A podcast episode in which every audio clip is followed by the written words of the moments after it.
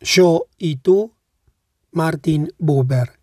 Primera parte, las palabras principios. Para el hombre, el mundo tiene dos aspectos, en conformidad con su propia doble actitud ante él. La actitud del hombre es doble en conformidad con la dualidad de las palabras fundamentales que pronuncia. Las palabras fundamentales del lenguaje no son vocablos aislados, sino pares de vocablos. Una de estas palabras primordiales es el par de vocablos yo, tú. La otra palabra primordial es el par yo, ello, en el que él o ella pueden reemplazar a ello. De ahí que también el yo del hombre sea doble, pues el yo de la palabra primordial yo tú es distinto del yo de la palabra primordial yo, ello.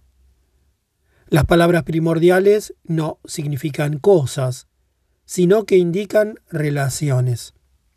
Las palabras primordiales no expresan algo que pudiera existir independientemente de ellas, sino que una vez dichas dan lugar a la existencia.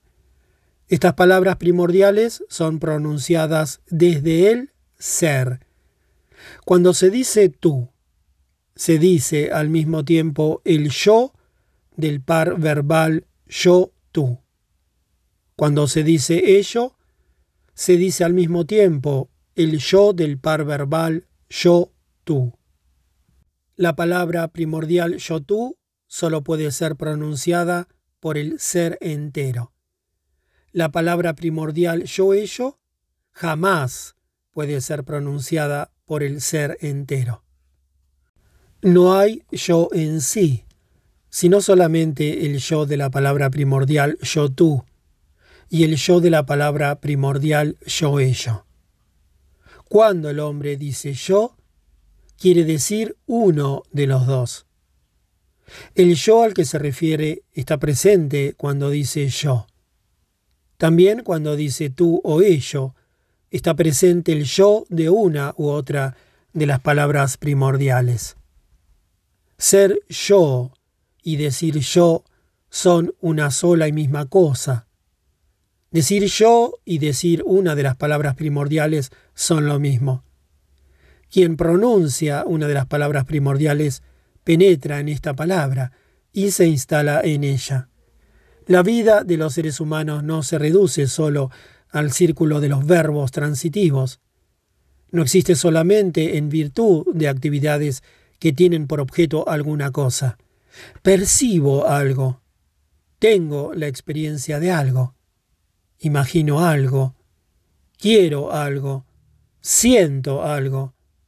La vida del ser humano no consiste solamente de todas estas cosas y de otras semejantes a ellas. Todas estas cosas y otras similares a ellas dan fundamento al reino del ello. Pero el reino del tú tiene una base diferente. Cuando se dice tú, quien lo dice no tiene ninguna cosa como su objeto, pues donde hay una cosa, hay otra cosa. Cada ello confina con otros. Ello no existe sino porque está limitado por otros ello. Pero cuando uno dice tú, no tiene en vista cosa alguna. Tú no tiene confines. Cuando se dice tú, para quien lo dice no hay ninguna cosa, nada tiene, pero sí está en una relación. Se dice que el hombre posee una experiencia del mundo al que pertenece. ¿Qué significa esto? El hombre explora la superficie de las cosas y las experimenta. Extrae de ellas un saber relativo a su constitución. Adquiere de ellas experiencia experimenta lo que pertenece a las cosas.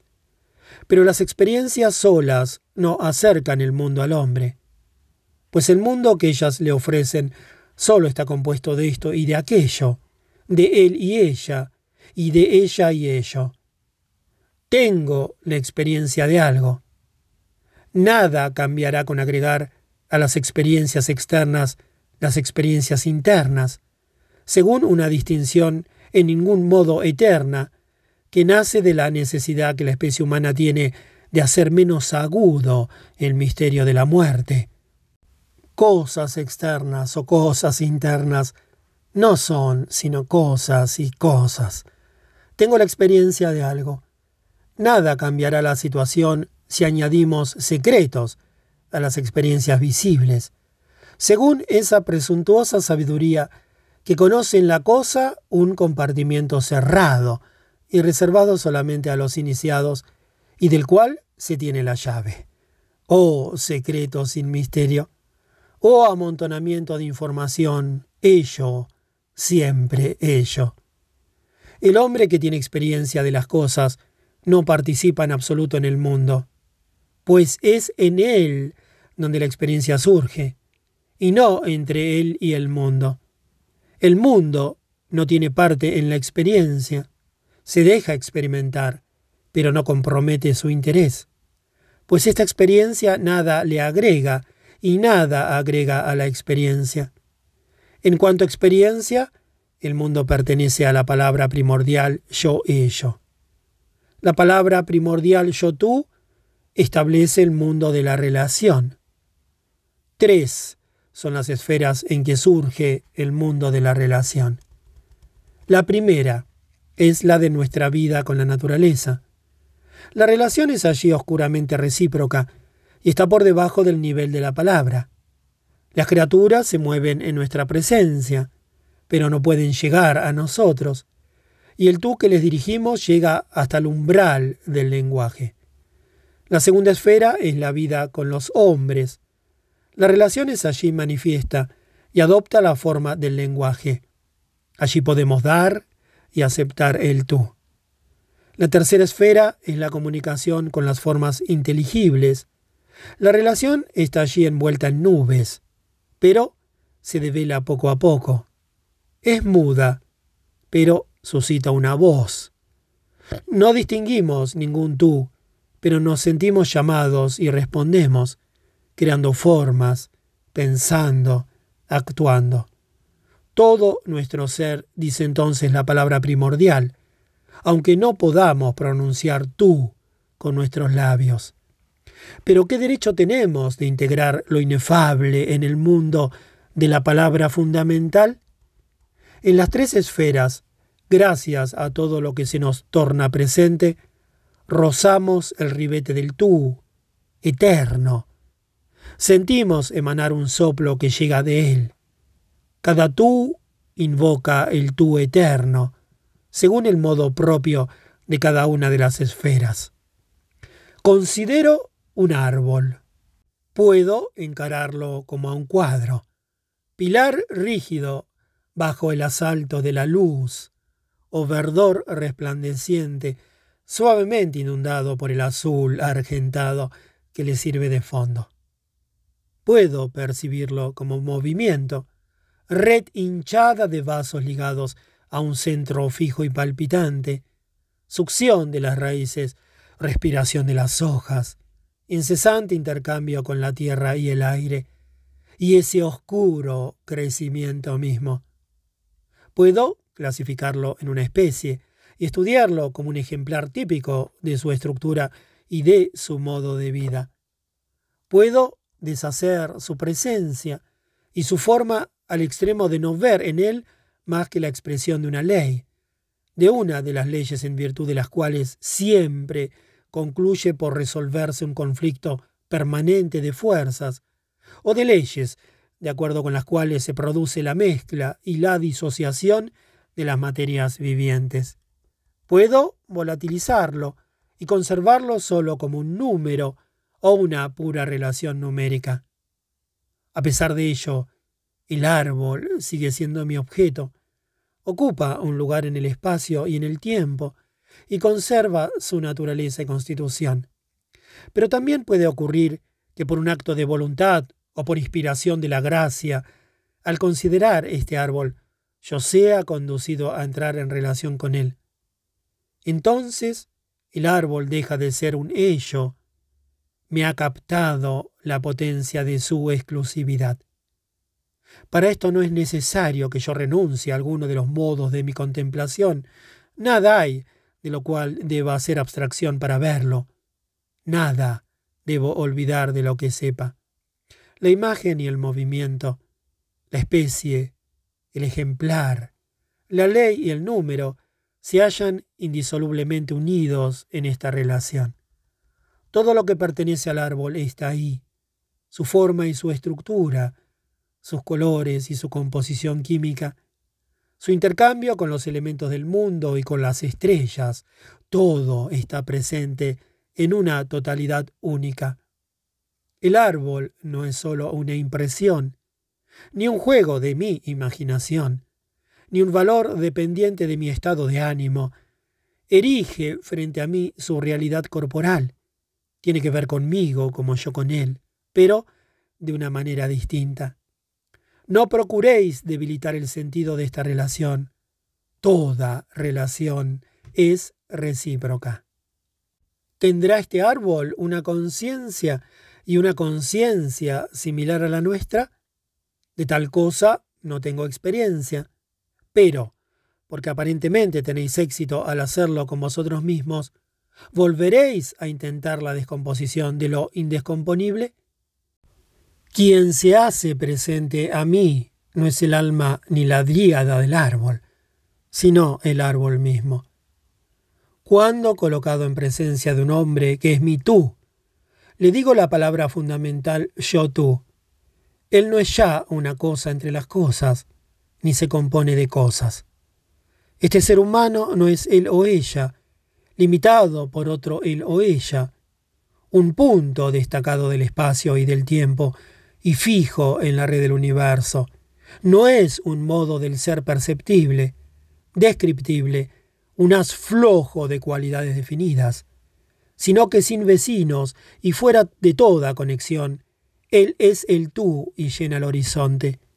No es que nada exista fuera de él, pero todas las cosas viven a su luz. La melodía no se compone de sonidos, ni el verso de palabras, ni la estatua de líneas, sino que sólo mediante desgarraduras se llega a hacer de su unidad una multiplicidad. Lo mismo acontece con el hombre a quien digo tú. Puedo abstraer de él el color de su cabello, o el color de sus frases, o el matiz de su bondad. Estoy sin cesar obligado a hacerlo. Pero cada vez que lo hago, deja de ser tú. Y así como la plegaria no tiene existencia en el tiempo, sino el tiempo en la plegaria. Así como el sacrificio no tiene existencia en el espacio, sino el espacio en el sacrificio. Y que invirtiendo esta relación se llega a abolir la realidad Así también no descubro al hombre que llamo tú en ningún tiempo y en ningún lugar determinado. Puedo situarlo en ellos. Estoy sin cesar obligado a hacerlo. Pero desde entonces es un él o ella, esto es, un ello y no más mi tú. Mientras se despliega sobre mi cabeza el cielo del tú, los vientos de la causalidad se aplastan bajo mis talones y el torbellino de la fatalidad se detiene. Del hombre a quien llamo tú no tengo un conocimiento empírico, pero estoy en relación con él en el santuario de la palabra primordial. Solamente cuando salgo de este santuario lo conozco de nuevo por la experiencia. La experiencia es alejamiento del tú. La relación puede existir aunque el hombre a quien digo tú no lo sepa en su experiencia, pues el tú es más que lo que el ello conoce. El tú es más activo y experimenta más de lo que el ello tiene conciencia. Ninguna decepción tiene acceso aquí. Aquí está la cuna de la vida verdadera. He aquí la fuente eterna del arte. A un hombre se le presenta una forma que desea ser fijada. Esta forma no es producto de su alma, es una aparición de fuera que se le presenta y le reclama su fuerza eficiente. Se trata de un acto esencial del hombre. Si lo realiza, si con todo su ser dice la palabra primordial a la forma que se le aparece, entonces brota la fuerza eficiente, la obra nace. El acto envuelve un sacrificio y un riesgo. El sacrificio, la infinita posibilidad inmolada en el altar de la forma. Será menester arrasar todo lo que hasta ese momento aparecía en la perspectiva. Nada de ello penetrará en la obra. Así ha de ser por una exigencia de la exclusividad. El riesgo, la palabra primordial, solo puede ser dicha por el ser entero. Quien se dedica a decirla, nada puede reservar de sí. La obra no tolera, como lo hacen el árbol y el hombre, que yo me aparte y descanse en el mundo del ello, pues es la obra la que manda. Si no la sirvo bien, ella se quiebra o me quiebra a mí. No puedo ni conocer por la experiencia ni describir esa forma que se me aparece. Solo puedo realizarla. Y sin embargo la contemplo espléndida en el radiante brillo de lo que me afronta, más clara que toda la claridad del mundo empírico. No la contemplo como una cosa entre las cosas interiores, ni como una construcción de mi fantasía, sino como la presencia. Si se le aplica el criterio de la objetividad, esta forma no tiene existencia. Más, ¿qué hay que sea tan presente como ella? Y la relación en que me encuentro actúa sobre mí como yo actúo sobre ella. Actuar es crear. Inventar es encontrar. Dar una forma es descubrir. Al crear, descubro. Introduzco la forma en el mundo del ello. La obra producida es una cosa entre cosas, una suma de cualidades. Es entonces experimentable y descriptible. Pero a quien la contempla y la crea, ella puede algunas veces reaparecérsele en la plenitud de su forma corporizada. ¿Cuál es entonces la experiencia que uno puede tener del tú? Ninguna, pues no se puede experimentar. Entonces, ¿qué se sabe del tú? Todo o nada, pues no se sabe nada parcial a su respecto. El tú viene a mí a través de la gracia. No es buscándolo como lo encuentro. Pero el dirigirle la palabra primordial es un acto de mi ser, es en verdad el acto de mi ser. El tú llega a mi encuentro, pero soy yo quien entro en relación directa, inmediata con él. Así la relación significa elegir y ser elegido. Es un encuentro a la vez activo y pasivo. La acción del ser total, aunque suprime las acciones parciales, y por lo tanto las sensaciones de acción, todas ellas fundadas en el sentimiento de un límite, esta acción se asemeja entonces a una pasividad. La palabra primordial yo-tú solo puede ser dicha con la totalidad del ser. La concentración y la fusión en todo el ser nunca pueden operarse por obra mía, pero esta concentración no puede hacerse sin mí. Me realizo al contacto del tú. Al volverme yo, digo tú. Toda vida verdadera es encuentro. La relación con el tú es directa. Entre el yo y el tú no se interpone ningún sistema de ideas, ningún esquema y ninguna imagen previa. La memoria misma se transforma en cuanto emerge de su fraccionamiento para sumergirse en la unidad de la totalidad. Entre el yo y el tú no se interponen ni fines ni placeres, ni anticipación. El deseo mismo cambia cuando pasa de la imagen soñada a la imagen aparecida. Todo medio es un obstáculo. Solo cuando todos los medios están abolidos se produce el encuentro. Ante la relación directa, todas las relaciones mediatas pierden su valor. Igualmente carece de importancia el que mi tú sea ya o se torne en ello para otros yo, o que esto pueda llegar a suceder a través de la realización de un acto de mi ser. Pues la línea de demarcación entre el tú y el ello, por lo demás moviente y fluctuante, no pasa entre la experiencia y la no experiencia, ni entre el dato y el no dato, ni entre el mundo del ser y el mundo del valor. Atraviesa indiferentemente todos los dominios que están entre el tú y el ello, entre la presencia y el objeto. El presente, y esto no significa el instante puntual que meramente designa en nuestro pensamiento el término del tiempo transcurrido, la sola apariencia de una detención en este fluir, sino el instante realmente presente y pleno. Solo existe si hay presencia, encuentro y relación. La presencia nace cuando el tú se torna presente. El yo de la palabra primordial yo-ello, el yo no confrontado por un tú concreto, sino rodeado por una multitud de contenidos, no tiene presente, sino solamente pasado. Dicho de otra manera, en la medida en que el hombre se satisface con las cosas que experimenta y utiliza, vive en el pasado, y su instante está desnudo de presencia. Solo tiene objetos, y los objetos subsisten en el tiempo que ha sido. El presente no es algo fugitivo, pasajero, sino algo continuamente persistente y duradero. El objeto no es duración, sino cesación, detención, interrupción, corte, tiesura, ausencia de relación y de presencia. Los seres verdaderos son vividos en el presente.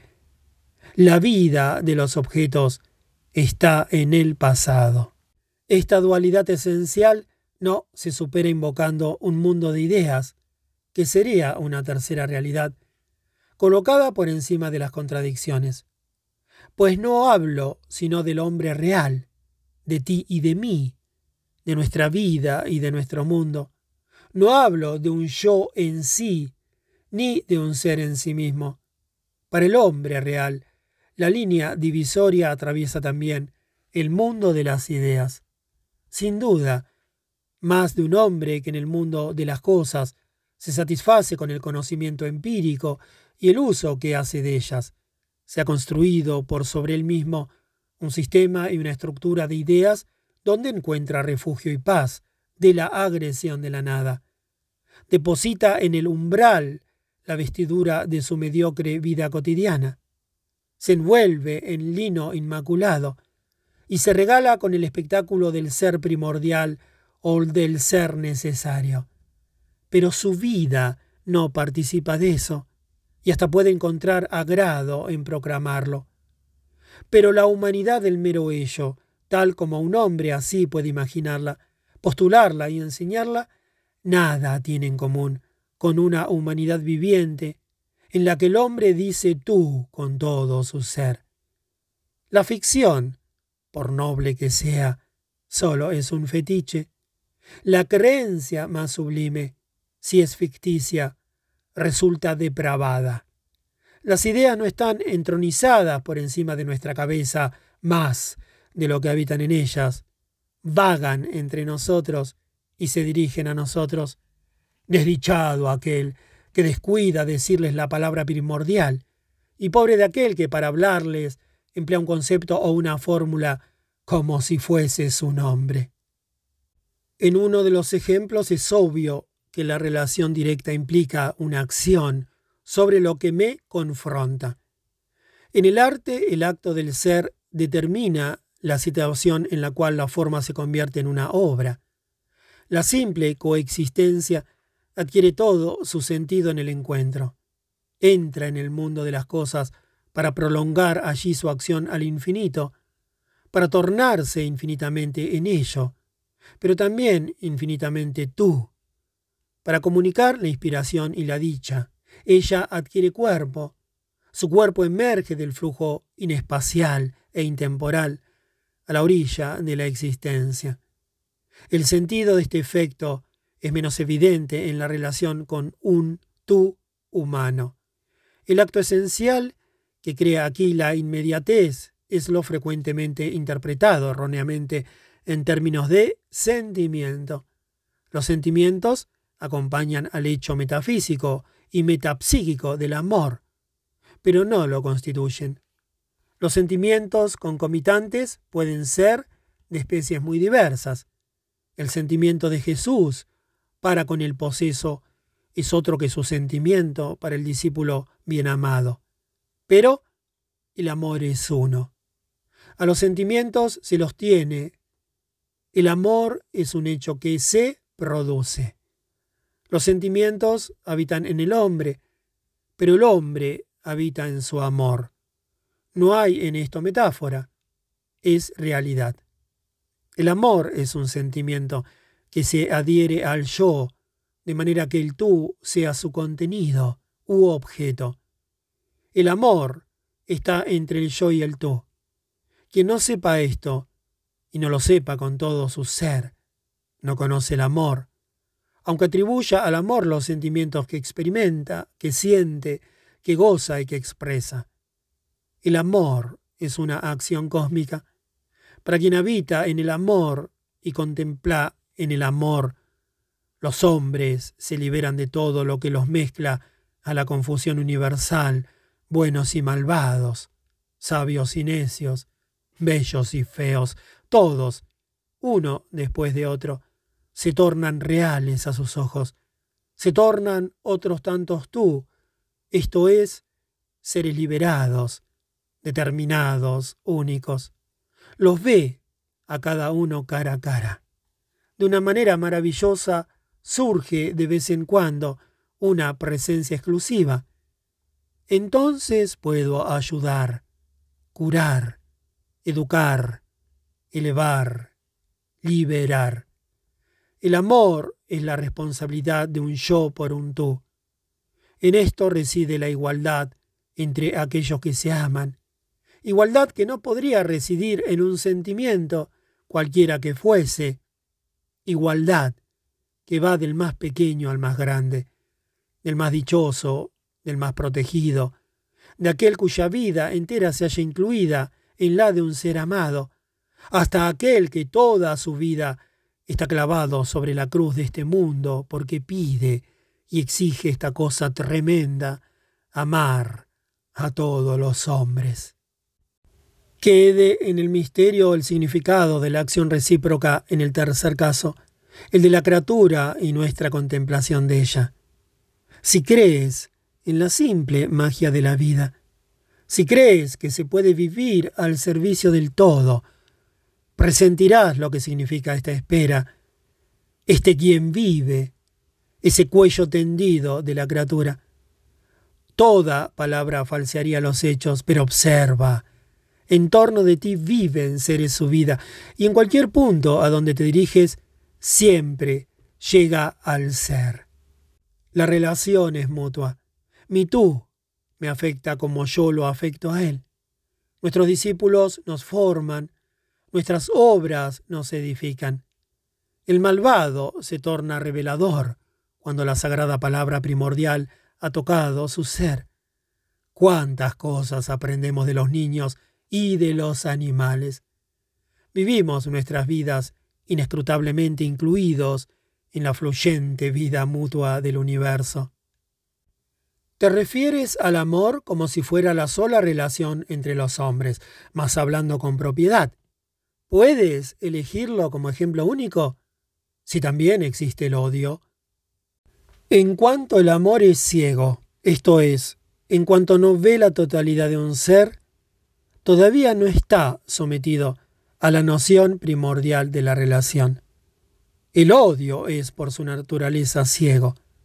Solo puede ser odiada una parte de un ser.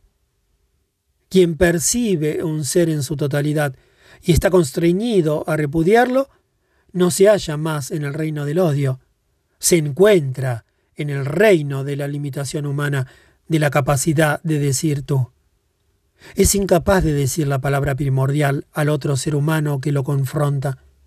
Esta palabra envuelve coherentemente una afirmación del ser a quien se dirige.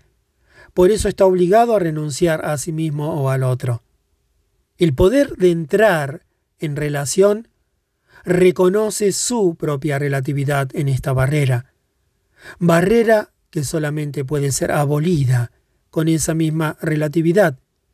Sin embargo, el hombre que experimenta inmediatamente el odio está más cerca de la relación que cuando no siente ni amor ni odio. La exaltada melancolía de nuestro destino reside en el hecho de que en el mundo en que vivimos todo tú se torna invariablemente en ello. Es indiferente el grado de exclusividad en que el tú se hallaba presente, desde que se ha agotado la obra de la relación, o desde que ella ha sido contaminada de mediatez, el tú se vuelve un objeto entre objetos, quizá el objeto principal, pero un objeto en todo caso, fijado en su tamaño y en sus límites. En la obra de arte, la realización en cierto sentido significa pérdida de realización en otro. La intuición verdadera pasa en tiempo breve. Luego, la vida natural que se me había revelado en el misterio de la acción recíproca se ha vuelto descriptible, descomponible, clasificable. Ya es solo el punto de intersección de innumerables sistemas de leyes. Y el amor mismo no puede mantenerse en la inmediatez de la relación, dura, pero con una alternancia de actualidad y de latencia. El ser humano que había sido único e incondicionado, no algo al alcance de la mano, sino presente, no es susceptible de ser experimentado, sino realidad plena, se ha vuelto un él o una ella, una suma de cualidades, una cierta cantidad con cierta forma, Ahora puedo de nuevo abstraer de él el color de su cabello, el color de sus dichos y el matiz de su bondad. Pero tengo esta posibilidad en tanto que ya no es más mi tú, y ya no puede volver a serlo. Cada tú en el mundo está por su naturaleza condenado a volverse una cosa, o por lo menos a recaer sin cesar en la condición de cosa. Se podría decir en lenguaje objetivo que toda cosa en este mundo puede, antes o después de que se ha hecho cosa, aparecer a un yo como su tú. Pero el lenguaje objetivo nunca capta más que un jirón de la vida real. El ello es la eterna crisálida. El tú es la mariposa eterna. Mas no siempre los estados se distinguen netamente, sino que a menudo hay un proceso profundamente dual, confusamente intrincado. En el comienzo es la relación. Consideremos el lenguaje de los primitivos, esto es, de los pueblos que tienen un pobre acopio de objetos, y cuya vida es edificada dentro de un estrecho círculo de actos fuertemente impregnados de presencia. Los núcleos de ese lenguaje, las palabras en forma de sentencias y de originales estructuras pregramaticales que más tarde al desplegarse darán origen a las diversas clases de palabras, indican en su mayoría la totalidad de una relación. Nosotros decimos muy lejos. El Zulu, a su vez, tiene una palabra frase que significa allí donde uno grita, Oh, madre mía, estoy perdido. El fueguino supera con un aletazo nuestra sabiduría analítica con su palabra frase de siete sílabas, cuyo sentido exacto es ambos se miran, cada uno esperando que el otro se ofrezca a hacer lo que los dos desearían y que ninguno quiere hacer. En esa situación total, las personas tal como las expresan los nombres y los pronombres están empotradas como en un bajo relieve, sin una independencia terminada. Lo que importa no son los productos de la disociación y de la reflexión, sino la verdadera unidad original, la relación vivida.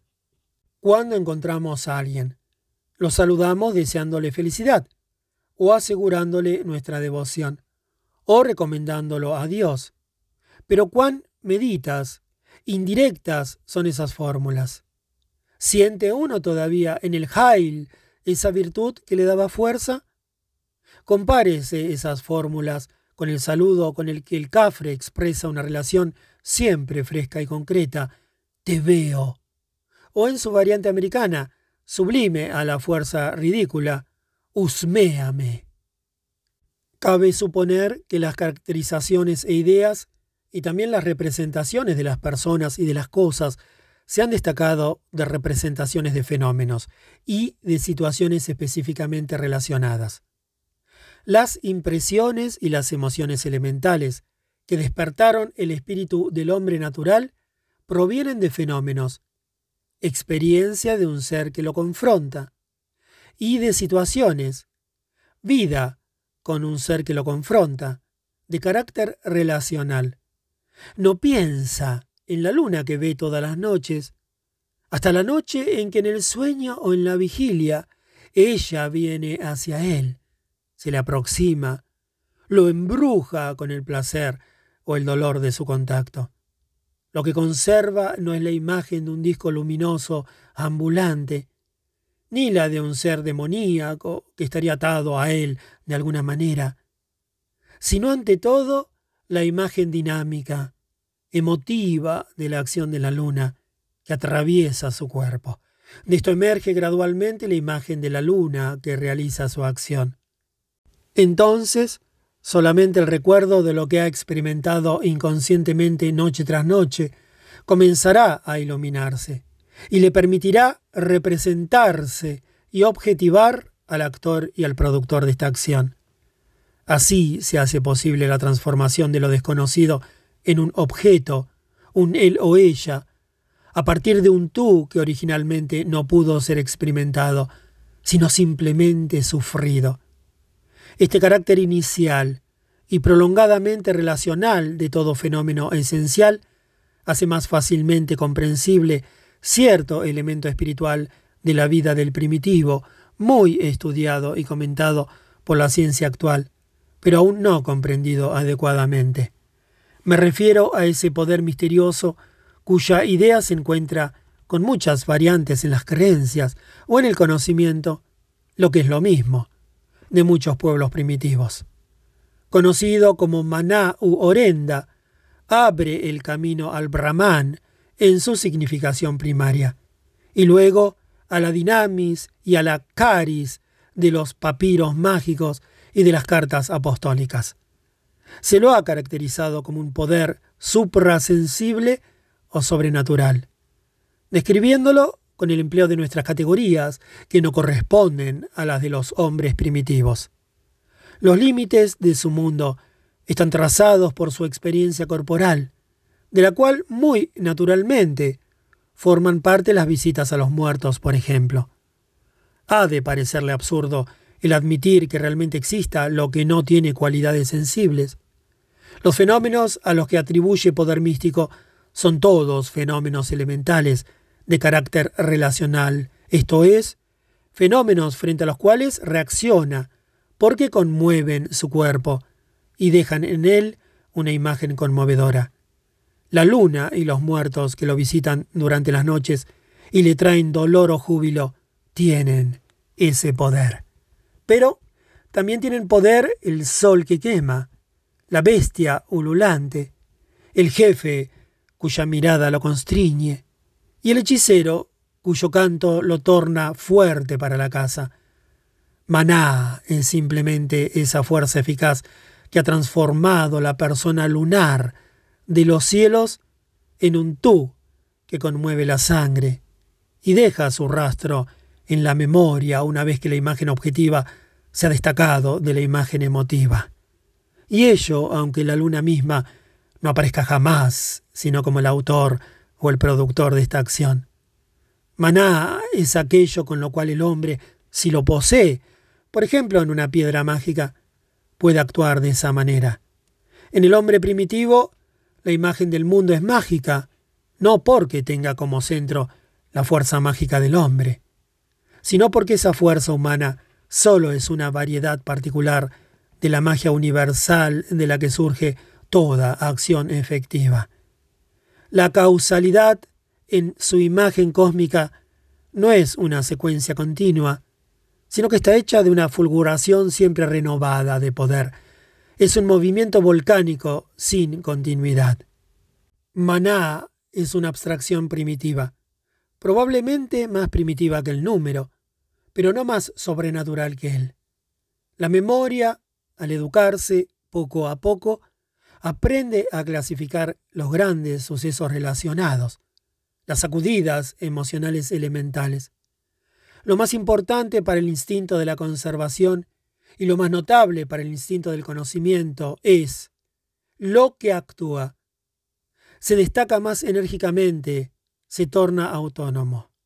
Lo menos importante, lo no general, el cambiante tú de las experiencias, retrocede, permanece aislado en la memoria, se objetiva gradualmente, poco a poco se transforma en un objeto y muy lentamente se distribuye en grupos y clases. En tercer lugar, finalmente, terrible cuando se haya así separado, a veces más espectral que la muerte o la luna, pero de una evidencia más incontrovertible, surge el otro incambiante compañero, el yo. La conciencia del yo no está vinculada al poder primitivo del instinto de autoconservación más que al de los otros instintos. No es el yo quien procura propagarse, sino es el cuerpo quien desea hacer cosas, utensilios, juguetes, ser un creador. Además, en la función de conocimiento primitivo, no cabría reconocer el sé quién soy, por ingenuo que sea, ni la noción, por infantil que sea, de un sujeto que experimenta. El yo emerge como un elemento singular de la descomposición de la experiencia primaria, de las vitales palabras primarias yo afectante al tú y tú afectante al yo, una vez que han sido divididas y se ha dado eminencia de objeto al participio. La diferencia fundamental entre las dos palabras primordiales se pone de manifiesto en la historia del hombre primitivo. Ya en el fenómeno de relación elemental pronuncia la palabra yo-tú, con una naturalidad que precede a lo que cabe llamar visualización de las formas, esto es, antes de conocerse a sí mismo como un yo. En cambio, la palabra primordial yo-ello solo se torna posible una vez adquirido este conocimiento, una vez efectuado el aislamiento del yo. La primera palabra primordial ciertamente puede descomponerse en yo y tú, pero no ha nacido de la reunión de ambos. Es por su índole anterior al yo. La segunda palabra primordial yo-ello ha nacido de la unión del ello y del yo. Por su índole es posterior al yo. En el fenómeno primitivo de la relación y a causa de la exclusividad de este fenómeno, está incluido el yo. Como solo puede haber en ese fenómeno dos compañeros plenamente actuales, el hombre y lo que lo confronta, y como el mundo se convierte en una dualidad, el hombre presiente ya algo de esa emoción cósmica del yo, antes aún de haber tenido conciencia del yo mismo. En cambio, en el fenómeno natural actual, en la experiencia que traduce la palabra yo-ello centrada sobre el yo, este yo no está aún incluido. Este fenómeno aísla de su medio al cuerpo humano, considerado como el portador de sus impresiones. El cuerpo aprende a conocerse y a distinguirse en sus peculiaridades, pero la distinción solo expresa una simple contigüidad y no entraña el sentimiento implícito de la cualidad verdadera del yo. Pero cuando el yo de la relación ha aparecido y ha adquirido una existencia separada por un extraño fenómeno, se diluye y se funcionaliza a fin de penetrar en el hecho natural por el cual el cuerpo se aísla del mundo circundante y se despierta el estado en el cual el yo es propiamente activo. Solo ahora puede tener lugar el acto consciente del yo, este acto es la primera forma de la palabra primordial yo-ello, de la experiencia en su relación con el yo. El yo que se ha destacado afirma que es el portador de sus impresiones y que el mundo es su objeto. Este fenómeno es verdad, ocurre en una forma primitiva y no en una forma que pertenezca a la teoría del conocimiento. Pero en cuanto a la frase yo veo el árbol, es pronunciada de tal modo que no expresa una relación entre el hombre, yo, y el árbol, tú, sino que expresa la percepción del árbol como objeto por la conciencia humana. Levanta una barrera entre el sujeto y el objeto. Entonces se pronuncia la palabra primordial yo-ello, la palabra de la separación. Entonces, esa melancolía de nuestro destino surgió en la más temprana historia de la humanidad? Ciertamente es así. En la medida en que la vida consciente del hombre surgió en la historia temprana. Pero vida consciente significa reaparición del ser cósmico como devenir humano. El espíritu aparece en el tiempo como un producto, aún como un subproducto de la naturaleza. Y sin embargo, solo en él la naturaleza entera se halla envuelta intemporalmente. La antinomia de las dos palabras primordiales del lenguaje ha tenido diversos nombres en tiempos diferentes y en mundos diferentes, pero en su verdad innominada ella es inherente a la creación. ¿Y crees entonces en la existencia de un paraíso en los más tempranos días de la humanidad? Aunque hubiera sido un infierno, y ciertamente el tiempo al que remonto en el pensamiento histórico ha estado lleno de furor, de angustia, de tormento y de crueldades, en todo no ha sido irreal. Las experiencias de relación del hombre en el tiempo más alejado no eran blandas y placenteras, fueron, en verdad, violencia ejercida sobre un ser que se ofrece realmente a la experiencia, y no a una sombra de solicitud hacia números sin rostro. A partir de esa violencia hay un camino que conduce a Dios. A partir de esa solicitud solo hay una ruta hacia la nada. La vida del hombre primitivo, aun si lográramos conocerla a fondo, solo puede ser para nosotros un símbolo de la vida del hombre prístino real. Solo nos ofrece breves atisbos sobre la relación en el tiempo entre las dos palabras primordiales del lenguaje. El niño nos ofrece una enseñanza más completa. Aquí percibimos claramente que la realidad espiritual de las dos palabras primordiales del lenguaje nace de una realidad natural. La realidad de la palabra primordial yo-tú nace de una vinculación natural. La realidad de la palabra primordial yo-ello nace de una distinción natural.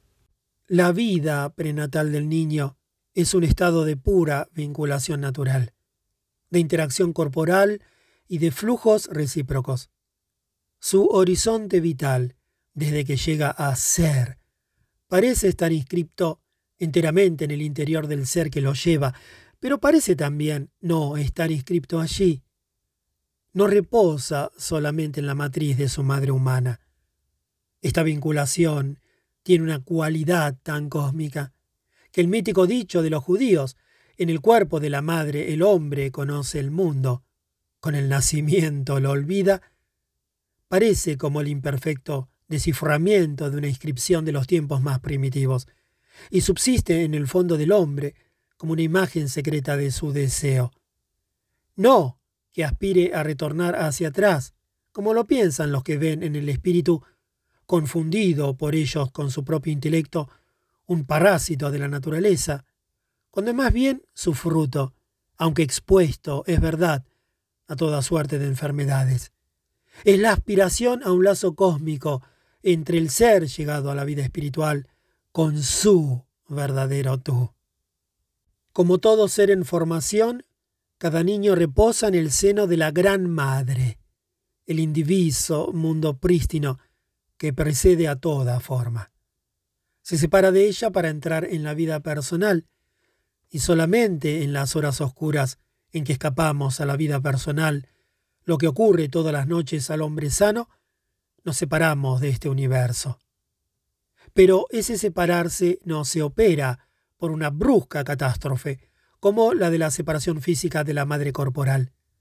Se concede al niño un tiempo para cambiar contra un lazo espiritual, es decir, contra una relación, el lazo natural que lo unía con el mundo y que va perdiendo gradualmente.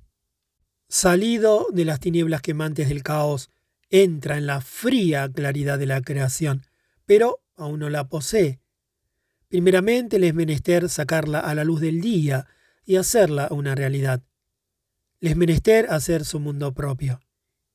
La creación solo en el encuentro revela su naturaleza esencial como forma. No se vierte en sentidos que la alcanzarían pasivamente, sino que se eleva en el encuentro con sentidos que saben captar.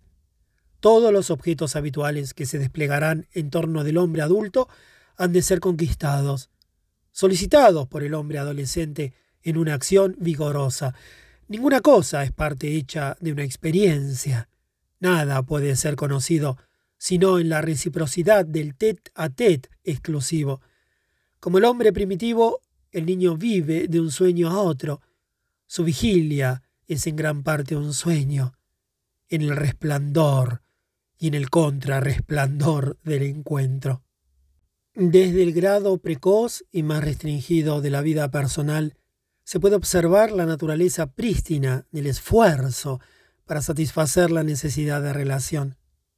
Antes aún de que pueda percibir cosas aisladas, tímidas miradas del niño buscan en el espacio indistinto algo indefinido, y en el momento en que visiblemente no desea alimento alguno, los delicados ademanes de sus manos, lanzados en el vacío, procuran, en apariencia sin objeto, encontrar algo. Podéis, si os place, decir que es un ademán animal, pero con esto no se explica nada, pues estas miradas, precisamente después de largos ensayos, se ligarán a un arabesco rojo del tapizado y no se apartarán de él antes de haber comprendido enteramente el alma del rojo. Este movimiento de las manos adquirirá precisión al contacto con un osito, percibiendo por primera vez, con amor y de manera inolvidable, un cuerpo en su masa sólida. En los dos casos hay no experiencia de un objeto, sino una correspondencia del niño, seguramente imaginaria, con un interlocutor viviente y activo. Esta imaginación, sin embargo, no es en lo más mínimo un atribuir vida al mundo. Es el instinto de hacer de toda cosa un tú, el instinto de relación cósmica, que en ausencia de un interlocutor viviente y activo, pero en presencia de su imagen y de su símbolo, lo provee de su riqueza propia para dotarlo de acción y de vida. Pequeños gritos inarticulados resuenan obstinadamente, todavía sin ningún significado en el vacío. Pero estos gritos un buen día se tornarán inesperadamente en diálogo. ¿Con quién? Quizá con la tetera que hierve a fuego lento, pero será ya un diálogo. Más de un movimiento calificado como reflejo es una sólida paleta que sirve a la persona para construir su mundo. No es verdad que el niño comience por percibir el objeto con el cual se pone en relación. Al contrario, lo primero es el instinto de relación. Es él quien se ahueca y se adelanta como una mano a donde viene a alojarse el interlocutor. Luego se establece la reacción con ese interlocutor bajo una forma aún no verbal del tú. Pero la transformación en un objeto es un resultado tardío, nacido de la disociación de la experiencia primitiva, del separarse del interlocutor fenómeno, comparable al nacimiento del yo. Al comienzo es la relación como categoría del ser, una disposición de acogida, un continente, una pauta para el alma. Es el a priori de la relación, el tú innato. El tú innato se realiza en las relaciones vívidas con aquello con que se encuentra. El hecho de que este tú pueda ser conocido como lo que enfrenta al niño, pueda ser acogido exclusivamente y que se pueda finalmente dirigirle la palabra primordial, se basa en el a priori de la relación. En el instinto táctil, necesidad de entrar en relación, primeramente táctil y luego visual con otro ser, el tú innato se manifiesta desde temprano, y expresa de manera cada vez más neta la reciprocidad, la ternura. Pero el instinto de creación, que se establece más tarde, instinto de producir objetos por síntesis, o si ello no es posible, por análisis, desmembrando, desgarrando, es también determinado por ese tu innato, de manera que se produce una personificación de la cosa creada y un diálogo. El desarrollo del alma en el niño está íntimamente ligado con el desarrollo del instinto que tiende al tú, con las satisfacciones y las decepciones que experimenta este instinto, con el juego de su actividad y con la trágica seriedad de su perplejidad. La genuina inteligencia de este fenómeno, que es afectada por las tentativas de referirlo a esferas más estrechas, solo puede lograrse si se lo examina y se lo explica recordando su origen cósmico y metacósmico al mismo tiempo, pues emerge del indiviso mundo prístino que precede a la forma, de cual el individuo físico ha salido por el hecho del nacimiento, pero no aún el ser personal y actual, que sólo se destaca poco a poco a medida que va entrando en el mundo de la relación. El hombre se torna un yo a través del tú, aquello que lo confronta y desaparece. Los fenómenos de la relación se condensan o se disipan. En esta alternación, la conciencia del compañero, que no cambia, del yo se hace más clara y cada vez más fuerte. Seguramente ella aparece aún comprometida en la trama de la relación con el tú. Es la conciencia gradual lo que tiende hacia el tú sin ser el tú, pero se afirma con una fuerza creciente hasta que el lazo se rompe y el yo se encuentra, como en el espacio de un relámpago, en presencia de sí mismo, como si se tratara de un tú extraño pero pronto retoma posesión de sí y desde entonces se ofrece conscientemente a la relación. Solo entonces puede constituirse la otra palabra primordial, pues sin duda el tú de la relación ha palidecido muchas veces, pero sin tornarse en el ello de un yo, en objeto de una percepción o de una experiencia impersonal, como lo será más tarde. Se ha vuelto en cierto modo un ello para sí, un ello primeramente desatendido, puesto en reserva, y que para nacer espera que se produzca un nuevo fenómeno de relación. El cuerpo que madura en una persona se distingue ya de su medio, en la medida en que se siente portador de sus impresiones y ejecutor de sus impulsos pero esta distinción fue simplemente un esfuerzo rudimentario y poco orgánico de orientación, y no una absoluta separación del yo y su objeto. Mas ahora el yo destacado emerge transformado, reducido de su plenitud substancial a un punto funcional, a un sujeto que experimenta y utiliza, el yo encara y toma posesión de todo ello existente en y por sí mismo, para formar la otra palabra primordial del lenguaje.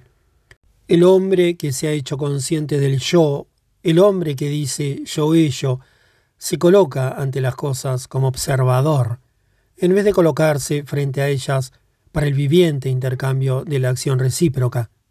Inclinado sobre las cosas, con la lupa objetivadora de su mirada de miope y ordenándolas una a una en un panorama, gracias al telescopio objetivador de su mirada de presbite, las aísla para considerarlas sin ningún sentimiento de exclusividad, o las dispone en un esquema de observación sin ningún sentimiento de universalidad. Solo podrá encontrar el sentimiento de exclusividad en una relación el sentimiento de universalidad solo a partir de una reacción. Ahora, por primera vez, experimenta las cosas como sumas de cualidades. Ciertamente ha amasado en su memoria cualidades pertenecientes al tú recordado, pero sólo ahora, Por primera vez, las cosas se componen para él de sus cualidades. Con el simple recuerdo de la relación, conservado en estado de sueño, de imagen o de pensamiento, según su complexión propia, ensancha el núcleo, la sustancia que se le había revelado vigorosamente en el tú, con todas sus cualidades. Y también ahora, por primera vez, dispone las cosas en el espacio y el tiempo, en conexión causal, cada una con su lugar propio y su curso, su medida y su condición. El tú, es verdad, aparece en el espacio, pero aparece en ese frente a frente exclusivo, en el que todo el resto de los seres solo puede servir como un fondo del cual él emerge, sin encontrar allí ni su límite ni su medida. El tú también aparece en el tiempo, pero en el instante que posee por sí mismo la plenitud. No es vivido en una cadena fija y sólidamente articulada, sino que es vivido en una duración cuya dimensión puramente intensiva solo se define en términos que le son propios. Finalmente, el tú aparece simultáneamente actuando y sujeto a acción, pero no está comprometido en una cadena de causas, pues la relación de reciprocidad en que está con el yo es al tiempo el origen y el fin del fenómeno. El tú no conoce ningún sistema de coordinación. Mas, al haber llegado a este punto, es menester también expresar la otra parte de la verdad básica, sin la cual esta parte quedaría como un fragmento inutilizable. Un mundo ordenado no es el orden del mundo. Hay momentos de profundidad silenciosa en los que miráis el orden del mundo en su plena presencia. Entonces se oye como un destello el sonido del cual el mundo ordenado, entre comillas, es la notación indescifrable. Esos momentos son inmortales, y los más fugitivos. No se puede retener de ellos ningún contenido pero su virtud se entrega en la creación y en el conocimiento del hombre. Efluvios de esta virtud penetran en el mundo ordenado y lo descongelan, lo licúan una y otra vez. Esto acontece en la historia del individuo y en la historia de la especie. Para el hombre el mundo es doble, en conformidad con su propia doble actitud. Percibe todo lo que le rodea las simples cosas, los seres vivientes en cuanto cosas, percibe lo que ocurre en torno de sí, los meros hechos y las acciones en cuanto hechos, las cosas compuestas de cualidades y los hechos compuestos de momentos, las cosas tomadas en la red del espacio, los sucesos tomados en la red del tiempo, las cosas y los hechos delimitados por otras cosas y por otros hechos mensurables entre ellos, comparables entre ellos, un mundo bien ordenado, un mundo aislado. Este mundo merece hasta cierto punto nuestra confianza, tiene densidad y duración. Su ordenamiento puede ser abarcado con la mirada, se lo tiene bajo la mano, se lo puede representar con los ojos cerrados y examinarlo con los ojos abiertos está siempre allí, contiguo a tu piel, si lo consientes, acurrucado en tu alma, si lo prefieres.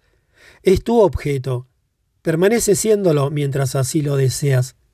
Te es familiar, ya sea en ti o fuera de ti. Lo percibes, haces de él tu verdad. Se deja captar, pero no se entrega. Es el solo objeto sobre el cual puedes entenderte con otro aunque se presenta diferentemente a cada uno, está siempre pronto para servirte de objeto común. Pero no es el lugar donde puedas encontrarte con otro. No podrías vivir sin él, su sólida realidad te conserva. Pero si mueres en él, tu sepulcro estará en la nada. Por otro lado, el hombre que encara lo que existe y lo que deviene como su interlocutor siempre lo confronta simplemente como un ser singular, y a cada cosa la confronta simplemente como un ser. Lo que existe se le descubre en el acontecer, y lo que acontece se le presenta como lo que es. Solo le está presente esa cosa única, pero ella implica el mundo en su totalidad. Medida y comparación se borran. De ti depende que una parte de lo inconmensurable se vuelva realidad para ti. Esos encuentros no se ordenan de manera de formar un mundo, sino que cada uno es una señal del orden del mundo. No están ligados entre sí, sino que cada uno te garantiza tu solidaridad con el mundo. El mundo que se te aparece bajo esa forma apenas merece tu confianza, porque continuamente adquiere otro aspecto. No puedes tomarle la palabra.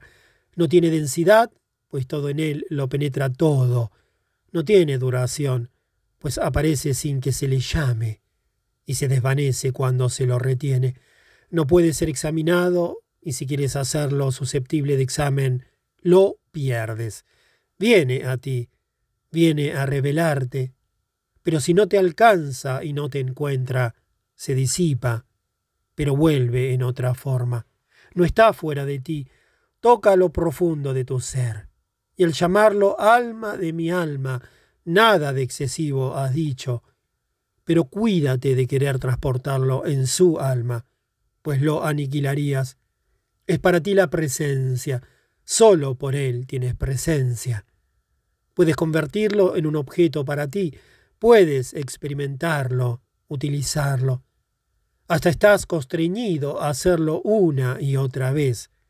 Pero, en cuanto lo haces, ya no tienes más presencia. Entre él y tú hay reciprocidad de dones.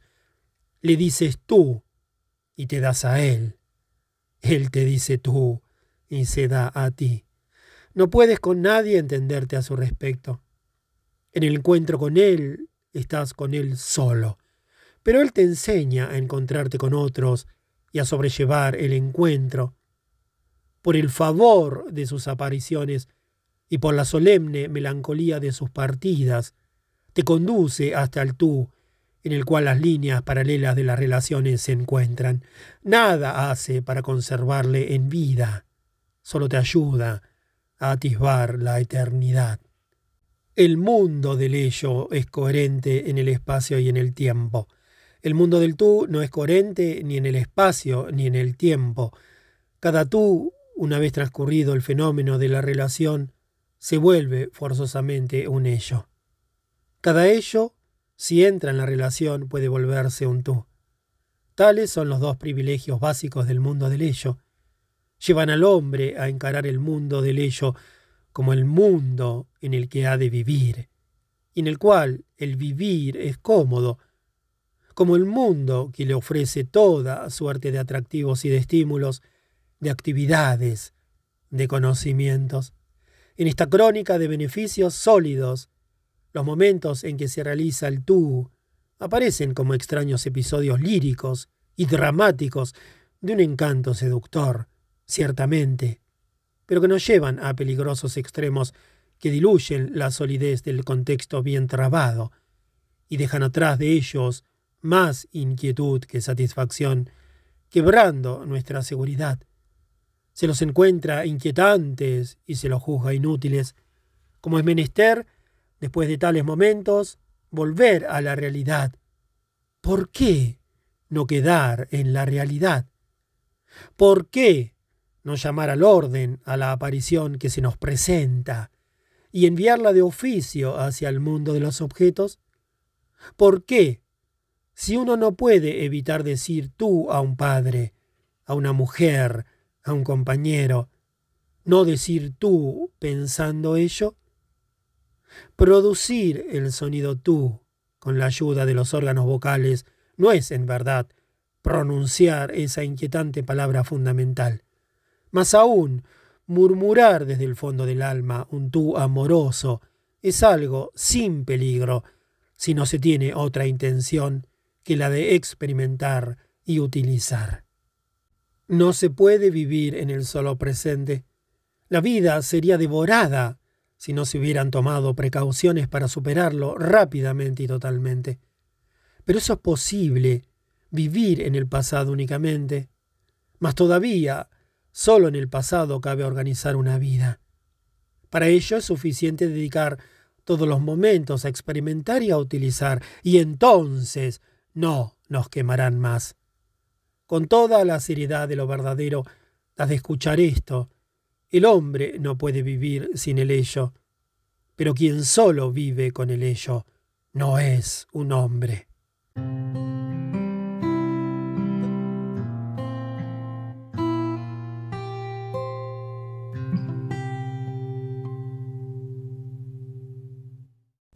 Segunda parte.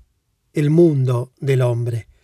La historia del individuo y la historia de la especie humana, aunque en verdad se separan mucho la una de la otra, por lo menos concuerdan en que ambas indican un crecimiento continuo del mundo del ello. Este hecho es puesto en tela de juicio cuando se trata de la historia de la especie. Se señala que en el nacimiento de las civilizaciones sucesivas siempre se encuentra un estado primitivo, cuya coloración puede variar, pero cuya estructura es constante. En conformidad con ese estado primitivo, las civilizaciones comienzan con un pequeño mundo de objetos. No sería entonces la vida de la especie, sino la de cada civilización tomada en particular, la que podría compararse a la vida del individuo. Pero si de entre estas civilizaciones se apartan las que parecen aisladas, se observa que aquellas que han sufrido históricamente la influencia de otras civilizaciones han adoptado tal cual el mundo del ello que se les había presentado, pero en un estado intermedio entre su estado primitivo y su estado de plena expansión. Esto ocurre sea que haya habido adopción directa de una civilización contemporánea, como en el caso de Grecia, que adoptó el mundo de Egipto, sea que haya habido recepción indirecta de una civilización pasada, como en el caso de la cristiandad medieval que heredó la civilización griega. Estas civilizaciones aumentan su mundo del hecho en función no sólo de su experiencia propia, sino también gracias al aflujo de la experiencia extraña. Solo entonces una civilización así desarrollada llega a su plenitud, en decisiva descubridora expansión. Provisionalmente dejaremos de lado la importante contribución ofrecida por la percepción y los actos del mundo del tú. Se puede pues decir, en general, que el mundo del objeto en una civilización dada es más extenso que en el de su predecesora. A pesar de algunas detenciones o retrocesos aparentes, cabe discernir netamente en la historia un aumento progresivo del mundo del ello, no importa aquí esencialmente que la concepción filosófica del mundo en una civilización dada tenga más bien el carácter de lo finito o el carácter de lo infinito, que sería mejor llamar lo no finito. Un mundo finito puede muy bien incluir un mayor número de partes, de objetos, de fenómenos que un mundo infinito. Es menester también observar que se trata de comparar no sólo la extensión del conocimiento relativo a la naturaleza, sino también la magnitud de la diferenciación social y la perfección de las realizaciones técnicas, pues a través de ambas se ensancha el mundo de los objetos. La relación primaria del hombre con el mundo del ello se funda en la experiencia, que sin cesar reconstituye el mundo, y en el uso que conduce al mundo a los fines múltiples que tienden a conservar, a facilitar y a equipar la vida humana. La capacidad de experimentar y de utilizar debe crecer a medida que se va ensanchando el mundo del ello. El individuo, es verdad, puede reemplazar cada vez más la experiencia directa por la experiencia indirecta o adquisición de conocimientos y puede cada vez más reducir la utilización propiamente dicha, transformándola en aplicación especializada. Sin embargo, es ineludible que la capacidad técnica se desarrolle de generación en generación. En esto justamente se piensa cuando se habla del desenvolvimiento progresivo de la vida espiritual. Lo que importa ciertamente un verdadero pecado verbal contra el espíritu pues esa vida espiritual representa en general un obstáculo para una vida vivida en el espíritu. Ella es a lo sumo la materia que la vida del espíritu debe consumir después de haberla dominado y modelado. Es un obstáculo, pues, el desenvolvimiento de la capacidad de experiencia y de utilización se desarrolla lo más a menudo a expensas del poder del hombre de entrar en relación, el único poder en virtud del cual el hombre es susceptible de vivir la vida del espíritu. El espíritu, en su manifestación humana, es una respuesta del hombre a su tú.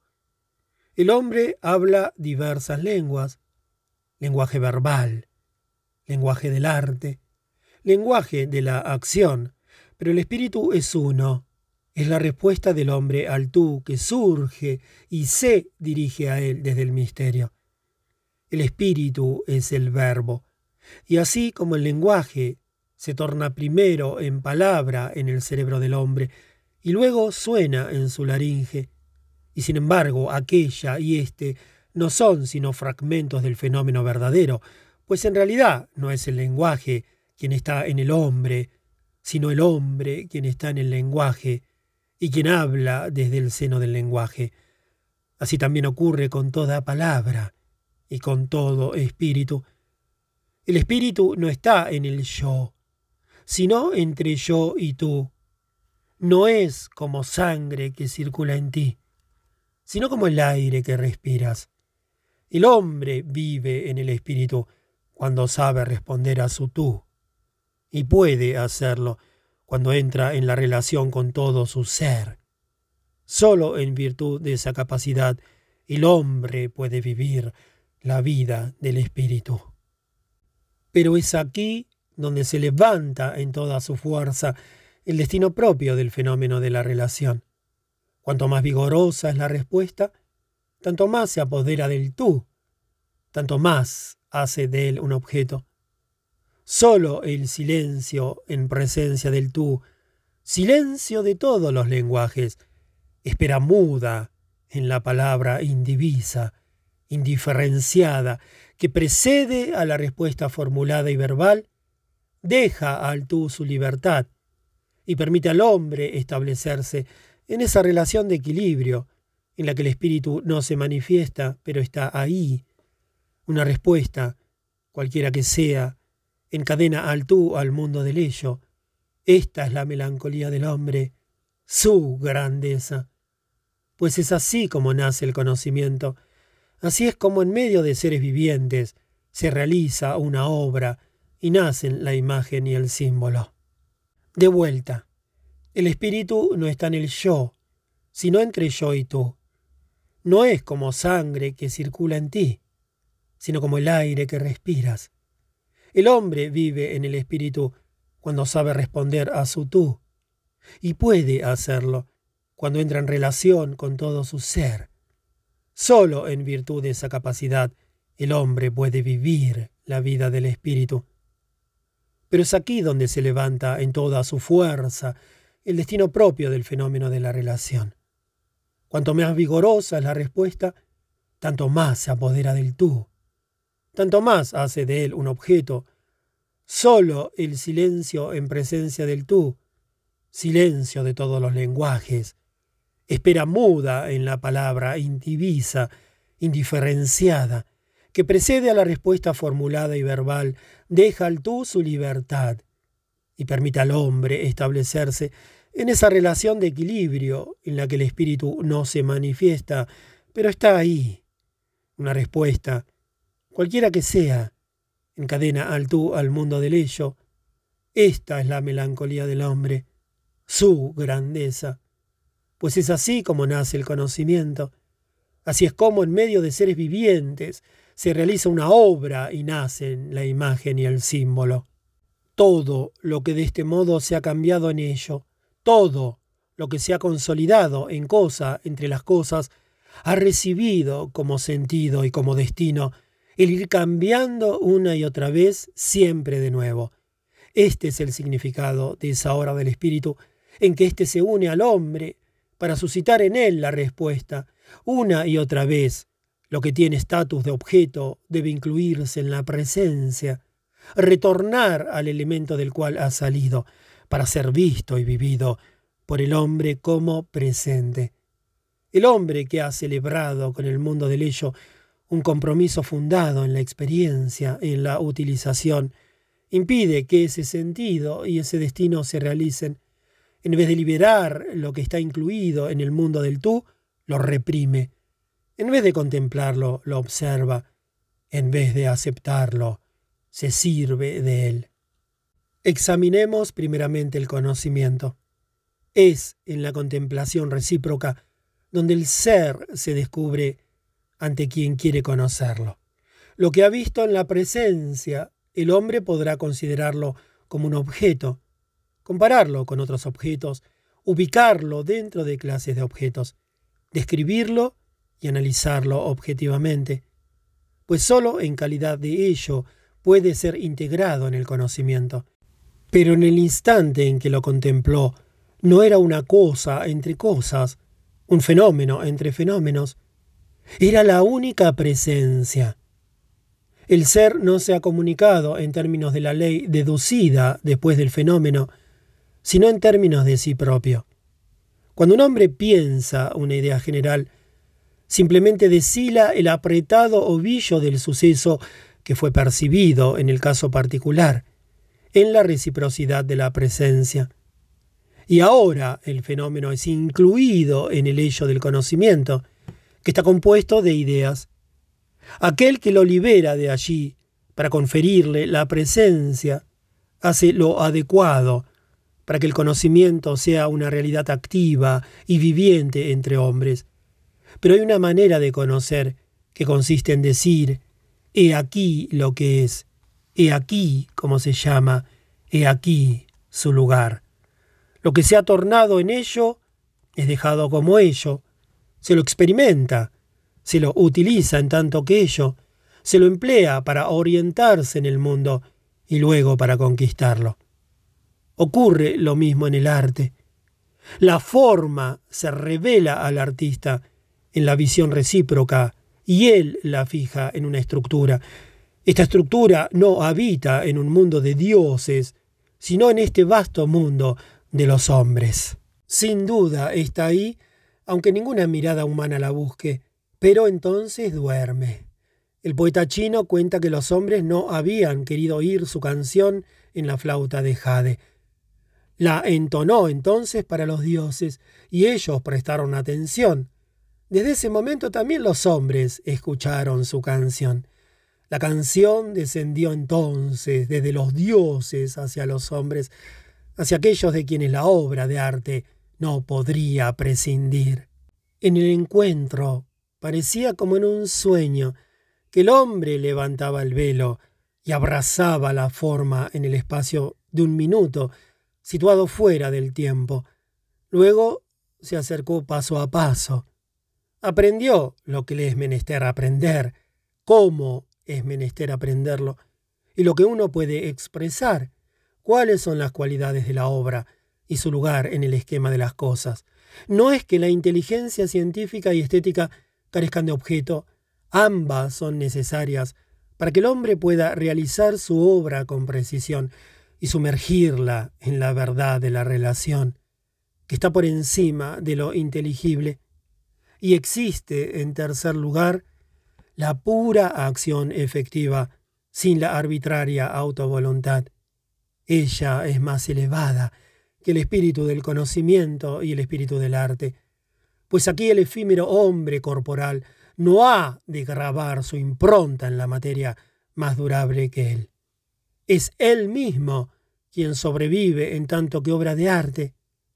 Es él quien asciende como un astro al firmamento de la esfera, rodeada de la música de su viviente palabra.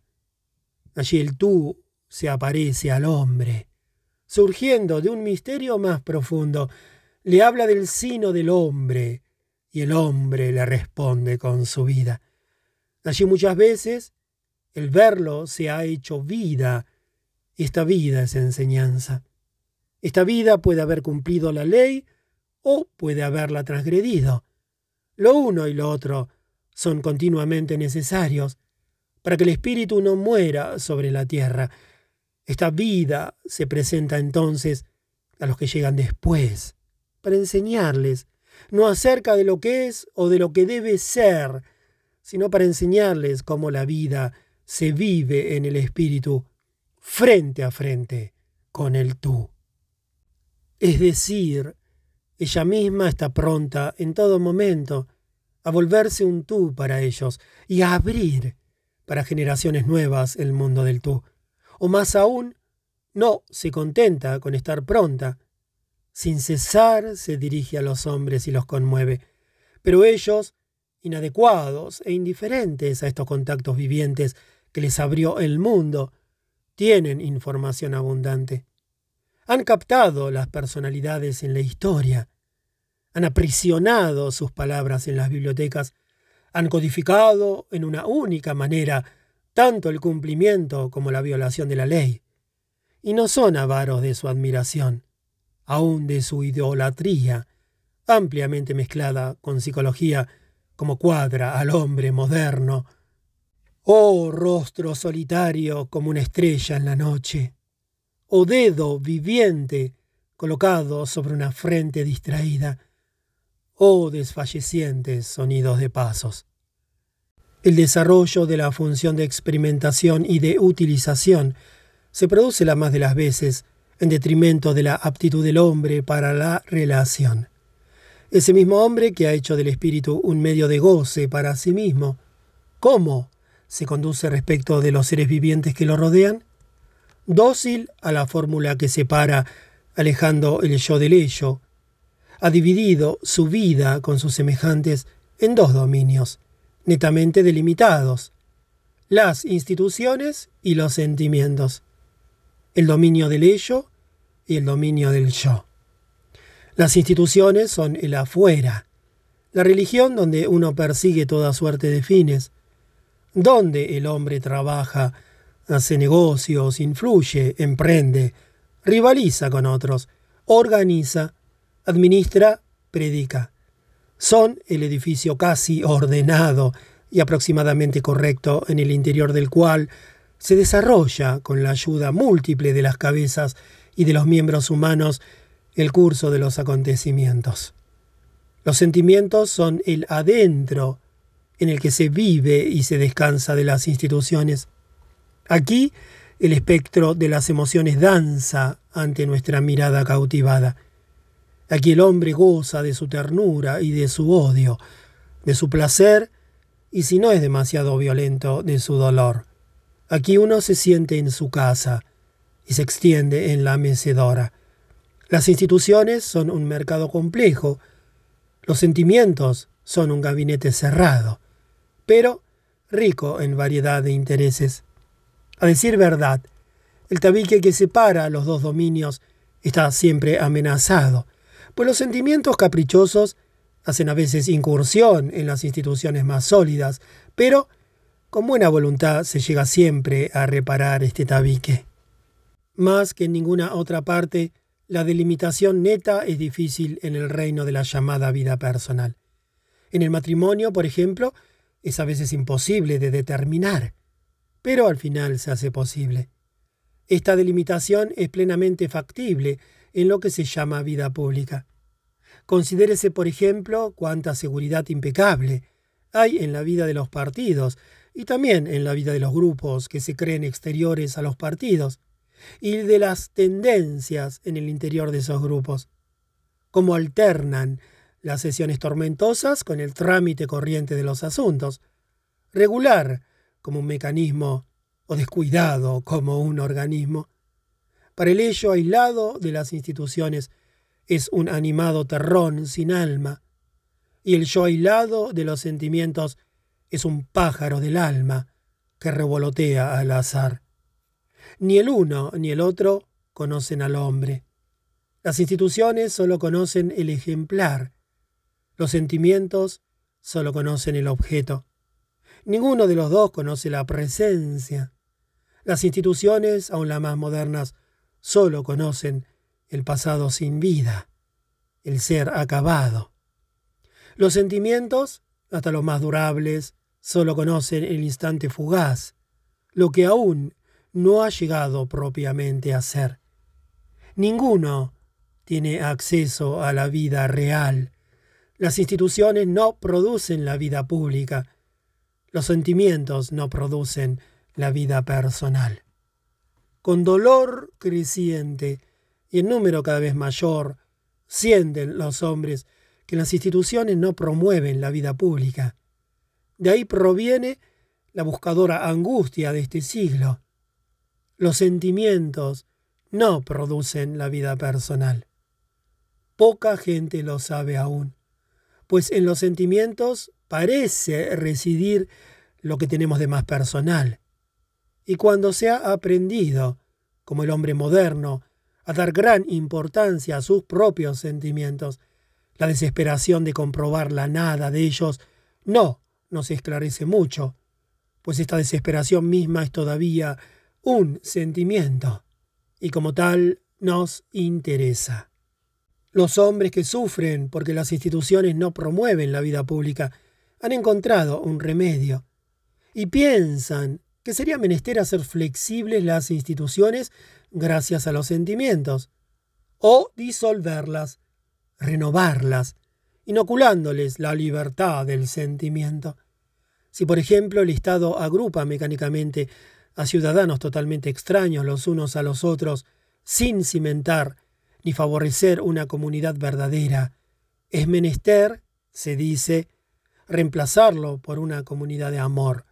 Esta comunidad de amor debe nacer precisamente del hecho de que los hombres se agrupen por la efusión de un sentimiento libre y resuelvan vivir juntos. Pero, a decir verdad, no es así.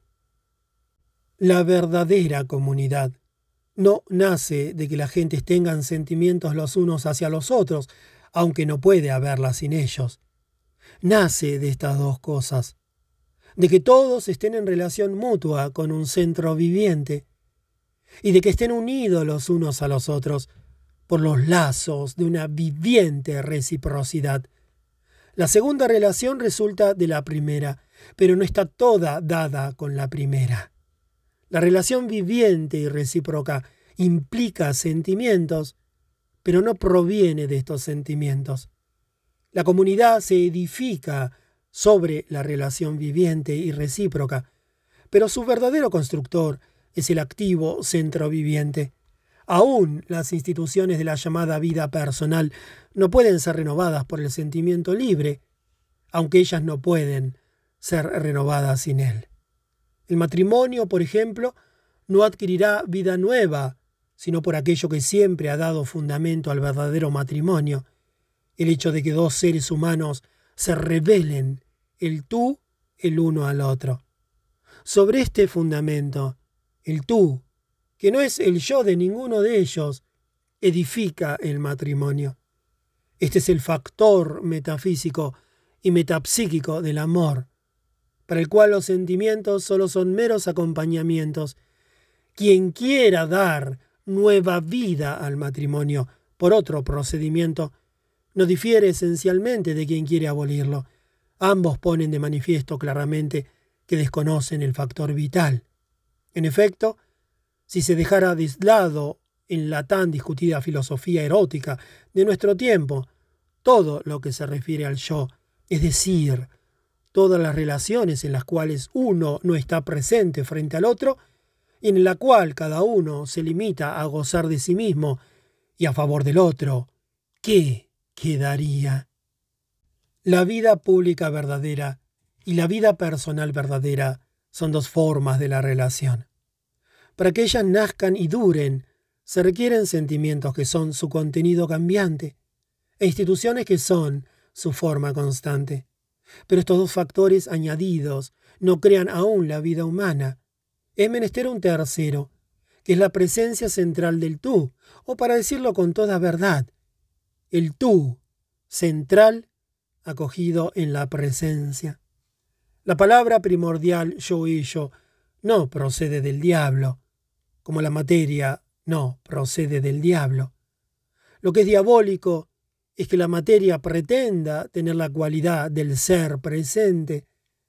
Si un hombre la deja dominar, lo invade el ello en su crecimiento incesante y le arrebata la realidad de su yo, hasta que el íncubo que lo oprime de fuera y el fantasma dentro de él se confiesan, susurrando el uno al otro su no salvación. Pero la vida colectiva del hombre moderno no está acaso sumergida necesariamente en el mundo del ello. Cabe imaginar que las dos partes de esta vida, la económica y la política, en su extensión actual y en su actual estructura desarrollada, puedan estar basadas de otra manera que sobre la renuncia a toda relación inmediata, es decir, sobre el rechazo categórico, inflexible y resuelto de toda instancia extraña que no hubiera nacido de su propio terreno. Y, si es el yo de la experiencia y de la utilización que gobierna aquí, el yo que saca partido de los bienes y de las actividades en la vida económica, de las opiniones y de las tendencias en política, no es justamente a su soberanía absoluta que se debe la estructura amplia y sólida de los grandes productos objetivos en estos dos dominios? Más aún, la grandeza productiva del estadista dirigente y del economista dirigente no reside en que ellos encaran a los hombres con los cuales tratan no como a los portadores del tú, inaccesible a la experiencia, sino como núcleos de realizaciones y de tendencias que se trata de evaluar y de utilizar según sus capacidades particulares? Su mundo no se les derrumbaría sobre la cabeza si en vez de sumar él más él más él, ensayaran a hacer la suma de tú más tú más tú, que no da jamás otra cosa que tú. ¿No sería esto cambiar el dominio formativo por un diletantismo tedioso y la razón clara por un brumoso fanatismo?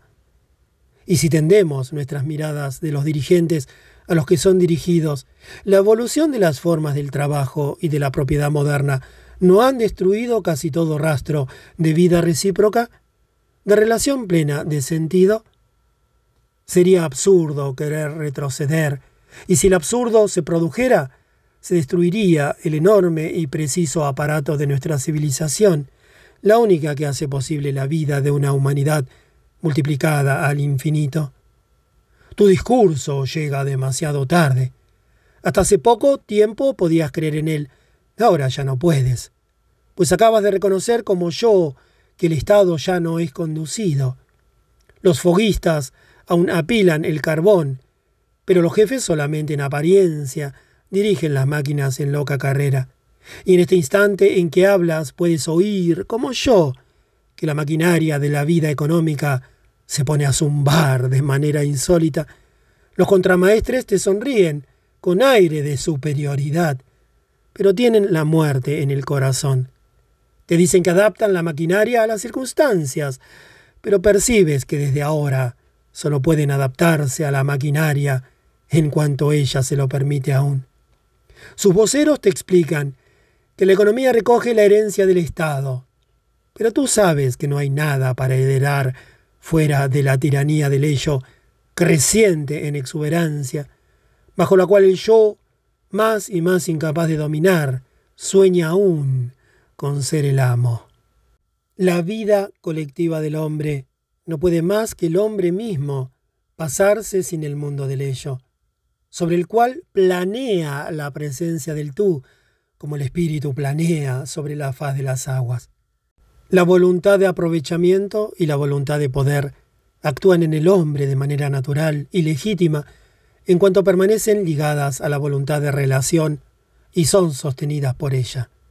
No hay mal impulso hasta el momento en que el impulso se aparta del ser. El impulso ligado al ser y definido por él es la sustancia viviente de la vida colectiva. El impulso separado del ser importa la desintegración de la vida colectiva. La economía, que es el dominio de la voluntad de utilizar, y la política, que es el dominio de la voluntad de dominar, participan de la vida en tanto que participan del espíritu. Si reniegan del espíritu, reniegan de la vida. La vida, es verdad, no se apresura para llevar a cabo su faena, y largo tiempo aún se cree ver moverse un organismo donde desde hace largo tiempo solo había un mecanismo que giraba. No se llevará allí el remedio con introducir en el proceso ciertas dosis de espontaneidad, el hacer flexible la economía organizada o el Estado organizador no compensa el hecho de que ellos han dejado de estar bajo la dependencia del espíritu que dice tú. Ninguna excitación periférica podría reemplazar la relación viviente con el centro. Las estructuras de la vida social humana extraen su calidad viviente de la abundancia de la capacidad para entrar en relación que llena todas sus partes. Su forma es la que el espíritu impone a esa fuerza ligada por él en un haz. El hombre de Estado o el economista que obedece al espíritu no actúa como diletante. Sabe que tratando únicamente como portadores del tú a los hombres con los cuales ha de tratar, arruinaría su obra. Corre el riesgo de esto, pero no a ciegas. Corre este riesgo hasta el punto que el espíritu mismo le fijaría, y el espíritu le fija en efecto este límite. La tentativa azarosa que habrá hecho brillar una construcción aislada tiene éxito en una construcción sobre la cual planea la presencia del tú. No es un fanático. Sirve a la verdad, que aunque está por encima de la razón, no la contraría. A la verdad que lo contiene en su seno. Hace en la vida colectiva precisamente lo que en la vida personal hace el hombre, que sintiéndose incapaz de realizar el tú en toda su pureza, ratifica día tras día su verdad en el ello, según la norma de cada día, esforzándose cada día en trazar de nuevo su límite. Igualmente, el trabajo y la propiedad no pueden tampoco ser rescatados sino por el Espíritu. Solo la presencia del Espíritu puede infundir a todo trabajo la significación, la alegría, y a toda propiedad la piedad y la devoción, no llenándolos plenamente, pero sí en medida suficiente. Solo por obra de la presencia del Espíritu pueden todo producto del trabajo, todo el contenido de la propiedad, aunque queden en el mundo del ello al cual pertenecen, transfigurarse en sus interlocutores en la representación del tú. No hay ningún retroceso, aún en el momento de la peor miseria, y hasta en este momento hay un excedente insospechado. Poco importa que el Estado reglamente la economía o que la economía mande al Estado, mientras no se han transformado uno y otro. Importa, ciertamente, que las instituciones del Estado se hagan más justas, pero esto no importa para el problema de la vida real, tal como lo planteamos aquí. Estas instituciones no pueden volverse libres y equitativas partiendo de ellas mismas. Lo que más importa es si el espíritu que dice tú y que responde permanece viviente y real. Si los vestigios del espíritu, dispersos en la vida colectiva de los hombres, permanecen subordinados al Estado y a la economía, o son independientes efectivos y si lo que aún persiste del espíritu en la vida personal del hombre se incorpora a la vida colectiva. Esto es lo decisivo. De vuelta, lo que más importa es si el espíritu, que dice tú y que responde, permanece viviente y real. Si los vestigios del espíritu, dispersos en la vida colectiva de los hombres, permanecen subordinados al Estado y a la economía, o son independientes efectivos, y si lo que aún persiste del espíritu en la vida personal del hombre se incorpora a la vida colectiva. Esto es lo decisivo. Y no se logra si la vida colectiva es fragmentada en reinos separados, uno de los cuales sería el de la vida espiritual entre comillas, significaría abandonar definitivamente al usurpador las regiones sumergidas en el mundo del ello, y despojar al espíritu de toda realidad. pues el espíritu jamás actúa directamente sobre la vida por sí mismo. Actúa sobre el mundo gracias a la fuerza que tiene de penetrar y de transformar el mundo del ello.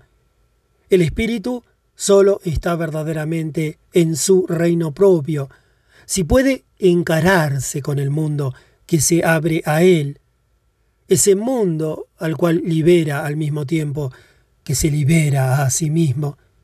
La espiritualidad expresada, debilitada, degenerada, contradictoria, que hoy representa el espíritu, no podrá realizar semejante redención mientras no recupere la esencia misma del espíritu, la facultad de pronunciar el tú.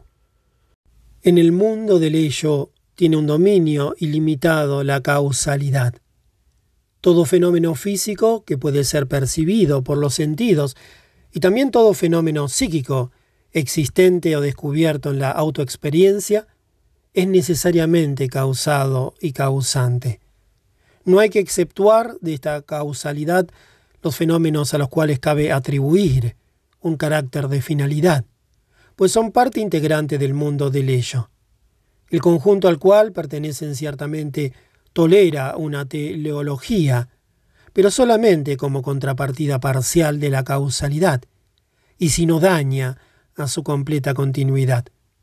El reino ilimitado de la causalidad en el mundo del ello de importancia fundamental para el ordenamiento científico de la naturaleza no pesa gravosamente en el hombre, porque el hombre no está restringido al mundo del ello y puede siempre evadirse hacia el mundo de la relación.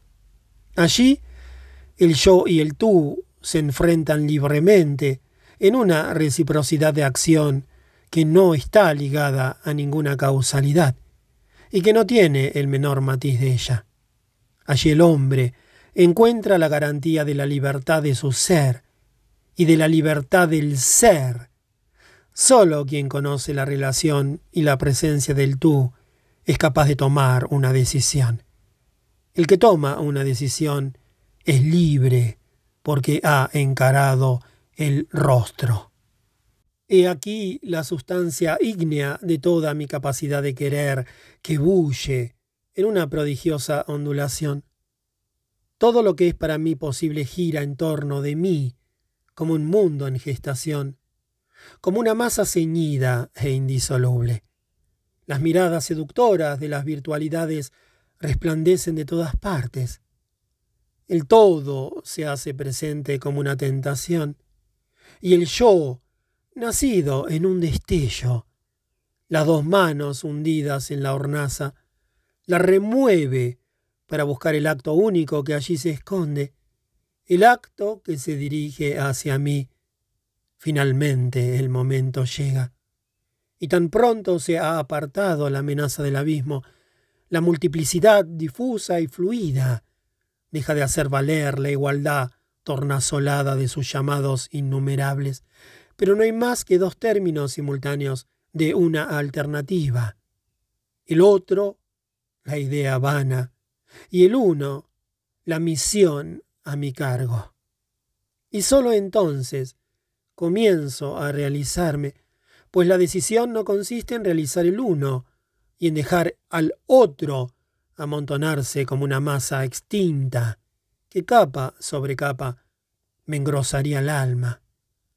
Mas sólo aquel que dirige toda la fuerza del otro al cumplimiento del uno, haciendo entrar en la relación de lo que ha sido elegido la pasión intacta de lo que ha sido repudiado.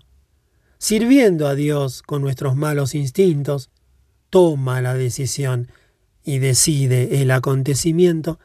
Si se ha comprendido esto, se debe también que ahí está la justicia, la dirección justa en la cual uno se dirige y según la cual uno se decide. Y si había ahí un diablo, no sería él quien se ha decidido contra Dios, sino aquel que de toda eternidad jamás se ha decidido. La casualidad no pesa en el hombre a quien le está asegurada la libertad. Sabe que su vida mortal oscila perpetuamente entre el tú y el ello, y sabe lo que esto significa. Le basta con ser capaz en todo momento de franquear el umbral del santuario en el que no fue capaz de permanecer. El hecho mismo de que deba abandonarlo una y otra vez está para él íntimamente ligado al sentido y el carácter de esta vida. Allí en el umbral se enciende en él siempre de nuevo el espíritu. Aquí, en la vida profana e indigente de todos los días, la chispa deberá manifestar su virtud. Lo que en los hombres lleva el nombre de necesidad no puede aterrarlo allí, porque allí ha conocido la necesidad verdadera, el destino. Destino y libertad se hallan solemnemente prometidos el uno al otro. Solo el hombre que hace de la libertad algo real para él encuentra al destino. En mi descubrimiento de la acción que me requiere, en este movimiento de mi libertad se me revela el misterio, pero también se revela en el hecho de que no pueda ya realizar esta acción tal como lo quería.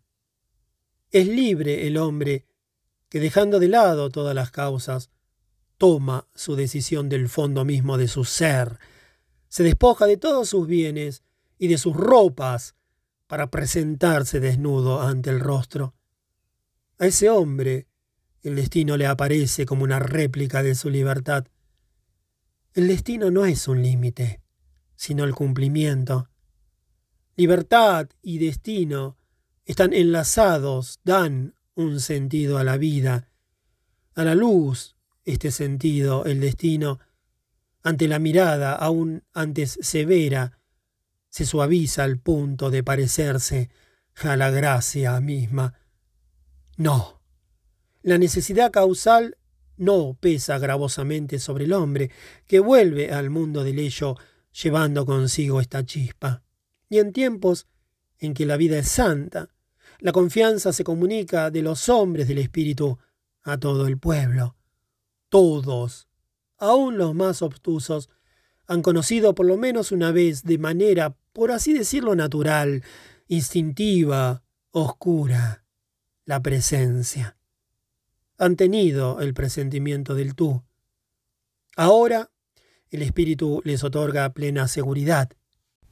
Pero en las épocas enfermizas ocurre que el mundo del ello, al no estar atravesado ni fecundado por los efluvios vivificadores llegados del mundo del tú, solo es una masa aislada y estancada, un fantasma gigantesco surgido del pantano y que oprime al hombre, sucumbe en el debate con un mundo de objetos que no pueden ser para él una presencia. Entonces, la suave causalidad del cosmos se agranda hasta tornarse una fatalidad opresora, asfixiante. Toda gran cultura que abarca un conjunto de pueblos reposa sobre un originario fenómeno de relación, sobre una respuesta al tú dada en su fuente, sobre un acto esencial del espíritu.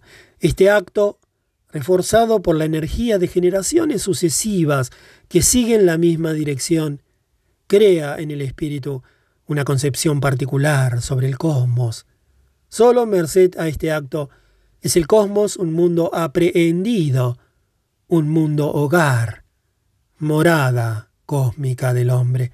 En virtud de este acto, el hombre puede con toda tranquilidad de alma reconstruir siempre de nuevo, en una particular concepción del espacio, casas de Dios y moradas humanas, poblar con himnos y con cantos nuevos la vibración del tiempo y dar una forma a la comunidad humana.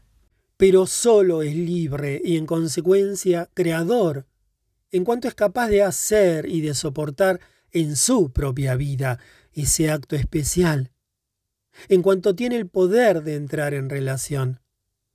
Si una cultura deja de tener como centro un fenómeno de relación viviente y sin cesar renovado, se congela, se torna un mundo de leyo, penetrado solo de cuando en cuando por los actos eruptivos y fulgurantes de espíritus aislados. entonces la causalidad trivial se intensifica. Y si antes no pudo jamás turbar la constitución espiritual del cosmos, ahora se convierte en una fatalidad opresora, asfixiante. El destino sabio y soberano que reinaba en armonía con la riqueza de sentido en el cosmos, sobre toda causalidad, se convierte ahora en un demonismo adverso al sentido y cae en poder de esa causalidad. El mismo karma, en quien los antepasados reconocían una dispensa caritativa, pues todo lo que hacemos en esta vida nos eleva en una existencia ulterior a una esfera de vida más alta, se revela en el presente como una tiranía. Pues el karma de una vida anterior, de la que no tenemos conciencia, nos ha encerrado en una prisión de la cual no podemos evadirnos en la vida presente, donde, como una ley, antaño hallábase establecido encima de nosotros un cielo, manifiesto a los sentidos, y de cuyo arco luminoso pendía el uso de la necesidad, ahora rigen los astros con una absurda y tiránica potencia. Antaño bastaba con entregarse a la dique, a la senda celeste, que es también la nuestra, para habitar libremente en el corazón de la plenitud universal del destino. Ahora, cualquier cosa que hagamos, hemos de soportar el peso muerto del universo con una fatalidad que ignora al espíritu. El deseo impetuoso que nos lleva hacia la redención queda finalmente insatisfecho, a pesar de numerosas tentativas, hasta que lo calma un hombre que enseña a sustraerse al ciclo de los nacimientos, uno que abre a las almas tiranizadas por potencias extrañas el refugio que se llama la libertad de los hijos de Dios. Esto se produce cuando se ha realizado un nuevo fenómeno de encuentro, cuando el hombre ha dado una nueva respuesta decisiva a su tú. De ese acto esencial y central puede entonces nacer una cultura nueva que se ofrece a la radiación del encuentro, a menos que la cultura antigua se haya regenerado por su propia virtud. El mal de que sufre nuestro siglo no se parece al de ningún otro, pero es de la misma familia que los males de todos los otros siglos. La historia de las culturas no es un estadio de canes en el cual los corredores, uno tras otro, habrían de atravesar, con el coraje de la inconsciencia, el mismo ciclo mortal. Un camino inefable conduce a través de sus ascensos y sus declinaciones, no un camino de progreso y de evolución, sino un descenso en espiral a través de los círculos del mundo subterráneo del espíritu, al que también cabe llamar ascenso hacia ese torbellino tan profundo, tan sutil y tan complicado, que ya no sufre ni avance ni retroceso, sino sólo esa reversión inédita, el abrirse paso. ¿Nos será menester ir hasta el fin por este camino? ¿Hasta la prueba de las tinieblas últimas? Allá donde crece el peligro, también crece la fuerza salvadora.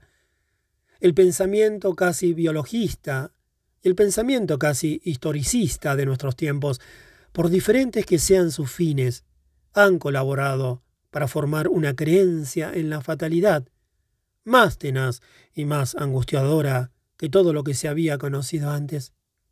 No son ya las fuerzas del karma, ni la potencia de los astros, las que rigen despiadadamente la suerte del hombre.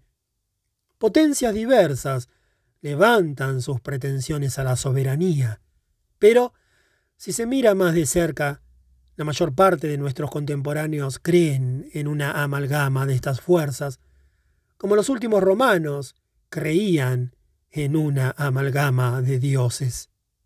Esto se facilita por la naturaleza misma de esas pretensiones. Ya sea la ley vital de una concurrencia universal en la que cada uno está condenado a luchar o desaparecer.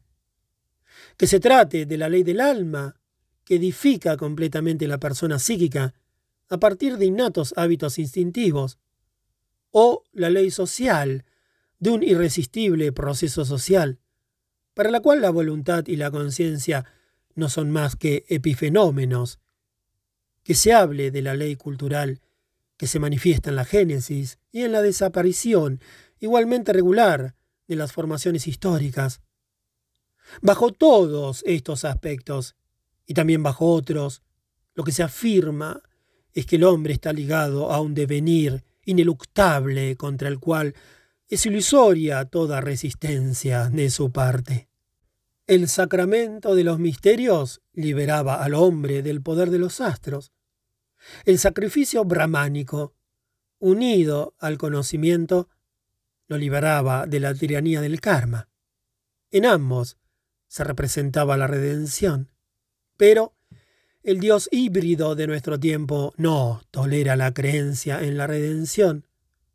Pasa por ser cosa de necios el imaginar una libertad no se tiene otra alternativa que la opción entre la esclavitud voluntaria y la rebelión inútil. Poco importa que respecto a estas leyes se hable de evolución teleológica y de devenir orgánico, pues todas tienen como base el dominio del curso de las cosas, esto es, de la causalidad sin freno. El dogma del proceso gradual significa la abdicación del hombre ante la exuberancia del mundo del ello. Abusa del nombre del destino. El destino no es una campana neumática dada vuelta sobre el mundo humano.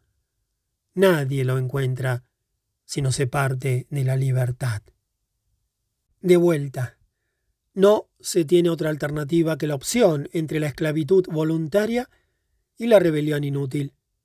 Poco importa que respecto a estas leyes se hable de evolución teleológica y de devenir orgánico, pues todas tienen como base el dominio del curso de las cosas, esto es, de la causalidad sin freno. El dogma del proceso gradual significa la abdicación del hombre ante la exuberancia del mundo del ello. Abusa del nombre del destino. El destino no es una campana neumática dada vuelta sobre el mundo humano. Nadie lo encuentra si no se parte de la libertad. Pero el dogma del curso ineludible de las cosas no deja lugar a la libertad, ni a su revelación más concreta, aquella cuya fuerza cambia la faz de la tierra. La reversión, ese dogma ignora que el hombre que supera la lucha universal mediante la reversión rompe en pedazos la trama de los hábitos instintivos. Se libera de las ataduras de su clase y reanima, rejuvenece, transforma las estáticas estructuras históricas. El dogma del curso de las cosas solo te concede en su juego la opción de observar las reglas del juego o abandonar. Pero aquel que efectúa la reversión derriba todas las piezas. Este dogma te permite, es verdad, que sometas tu vida al determinismo y que permanezcas libre en tu alma. Pero el hombre que realiza la reversión considera esa libertad como la servidumbre más ignominiosa. La única cosa que puede tornarse fatal para el hombre es creer en la fatalidad, porque esta creencia suprime el movimiento que conduce a la reversión. La creencia en la fatalidad es errónea desde el principio. Todo pensamiento, fundado en el curso de las cosas, consiste en un ordenamiento de las cosas que han ocurrido, de los hechos aislados del mundo, de la objetividad, como si fuera historia. La presencia del tú, el devenir a partir de la conexión sólida, son extraños a este pensamiento no conoce la realidad del espíritu. Su esquema carece de valor para el espíritu. La predicción de la objetividad solo es válida para el hombre que ignora la presencia. El hombre, dominado por el ello, está forzado a ver en el dogma del curso invariable de las cosas, una verdad que introduce claridad en la confusión. Pero ciertamente este dogma solo lo sujeta más profundamente al mundo del ello. Pero el mundo del tú no está cerrado. Cualquiera que se dirija a él con el ser concentrado y una fuerza ascendente hacia la relación, descubrirá en sí la libertad. Y el estar libre de la creencia de que no hay libertad es volverse libre. De vuelta. Y el estar libre de la creencia de que no hay libertad es volverse libre.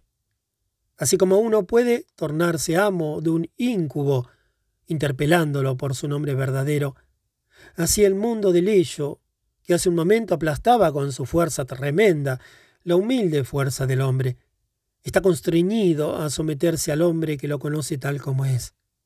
Entonces se hace manifiesto que el mundo del ello aleja de nosotros y nos hace extraña esa plenitud cercana y abundante desde la cual el tú terrestre, con todas sus formas, viene a nuestro encuentro.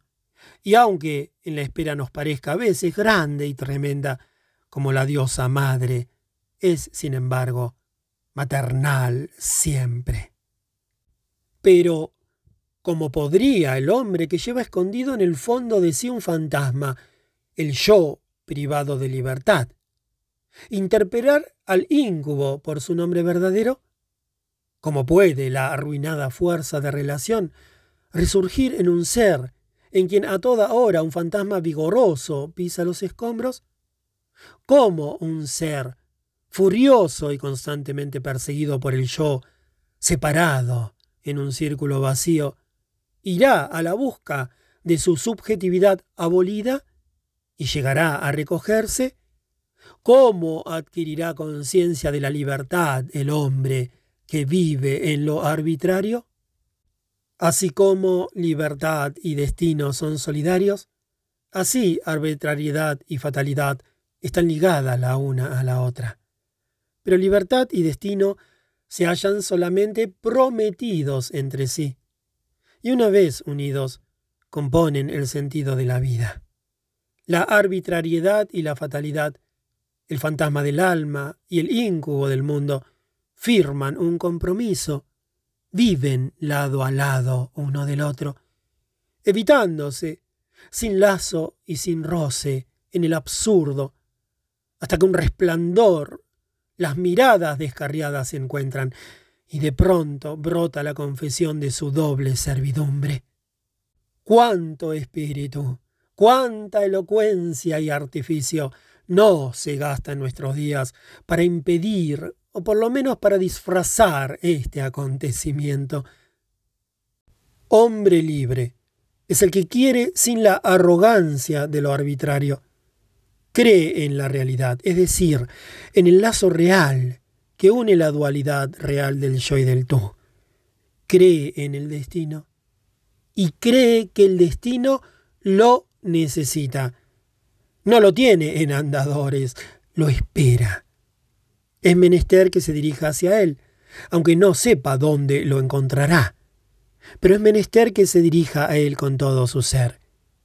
Lo que ocurrirá no se asemejará a lo que su resolución imagina, pero lo que ha de acontecer no acontecerá si no está resuelto a querer lo que es capaz de querer.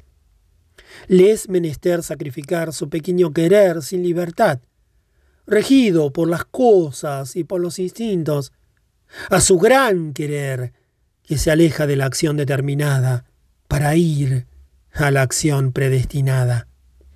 Entonces ya no interviene, pero al mismo tiempo no se contenta con dejar que las cosas ocurran solas. Espía lo que emerge del mismo. Vigila el camino de lo que es esencial en el mundo, y no para dejarse llevar por lo esencial, sino para realizarlo, tal como lo esencial quiere ser realizado por el hombre del cual necesita, por medio del espíritu humano y del acto humano de la vida humana y de la muerte humana. Dije que cree. Y esto significa realmente que se ofrece al encuentro. El hombre que vive en lo arbitrario no cree, no se apresta al encuentro, ignora la solidaridad de la vinculación.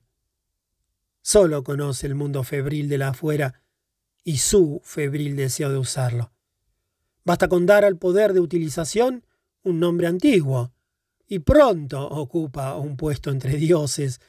Cuando ese hombre dice tú, piensa, oh, mi habilidad para hacer uso, y lo que llama su destino es sólo una manera de armar y de sancionar su don de utilización.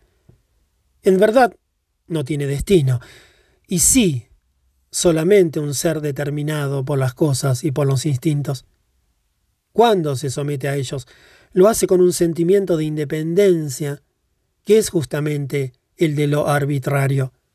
No tiene un gran querer, y sí voluntad arbitraria. Es del todo inepto para el sacrificio, aunque llegue a hablar de él.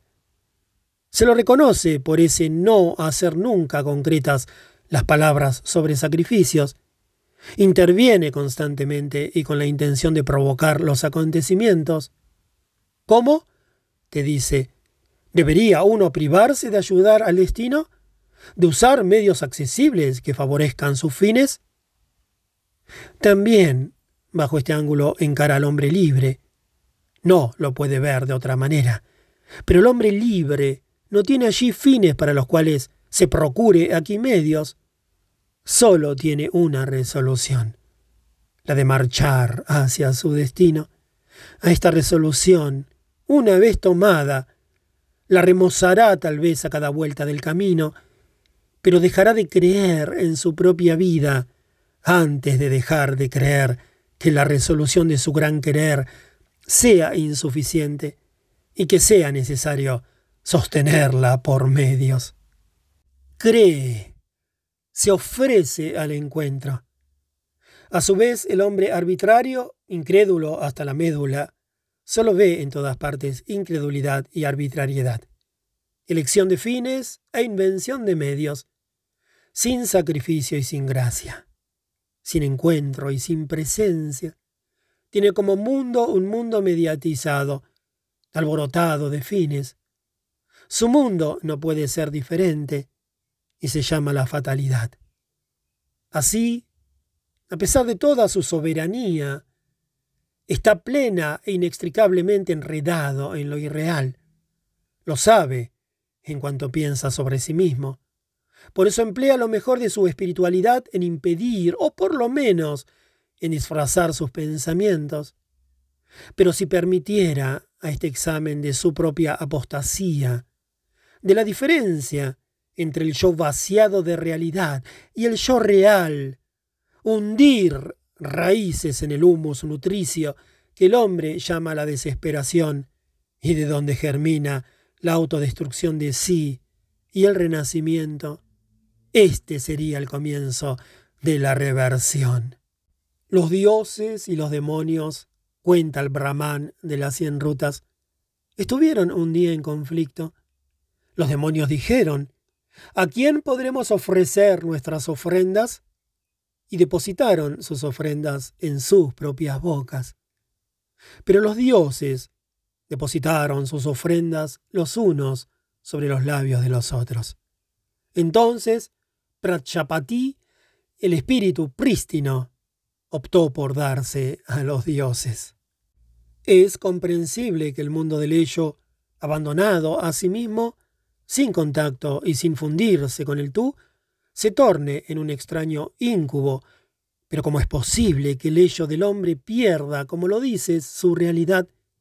Que viva en la relación o fuera de la relación, ello conserva para sí esa garantía, que es la autoconciencia de sí, el recio hilo de oro sobre el cual se enhebran los estados polícromos, que diga yo te veo o yo veo el árbol, Quizá la visión no sea igualmente real en los dos casos, pero lo que es igualmente real en los dos casos es el yo. Verifiquemos si efectivamente es así. La forma de las palabras no prueba nada. Muchos de los tú expresados no significan en el fondo sino un ello, al cual uno dice tú por hábito y por apatía, y muchos ellos significan un tú del cual uno ha conservado en el fondo de sí un recuerdo lejano. Así, en casos numerosos, el yo no es más que un pronombre indispensable, una abreviatura necesaria de quien habla. Pero la conciencia de sí, cuando en una frase se emplea el verdadero tú de la relación y en otra el ello de una experiencia, y cuando en los dos casos uno ha pensado verdaderamente el yo, ¿se expresa la misma autoconciencia? El yo de la palabra primordial yo tú es diferente del yo de la palabra primordial yo ello. El yo de la palabra primordial yo ello aparece como un ser aislado y adquiere conciencia de sí como de un sujeto, el sujeto del conocimiento práctico y de costumbre. El yo de la palabra primordial yo tú aparece como una persona y adquiere conciencia de sí como de una subjetividad, sin régimen genitivo. La individualidad aparece en la medida en que se distingue de otras individualidades. Una persona aparece en el momento en que entra en relación con otras personas. La una es la forma espiritual de una separación natural. La otra es la forma espiritual de una natural solidaridad de conexión. La finalidad de la autodiferenciación es la experiencia y la utilización que a su vez tienen por objeto la vida, es decir, la muerte que dura el término de una vida humana. La finalidad de la relación es el ser propio de la relación, es decir, el contacto con el tú.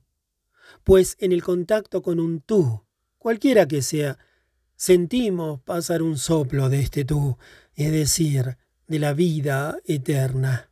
Quien está en la relación participa en una realidad, es decir, en un ser que no está únicamente en él ni únicamente fuera de él.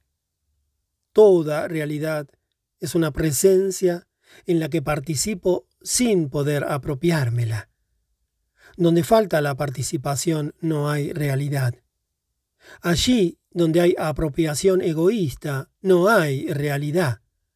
La participación es tanto más perfecta cuanto más directo es el contacto con el tú. El yo es real en virtud de su participación en la realidad. Se torna tanto más real cuanto más completa es su participación.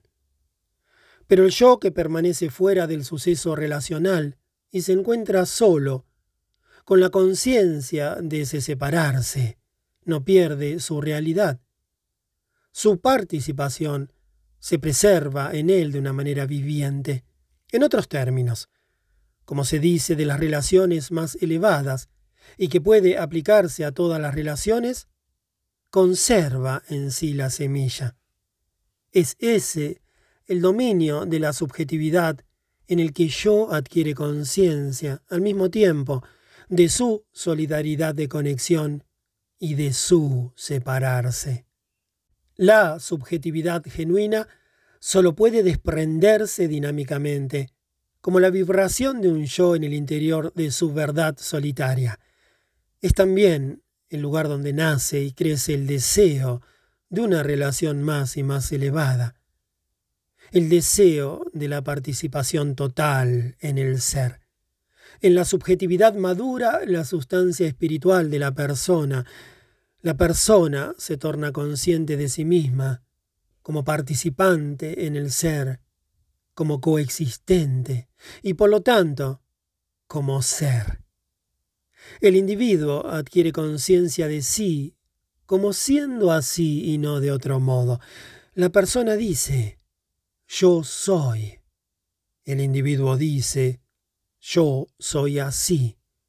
Conócete a ti mismo. Significa para la persona, conócete como ser. Para el individuo significa, conoce tu particular modo de ser. La individualidad al distinguirse de otros seres, se aleja del ser verdadero. Con esto no queremos decir que la persona renuncia de algún modo a su ser particular, a su ser distinto. Solo queremos decir que su ser particular no es el punto de vista en el cual se coloca, sino la concepción necesaria y única, significativa del ser. El individuo, al contrario, se atraganta con su única manera de ser, o, más aún, con esa manera de ser, que imagina que es la suya. Pues conocerse significa para él básicamente construir lo más a menudo una forma de sí mismo que pueda parecer justificada y que será para él cada vez más una ilusión. Quiere decir, procurarse, contemplándola con veneración, la ilusión de conocer su manera de ser, tal cual es realmente. El conocimiento verdadero de su ser lo conduciría al suicidio o al renacimiento. La persona contempla su sí mismo. El individuo se ocupa de lo que es suyo. Dice mi especie, mi raza, mi actividad, mi genio. El individuo no participa en ninguna realidad y no conquista realidad alguna. Se delimita por relación a lo que no es él y trata de apropiarse por la experiencia y la utilización la mayor parte posible de ese no yo. Este es su dinamismo propio. Autodiferenciación y apropiación. Doble operación que ocurre fuera del ello en la no realidad. El sujeto que se cree ser podrá apropiarse de lo que quiera, pero no extraerá de ello sustancia. Permanecerá tal cual es, un punto funcional, agente de experiencia y de utilización, y nada más. Ni su modalidad de ser extendido y complejo, ni su individualidad ambiciosa le ayudará a ganar enjundia. No hay dos especies de hombres, sino dos polos de humanidad. Ningún hombre es puramente una persona. Ninguno es puramente individualidad. Cada hombre vive en el interior de un yo doble. Pero hay hombres en quienes la persona es a tal punto preponderante que cabe llamarlos personas. Y hay otros en quienes la individualidad es a tal punto preponderante que cabe llamarlos individuos. La verdadera historia se desarrolla en la relación de los unos con los otros. Cuanto más el hombre, cuanto más la humanidad están regidos por la individualidad, tanto más el yo se hunde en la irrealidad. En tales épocas, la persona lleva en el hombre y en la humanidad una existencia subterránea y escondida, y en cierto modo ilegítima, hasta la hora en que es llamada a la luz del día. Cuanto más fuerte es el yo de la palabra primordial yo tú, en la dualidad del yo, tanto más personal es el hombre. Según la manera en que un hombre dice yo, lo que quiere decir cuando dice yo, cabe decidir el lugar que ocupa, y a dónde conduce su camino. La palabra yo es el verdadero shibolet de la humanidad. Escuchad, pues, esta palabra. Cuán discordante es el yo del individuo egotista. Puede conmovernos con una gran piedad cuando sale de una boca oprimida por la tragedia de una silenciada contradicción íntima. Puede golpearnos con su horror cuando sale de una boca caótica que da a su contradicción íntima una expresión violenta, brutal y estúpida. Cuando sale de una boca vana y melosa, nos parece penoso o desagradable. Quien pronuncia con una mayúscula el yo aislado, devela el oprobio del espíritu universal, envilecido hasta no ser más que una espiritualidad. Pero el yo tan viviente, tan enérgico de Sócrates, cuán legítimo y bello es. Es el yo del diálogo infinito. La atmósfera del diálogo lo envuelve con su soplo. Ya se dirija a sus jueces, ya se encuentre en la última hora en su prisión. Este yo vivía continuamente en la relación con los hombres, relación encarnada en el diálogo. Creía en la realidad de los hombres y a ellos se dirigía. Vivía con ellos en plena realidad y esta realidad no lo abandonó. Su soledad misma no puede ser un abandono. Y cuando el mundo humano hace silencio en torno de él, oye que su demonio le dice tú. Qué legítimo y bello es el sonido que produce el yo tan rico de Goethe. Es el yo de una pura intimidad de la naturaleza que se libra a él y le habla sin cesar. Le revela sus secretos sin traicionarle su misterio. Este yo cree en la naturaleza y cuando dice a la rosa, eres tú, se asocia a ella en una misma realidad. Por eso, cuando este yo reflexiona sobre sí mismo, el espíritu de lo real le permanece fiel. La visión del sueño se conserva en el ojo dichoso que recuerda su propia naturaleza solar, y la amistad de los elementos acompaña al hombre hasta en el silencio de la muerte y el devenir. He aquí el sonido que a través de las edades produce el yo suficiente, verdadero y puro, de quienes como Sócrates y Goethe se dedican a la relación. Y para tomar un ejemplo del reino de la relación incondicional, cuán poderoso y subyugador es el yo pronunciado por Jesús, que toca a la evidencia, es el yo de la relación incondicionada, en la que el hombre da a su tú el nombre de Padre, a tal punto que él mismo no es más que hijo y solo hijo. Si aún dice yo, no puede querer decir más que el yo de la palabra fundamental sagrada, elevada por él hasta lo incondicionado. Si alguna vez ensaya el aislamiento, su solidaridad con la relación es mayor y desde el seno de esta relación se dirige a los otros hombres. En vano, procuréis reducir ese yo a una potencia que actúa sobre sí misma, a reducir ese tú a una realidad interior. En vano procuréis frustrar de su realidad lo real, la relación presente. El yo y el tú subsisten. Cada hombre puede decir tú y es entonces yo. Cada uno puede decir padre y es entonces hijo la realidad subsiste. Pero ¿qué ocurriría si la vocación de un hombre exige que no conozca más lazo que su causa particular, que no tenga más relación verdadera con tú alguno, que no reconozca más la presencia de ningún tú, que todo lo que le rodea se torne en ello y el ello útil a su causa? que hemos de pensar del modo en que Napoleón dice yo? ¿No es legítimo? Esta encarnación de la experiencia y de la utilización no es una persona? En verdad, el amo del siglo evidentemente ha ignorado la dimensión del tú. Ha habido razón en decir que todos los seres eran para él valores.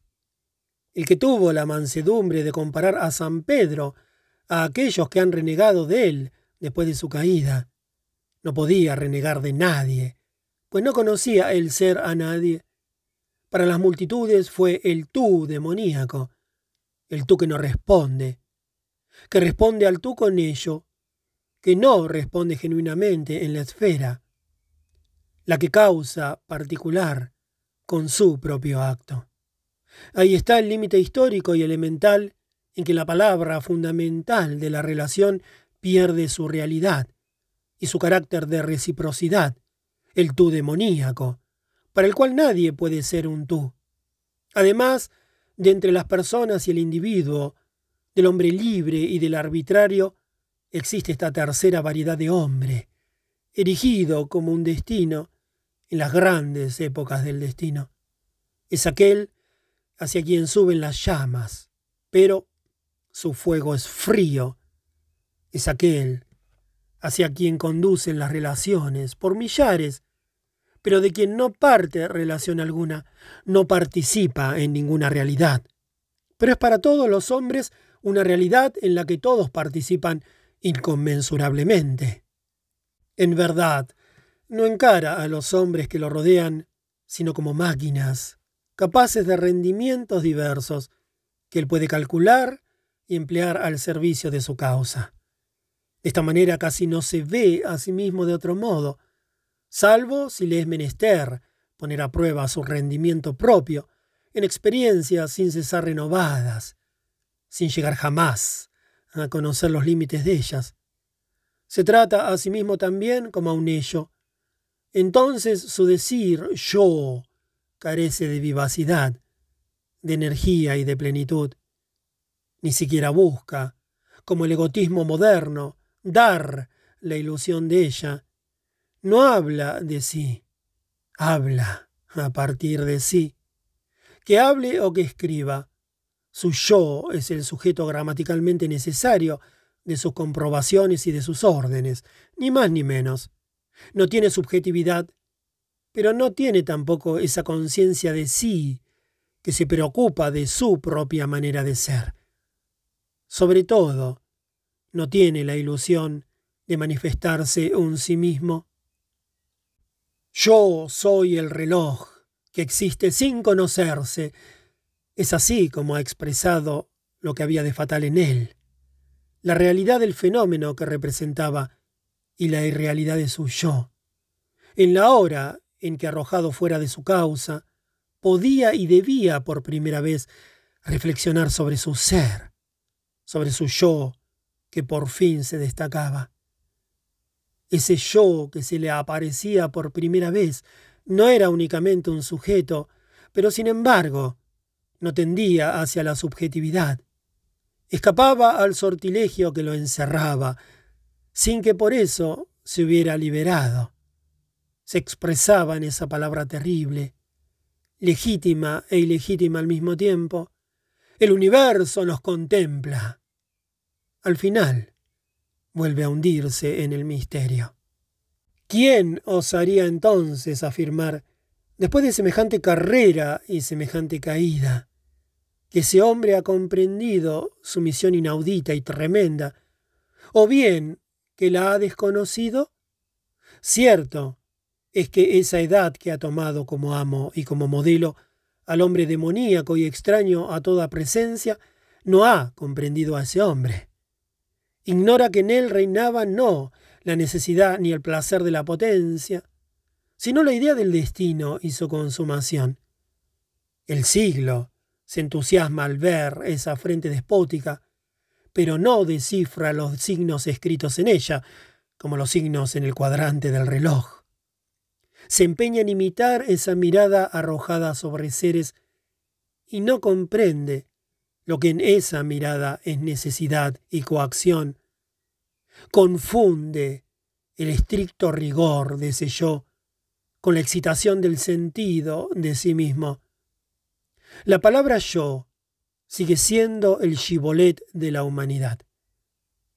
Napoleón no ponía en ella ninguna fuerza de relación, sino que la pronunciaba como el yo de una consumación. Quien se esfuerza en decirla como él la dijo, solamente traiciona lo que tiene de irremediable su propia contradicción íntima. ¿Qué significa contradicción íntima? Cuando un hombre no atiende el a priori de la relación en su vida con el mundo, cuando olvida hacer actuar y realizar el tú que encuentra innato, ese tú se introvierte, se desarrolla al contacto de lo que no puede ser su objeto, se despliega allí donde no hay lugar para ese despliegue lo que se produce es un encuentro consigo mismo, que no puede ser una relación, ni una presencia, ni una reciprocidad fecunda, sino mera autocontradicción. El hombre puede procurar interpretarlo como una relación, por ejemplo, como una relación religiosa, para arrancarse del horror de ser su propio doble espectro mas siempre descubre la falsedad engañosa de esa interpretación. está allí al borde de su vida. Una experiencia no cumplida se había refugiado en una apariencia de cumplimiento. Ahora anda a tientas por laberintos en los que se hunde más y más.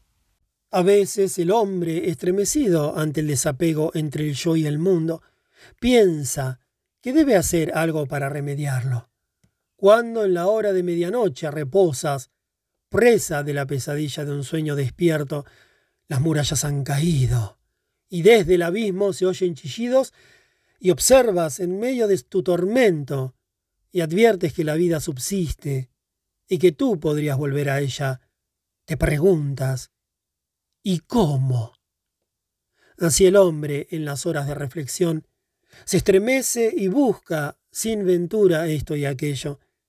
Sin embargo, es posible que haya observado en su fondo el sentido de la verdadera dirección, la que por el sacrificio conduce a la reversión.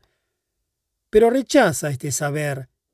El misticismo no soporta el resplandor solar de la luz eléctrica. Llama en su ayuda al pensamiento, en el que tiene gran confianza.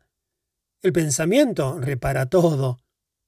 En efecto, el gran arte del pensamiento está en diseñar una imaginación del universo que inspire fe. Así ese hombre dice a su pensamiento, mira ese monstruo tremendo que está acostado allí, con sus ojos crueles. ¿No es el mismo con el cual he jugado antaño?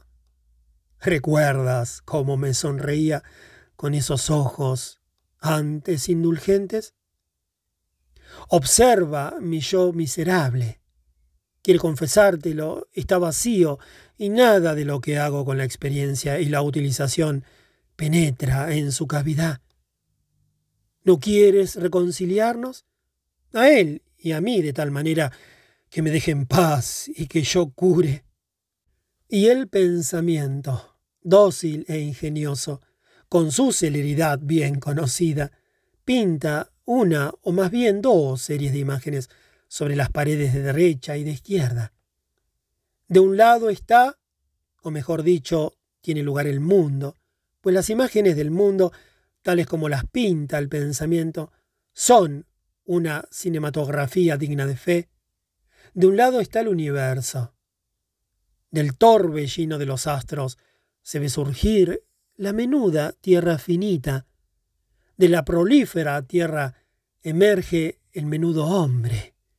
Y luego la historia lo arrastra a través de las edades, para que reconstruya persistentemente los hormigueros de las culturas que la misma historia aplasta. Por debajo de esta serie de imágenes se leen estas palabras, el uno y el todo. En la otra pared tiene lugar el alma una hiladora hila las órbitas de todos los astros y la vida de toda la creación y la historia del universo. Todo está tejido de un mismo hilo y deja de llamarse astros y criaturas y mundo para llamarse sensaciones y representaciones, esto es, experiencias y estados del alma. Y bajo esta serie de imágenes se leen estas palabras, el uno y el todo. En adelante, cuando se estremece en la soledad y el mundo lo aprisiona en angustia, el hombre levanta los ojos a derecha o a izquierda, poco importa, y percibe un cuadro. Ve entonces que el yo encuadra en el mundo y que realmente no hay yo del todo, y que el mundo nada podría hacer al yo del todo. O ve que el mundo encuadra en el yo y que realmente no hay mundo, y así el mundo nada puede hacer al yo y se tranquiliza. Otra vez, el hombre, si se estremece en la soledad y su yo está angustiado, levanta los ojos y percibe una imagen. Poco importa cuál sea ella el yo vacío se encuentra atestado de mundo, o la corriente del mundo ondea sobre él y el hombre se tranquiliza. Pero llegará una hora, y ella está cercana, en la cual el hombre estremecido, al levantar los ojos, perciban un resplandor las dos series de imágenes al mismo tiempo, y un estremecimiento más profundo lo sacudirá.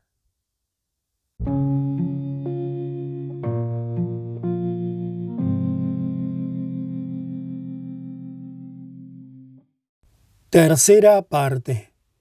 El tú eterno. Las líneas de las relaciones, si se las prolonga, se encuentran en el tú eterno. Cada tú particular abre una perspectiva sobre el tú eterno. Mediante cada tú particular, la palabra primordial se dirige al tú eterno. A través de esa relación del tú de todos los seres, se realizan y dejan de realizarse las relaciones entre ellos. El tú innato se realiza en cada relación y no se consuma en ninguna. Solo se consuma plenamente en la relación directa con el único tú, que por su naturaleza jamás puede convertir en ello. Los hombres han dado muchos nombres a su tú eterno cuando cantaban a aquel al cual daban uno de esos nombres, era siempre en el tú en quien pensaban. Los primeros mitos fueron himnos de alabanza, luego los nombres entraron en el lenguaje del ello. Los hombres se han sentido más y más empujados a reflexionar sobre su tú eterno y a hablarle como a un ello. Pero todos los nombres de Dios son santificados, porque al pronunciarlos no solamente se habla de Él, sino también se le habla. Muchos hombres quisieran prohibir el empleo del vocablo Dios, porque se ha abusado de él demasiado. En verdad, es la más gravosamente cargada de todas las palabras que el hombre emplea, pero, por esta misma razón, es la más imperecedera y la más indispensable de todas. ¿Qué importan todas las divagaciones respecto de la esencia de Dios y de las obras de Dios? Pues sobre este punto no hay, y no puede haber jamás, sino divagaciones.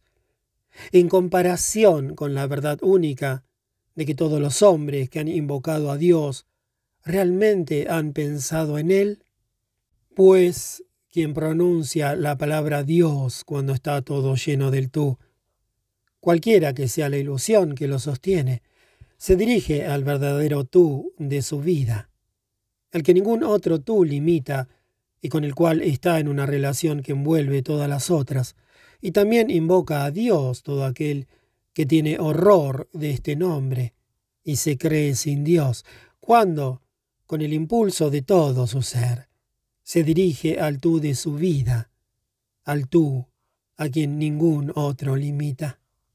Cuando, siguiendo nuestro camino, encontramos a otro hombre que venía hacia nosotros, siguiendo también su camino. Solo conocemos nuestra parte del camino, no la suya, porque de la suya solo tenemos conocimientos en el encuentro. Pero nuestra presunción nos habla de ella, como si fuera algo de más allá del encuentro. Lo que debe ocuparnos Aquello de lo cual debemos inquietarnos no es la otra parte, sino la nuestra. No es la gracia, sino la voluntad. La gracia nos concierne en la medida en que avanzamos hacia ella, en que esperamos su presencia, pero no es nuestro objeto. Lo que conocemos del camino por haberlo vivido y porque es nuestra vida misma, no es una espera o un ser accesible. El tú se me presenta, pero soy yo quien entra en relación directa con él. Así, la relación comporta ser elegido y elegir, y es a la vez pasión y acción. Del mismo modo, toda acción con el ser entero suprime las acciones parciales. Al mismo tiempo, todas las sensaciones de actos fundados solamente en sus limitaciones particulares e ineludiblemente se asemeja a una pasión. Esta actividad es la del hombre llegado a su pleno crecimiento y a la que se ha designado como un hacer nada, porque nada de aislado, nada de parcial, se mueve más en el hombre y nada de él interviene ya en el mundo, porque es el hombre todo entero, encerrado en su propia plenitud, descansando en su plenitud, quien entonces actúa. Porque el hombre se ha vuelto totalidad actuante. Cuando uno ha llegado a asegurarse la constancia de semejante disposición, está pronto para el encuentro supremo. Para esto es menester dejar de lado el mundo sensible como si fuera un mundo ilusorio. No hay mundo ilusorio. Solo hay el mundo, que se nos aparece doble en correspondencia con nuestra doble actitud. Solo hay que romper la barrera de la separación. Tampoco es necesario ir más allá de la experiencia sentible, pues toda experiencia, aun la más espiritual, solo nos daría como resultado un ello. Ni es necesario dirigirse hacia un mundo de ideas y de valores, porque ellos no pueden hacérsenos presentes. Ninguna de esas cosas es necesaria. ¿Se puede decir que es realmente necesario?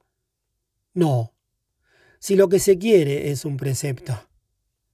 Todo lo que el espíritu ha inventado o descubierto en el curso de las edades en materia de preceptos, de reparación, de práctica o meditación, nada tiene en común con el hecho prístino y simple del encuentro. Cualesquiera que sean las ventajas en el conocimiento o la eficacia que se puede extraer de tal o cual ejercicio, nada de eso repercute sobre la relación de que estamos hablando. Todo esto tiene su lugar en el mundo del ello y no nos hace progresar un paso, no nos hace dar el paso decisivo que nos sacaría de ese mundo. No son prescripciones las que nos enseñarán a salir de él. Pero cabe demostrar que uno ha salido de él si uno traza un círculo que excluya todo lo que no sea esa salida. Entonces, me parece con evidencia, la única cosa que importa, la perfecta aceptación de la presencia. Con seguridad, esta aceptación presupone que cuanto más hundido está un hombre en su aislamiento, tanto más difícil es la aventura y más elemental es la reversión. No es que no renuncie al yo, como lo suponen generalmente los escritos místicos.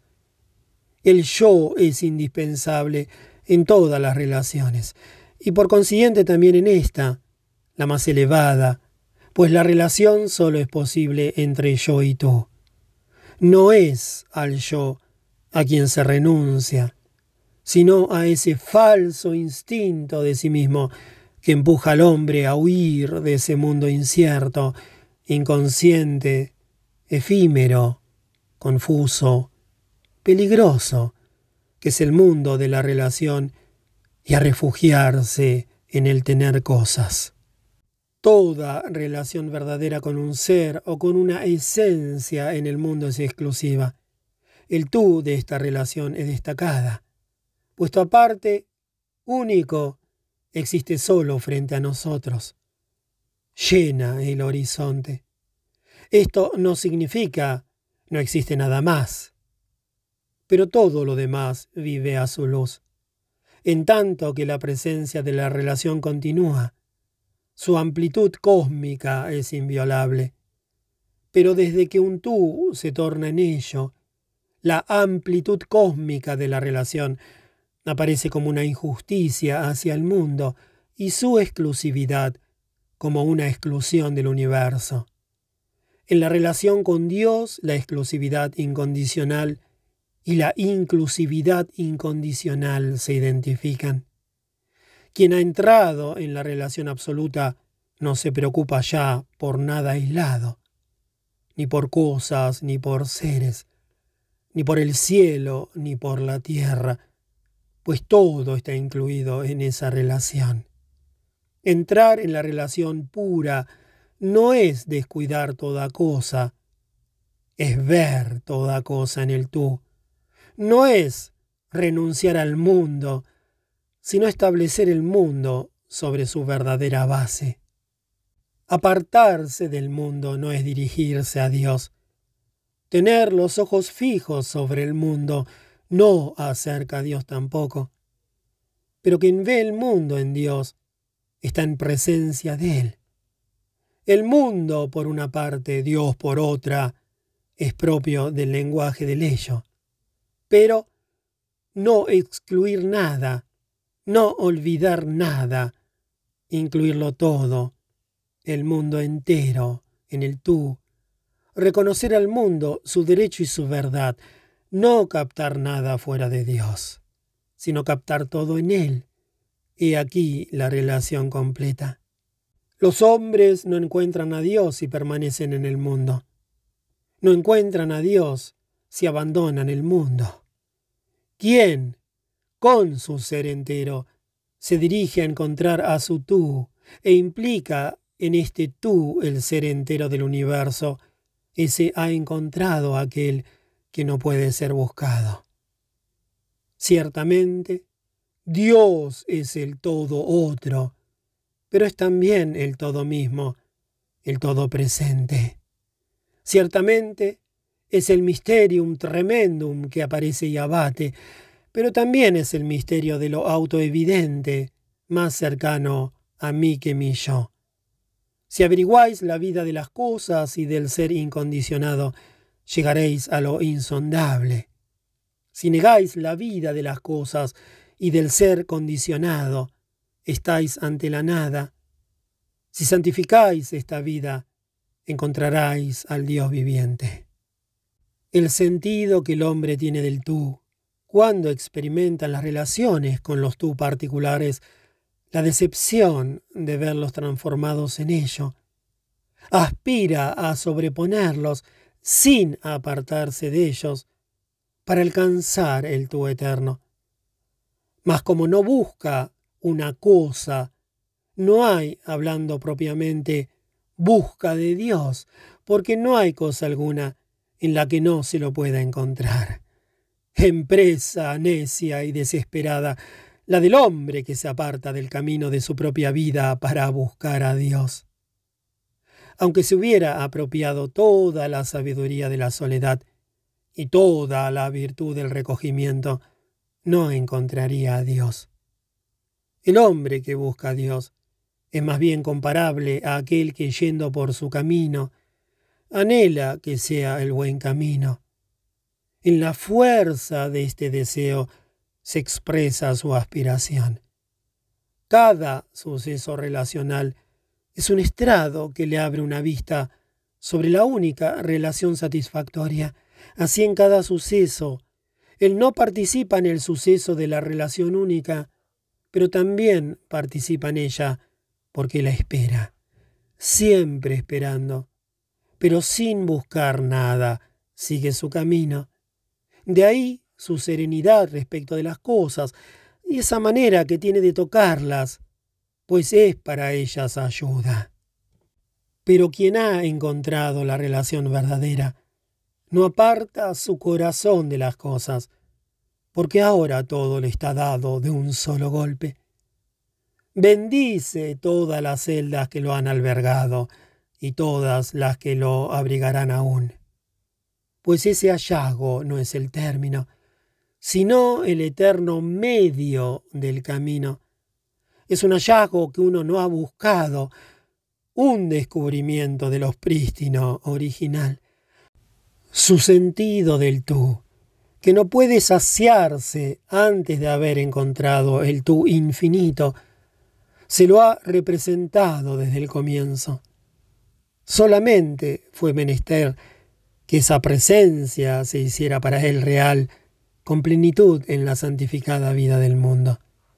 Dios no puede ser inferido de ninguna cosa, por ejemplo, de la naturaleza, como su autor, o de la historia, como su guía o del sujeto del cual sería el sí mismo en quien se piensa.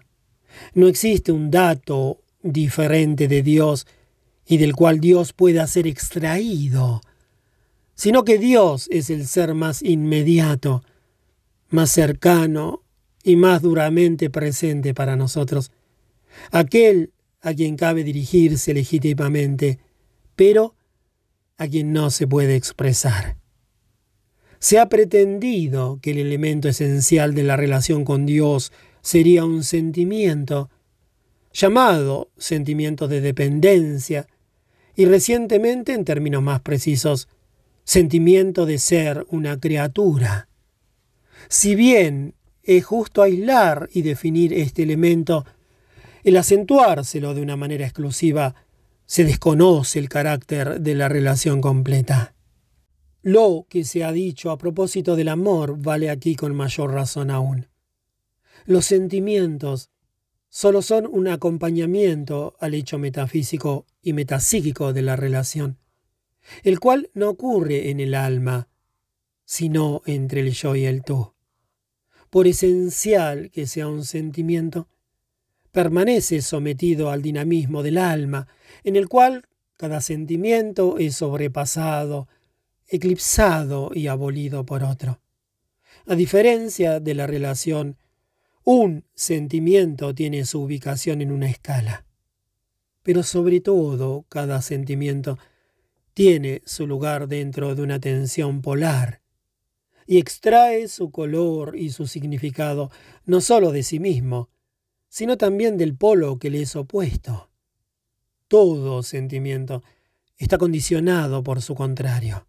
Por lo tanto, si a la relación absoluta, que encierra en realidad todas las relativas, porque ella ya no es, como estas, fragmentaria, sino total, siendo el cumplimiento de todas y su fusión en la unidad, se la redujera a la situación de un sentimiento aislado y limitado, se la sometería a la relatividad psicológica. De vuelta. Por lo tanto, si a la relación absoluta se la redujera a la situación de un sentimiento aislado y limitado, se la sometería a la relatividad psicológica. Desde el punto de vista del alma, la relación perfecta solo puede entenderse como teniendo dos polos, como siendo la conciencia opositora como la resolución de las antinomias del sentimiento.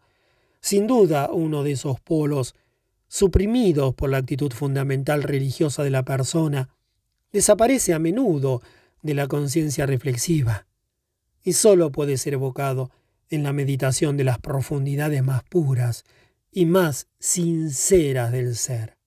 Sí, ciertamente, en la relación pura te sentías enteramente dependiente, como no te sentiste en ninguna otra relación, y también plenamente libre, más libre que en todo otro lugar y momento. Te sentías a la vez criatura y creador. Lo que poseías entonces no era uno de esos dos sentimientos limitados por el otro.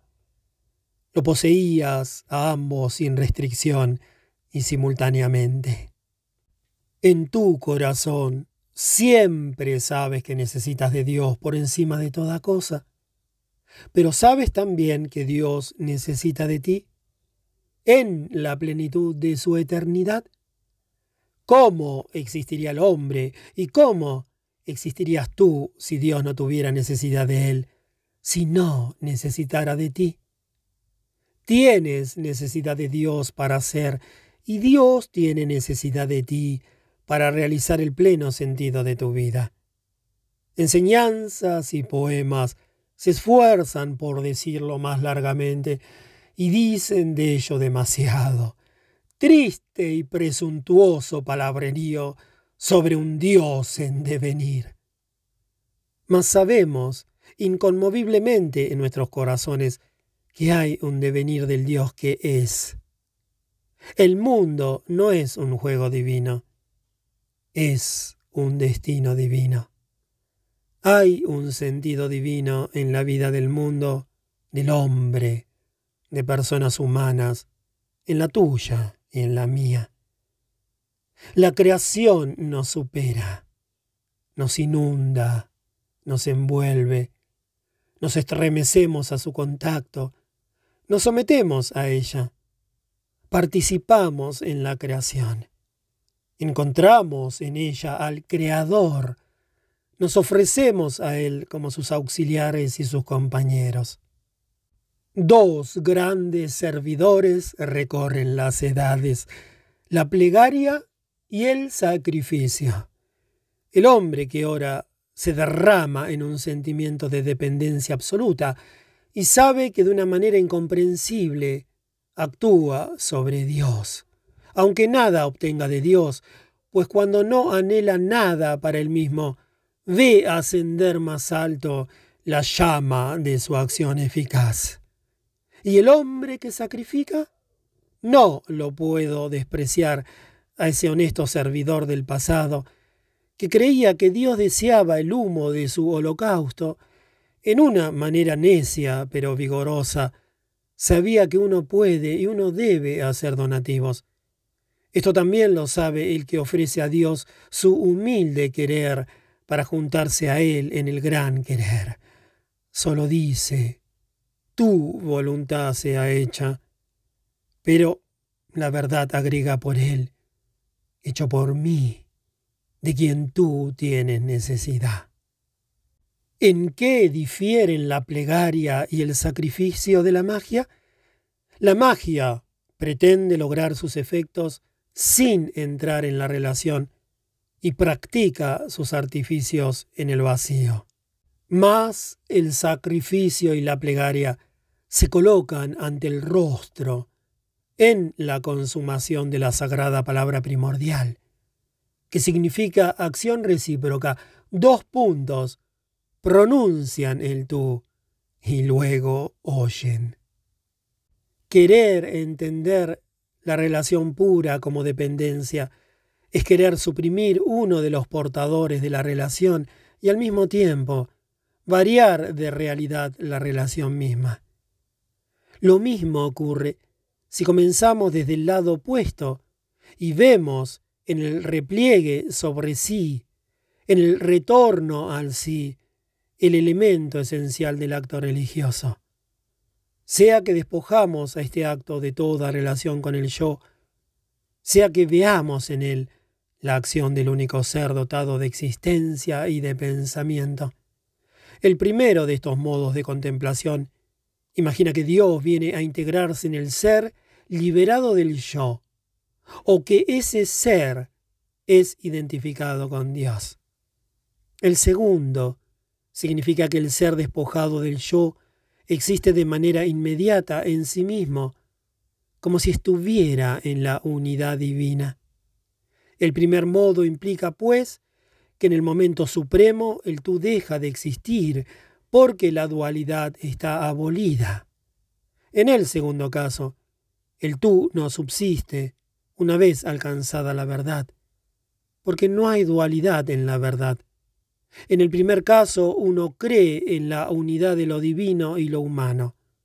En el segundo caso, uno cree en la identidad de lo divino y lo humano. En los dos casos se afirma un más allá del yo y del tú, que en el primer caso es un devenir realizado, por ejemplo, en el éxtasis, y en el segundo caso, un estado que se revela, por ejemplo, en la contemplación de sí en el sujeto pensante. En los dos casos la relación está suprimida, de manera dinámica en el primer caso, en el que el yo está absorbido por el tú y deja de ser un tú para ser un ser único. De manera estática, en el segundo caso, en el que yo resuelto en sí se conoce como el solo existente. La teoría de la dependencia solo deja al yo, que soporta el arco universal de la relación pura, una tan débil y vana realidad, que se deja de creerla capaz de llevar nada. Una de las teorías del repliegue sobre sí destruye este arco celeste en el momento en que iba a cumplirse. La otra teoría considera a este arco como un espejismo que es menester superar.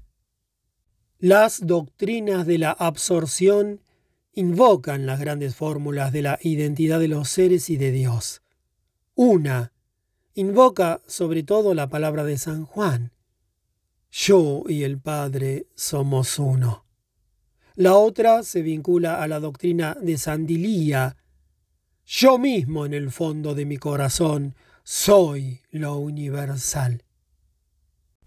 Los caminos por donde conducen estas fórmulas son diferentes entre sí. La primera, después de un recorrido subterráneo, surge en la vida de una persona de magnitudes místicas y se expande en una doctrina. La segunda emerge en el interior de una doctrina y luego conduce a la vida mística de una persona. El carácter de la fórmula se modifica a lo largo de estas líneas. El Cristo de la tradición juánica, el Verbo hecho carne una sola vez en la historia, conduce al Cristo del maestro Eckhart, eternamente engendrado por Dios en el alma humana. La fórmula de los Upanishads, que es conocimiento del sí, dos puntos, he aquí lo real, he aquí el sí, y tú eres ese mismo, conduce prestamente a la fórmula budista, que es una abdicación.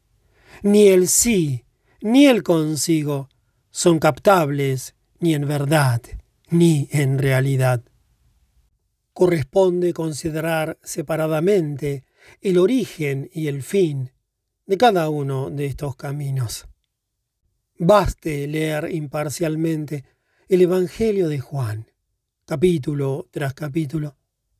Es verdaderamente el Evangelio la relación pura. Hay allí más verdad que en la fórmula mística familiar. Yo soy tú y tú eres yo. El Padre y el Hijo consubstanciales, podemos decir Dios y el hombre consubstanciales, son el par indestructiblemente real los dos portadores de la relación original, que yendo de Dios al hombre, se llama misión y mandamiento, y yendo del hombre a Dios, se llama conocimiento y amor, contemplación y percepción.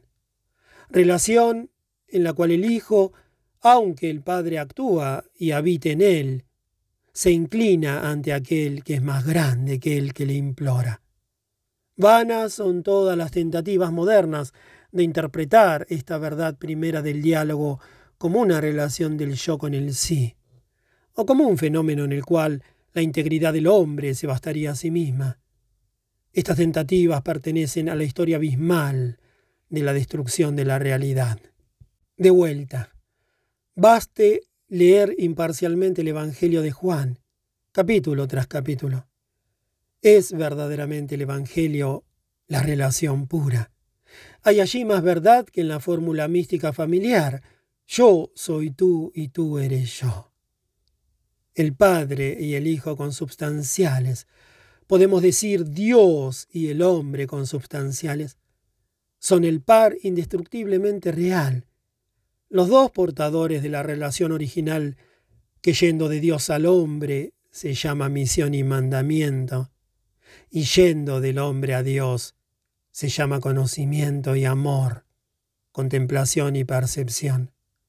Relación en la cual el Hijo, aunque el Padre actúa y habite en él, se inclina ante aquel que es más grande que el que le implora.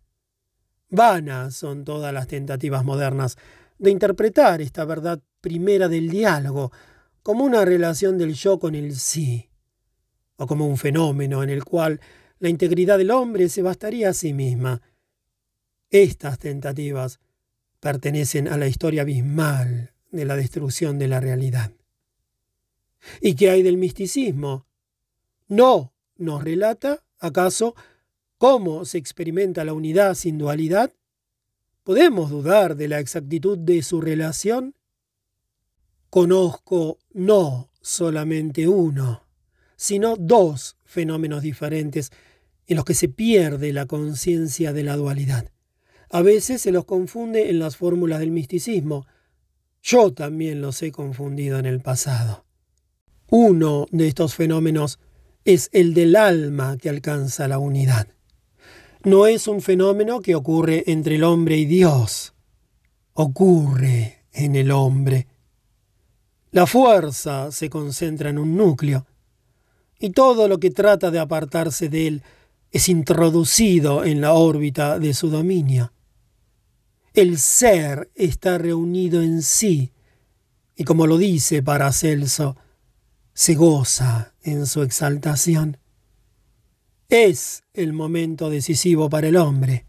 Sin este momento, es incapaz para la obra del Espíritu.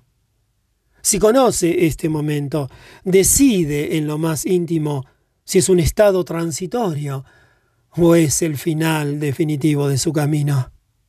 Concentrado en la unidad, el hombre está pronto para el encuentro, al fin plenamente posible, con el misterio, con la salvación. Pero también puede saborear la felicidad que le da esta concentración de todo su ser y luego retornar a la dispersión del ser sin haberse impuesto la tarea suprema. Todo en nuestro camino es decisión intencional, oscuramente entrevista, totalmente misteriosa. Esta decisión en el ser más íntimo es la más secreta de todas es la que determina más poderosamente nuestro destino. El otro fenómeno está implicado en la naturaleza incaptable del acto relacional mismo, en el cual se supone que dos se tornan uno, uno y uno unido. La desnudez brilla aquí en la desnudez. Yo y tú son absorbidos. La humanidad que hace un momento se sentía en presencia de la divinidad, se sumerge en ella. Han aparecido la glorificación, la deificación y la unidad del ser. Pero cuando el hombre, iluminado y agotado, vuelve al cuidado de las cosas terrenales, y cuando, con corazón advertido, reflexiona sobre las dos situaciones, no está obligado a reconocer que su ser se ha escindido en dos y una parte se ha librado a la perdición.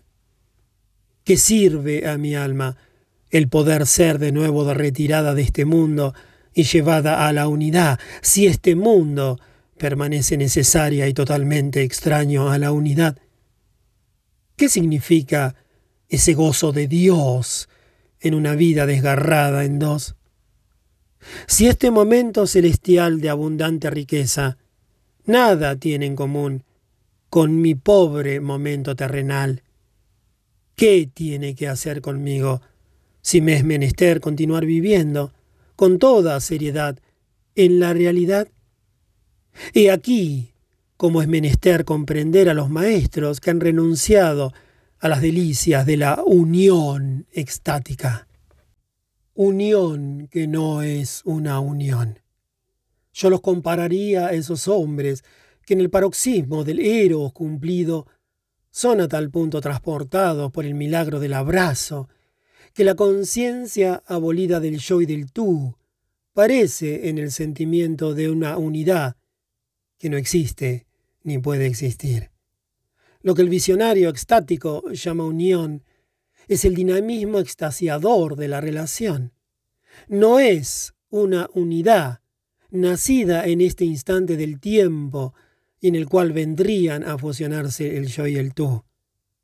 Es el dinamismo de la relación misma que viene a colocarse ante los participantes en esta relación, inquebrantablemente fijados el uno ante el otro, y que disimula a cada uno el sentimiento extasiado del otro.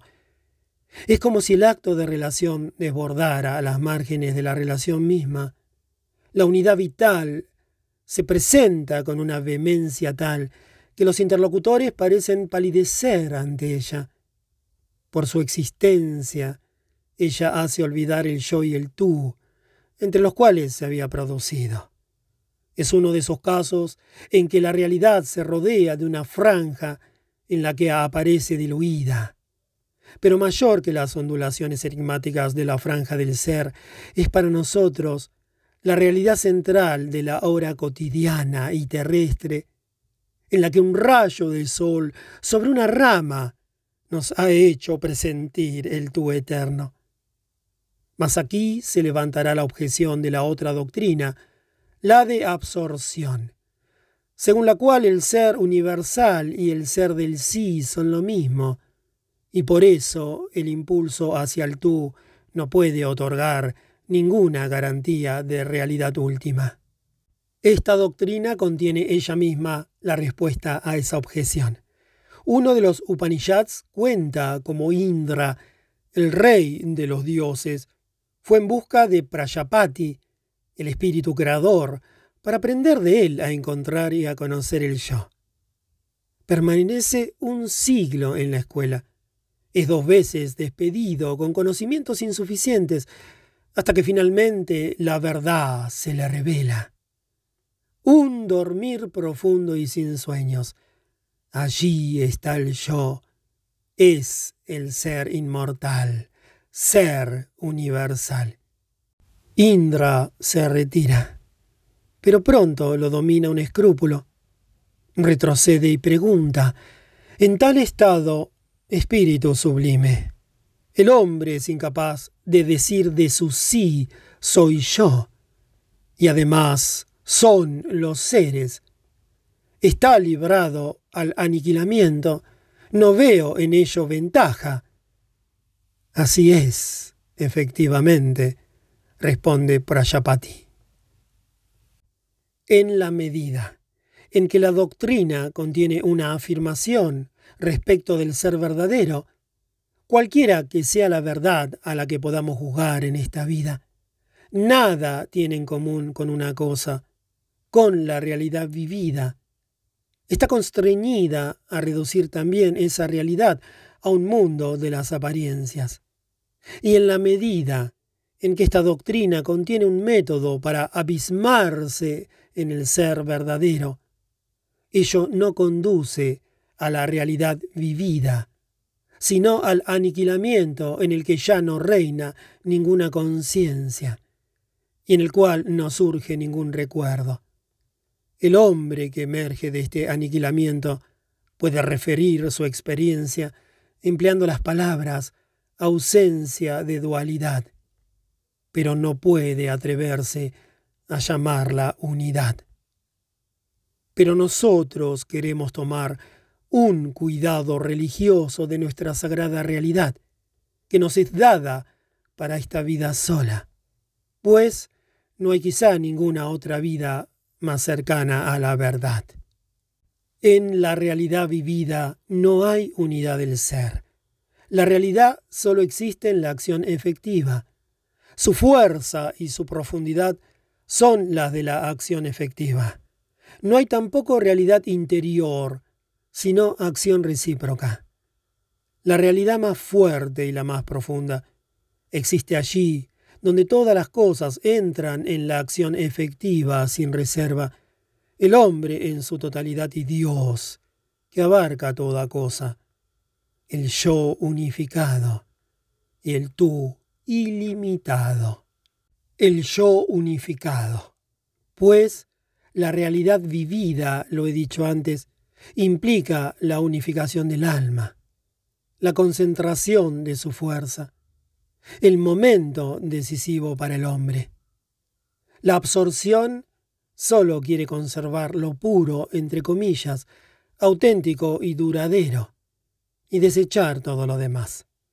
En cambio, en esta concentración lo instintivo no es considerado como demasiado impuro, lo sensible como demasiado superficial, lo emotivo como demasiado fugaz.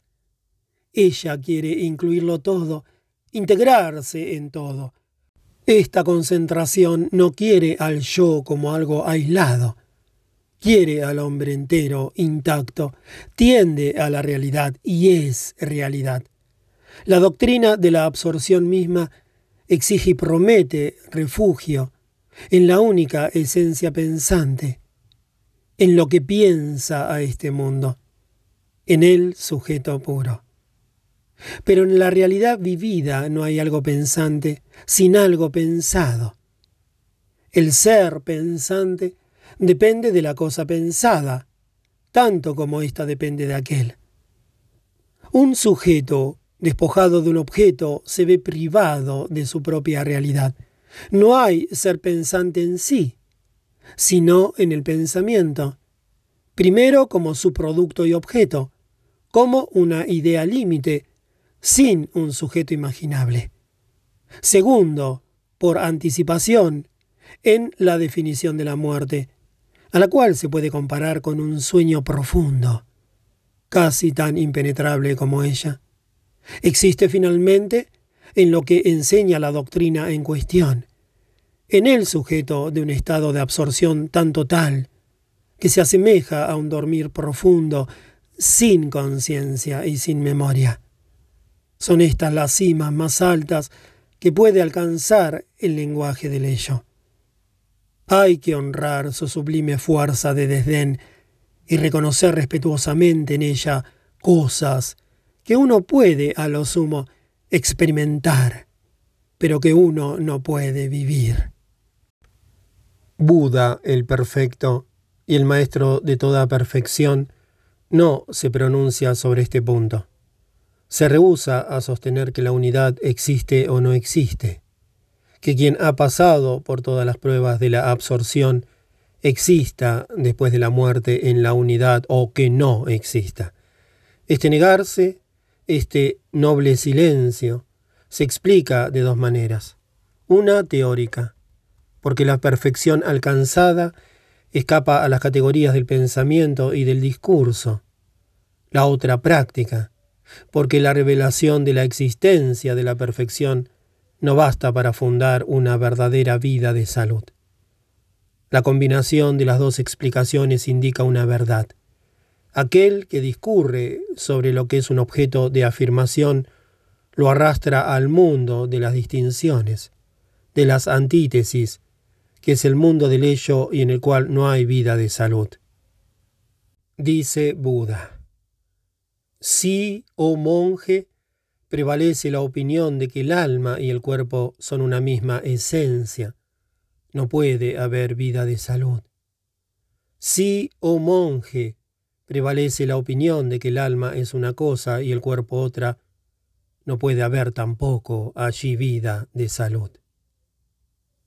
En el misterio de la contemplación, como en la realidad de la vida, lo que reina no es una fórmula. Es así o no es así no es ni el ser ni el no ser, sino esta fórmula. Es así y de otro modo, ser y a la vez no ser. La confrontación indivisa con el misterio indiviso es la primera condición de la salvación. Buda ciertamente es de aquellos que lo han reconocido. Como todos los verdaderos maestros, quiere enseñar no una doctrina, sino una senda, no objeta sino una sola afirmación, la de los insensatos que dicen que no hay acto, que no hay fuerza. Dice, los hombres pueden seguir la senda. Solo arriesga una única afirmación decisiva. Hay monjes, un no nacido que ni llega a ser, ni es creado ni formado. Si este ser no existiera, no habría fin. El fin existe, la senda tiene un fin.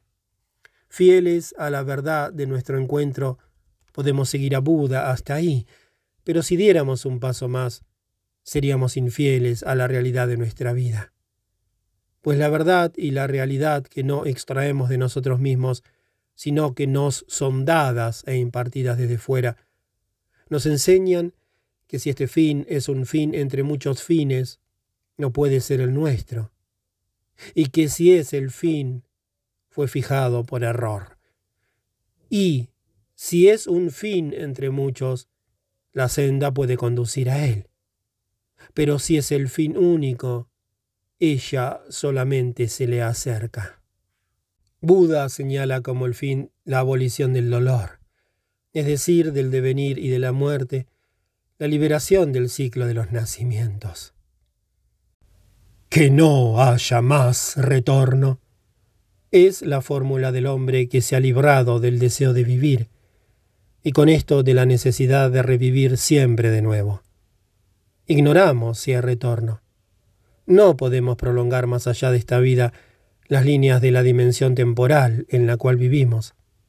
Y no buscamos descubrir lo que se nos revelara en su tiempo y según su ley. Mas, si no supiéramos que hay un retorno, no buscaríamos de ningún modo escapar a él, y en vez de aspirar a la existencia bruta, anhelaríamos pronunciar en cada una de estas existencias, según su modo y en su lenguaje, el yo eterno de lo efímero y el tú eterno de lo imperecedero. No sabemos si Buda realmente conduce al fin consistente en liberarnos de la necesidad del retorno. Ciertamente conduce a un fin preliminar que nos interesa, a la unificación del alma. Pero para conducirnos a él, no solamente nos tiene apartados del matorral de las opiniones, como es necesario, sino también nos aparta de la ilusión de las formas, que lejos de ser para nosotros una ilusión, es el mundo auténtico, a pesar de las paradojas objetivas de la intuición, las cuales para nosotros justamente son parte de él. La senda de Buda, también ella, importa entonces el desprecio así cuando nos habla, por ejemplo, de nuestro adquirir conciencia de los fenómenos internos de nuestro cuerpo. Se trata de una conciencia que es casi lo contrario de un seguro conocimiento de nuestro cuerpo, y no conduce al ser unificado hasta el momento de pronunciar el tú supremo que se le revela. Su decisión parece descansar en la extinción de la facultad misma de decir tú. Buda conoce el tú que uno dirige a los hombres. Lo prueba su trato con sus discípulos, a quienes, aunque harto distante de ellos, les habla muy directamente.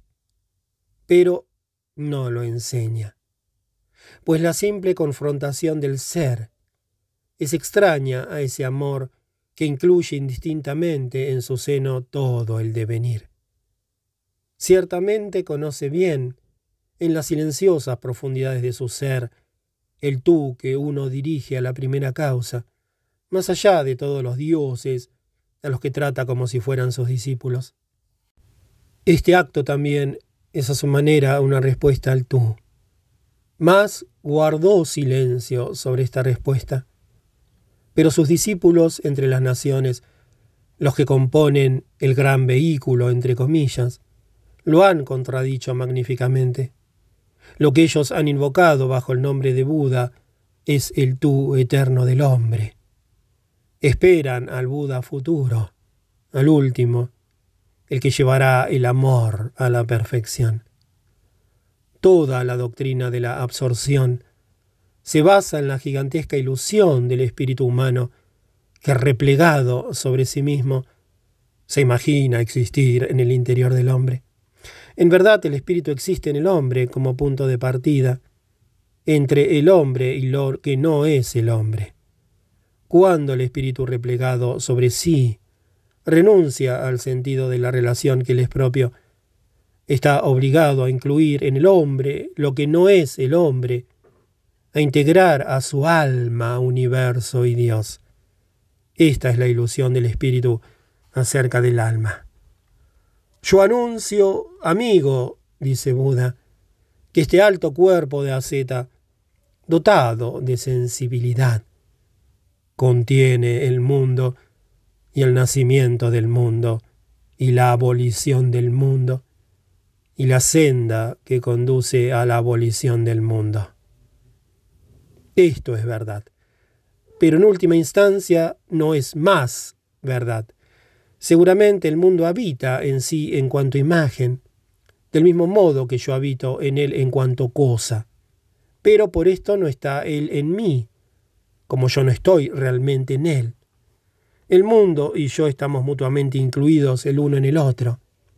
Esta contradicción mental inherente a la situación del yo se resuelve en la situación del tú, que no me libera del mundo, sino para atarme a él, en conexión de solidaridad. Llevo en mí el sentido del yo, que no puede incluirse en el mundo. El mundo lleva en sí el sentido del ser, que no podrá estar incluido en la imagen. Mas este sentido del ser no es un querer pensable, es simplemente la posición del mundo como mundo. Lo mismo que el sentido del yo no es un sujeto capaz de conocimiento, sino la posición total del yo como yo. Es imposible aquí una reducción ulterior. Quien no respeta las últimas unidades irreductibles anula su sentido aprehensible, pero no comprensible. El comienzo y la extinción del mundo no están en mí, pero tampoco están fuera de mí. No son. Se producen sin cesar, y su llegada está vinculada a mí y depende de mí, de mi vida, de mi decisión, de mi servicio no dependen de que yo afirme o de que yo niegue el mundo en mi alma, pero sí dependen de que yo transforme en vida mi actitud psíquica hacia el mundo, en una vida que intervenga en el mundo, en una vida real. Y en la vida real las actitudes psíquicas pueden ramificarse por caminos muy diversos. Pero aquel que se contenta con vivir interiormente su actitud que no la realiza sino en su alma, podrá ser tan rico en pensamientos como se quiera, pero será extraño al mundo.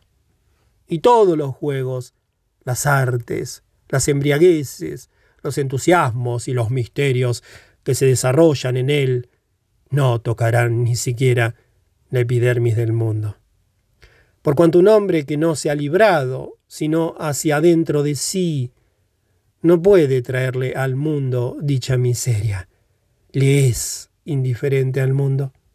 Solo aquel que cree en el mundo puede tener verdaderamente algo que ver con el mundo, y si se arriesga a ello, no permanecerá privado de Dios. Si amamos al mundo real, que no puede dejarse abolir, si lo amamos realmente con todo su horror, si osamos abrazarlo con los brazos de nuestro espíritu, nuestras manos encontrarán otras manos que las estrecharán. Ignoro lo que sería un mundo o una vida en el mundo que separa al hombre de Dios. Lo que se describe como tal, en verdad, es vida con un mundo del ello que se nos ha vuelto extraño, al que nos contentamos con conocerlo empíricamente y con utilizarlo. ¿Quién verdaderamente se dirige al encuentro del mundo? Va también al encuentro de Dios. Es menester a la vez recogerse y salir de sí, lo uno y lo otro en toda verdad, pues lo uno y lo otro componen juntos la unidad. Dios abarca el universo pero no es el universo. Igualmente, Dios abarca mi yo, pero no es mi yo. A causa de esta verdad inefable puedo decir tú en mi lenguaje, como cada uno lo puede decir en el suyo. A causa de esta verdad inefable, hay el yo y el tú, hay diálogo, hay lenguaje, hay el espíritu y el lenguaje, el acto prístino del Espíritu y el Verbo de la eternidad. De vuelta, a causa de esta verdad inefable hay el yo y el tú, hay diálogo, hay lenguaje, hay el Espíritu y el lenguaje, el acto prístino del Espíritu y el Verbo de la eternidad. La situación religiosa del hombre, su hallarse ante la presencia, está caracterizada por su antinomia esencial e insoluble. La naturaleza de su ser determina que su antinomia sea insoluble. Quien admite la tesis excluyendo la antítesis altera el sentido de la situación. Tratar de representarse una síntesis es destruir el sentido de la situación. Tratar de hacer de la antinomia algo relativo es abolir el significado de la situación querer resolver el conflicto de la antinomia con otra cosa que con la vida es pecar contra el sentido de la situación.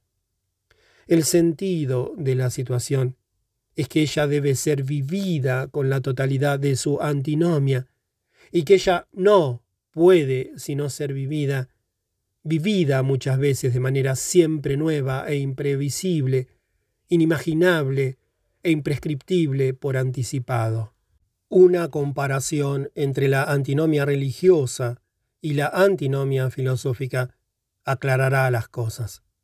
Kant bien puede hacer de la antinomia filosófica entre la necesidad y la libertad algo relativo, atribuyendo la primera al mundo fenoménico y la segunda al mundo noumenal, de manera que los dos postulados dejen de oponerse de frente y sellen un compromiso, del mismo modo como se concilian los dos mundos en los cuales son valederos. Pero si yo considero la necesidad y la libertad no en mundos pensados, sino en la realidad de mi presencia ante Dios, si sé que estoy liberado, entre comillas, y que al mismo tiempo todo depende de mí, entonces ya no puedo tratar de escapar a la paradoja que es mi vida misma.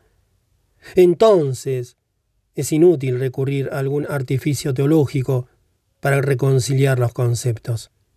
Yo estoy constreñido a vivirlos simultáneamente, y cuando se los vive son uno. Los ojos de un animal tienen la capacidad de hablar un gran lenguaje.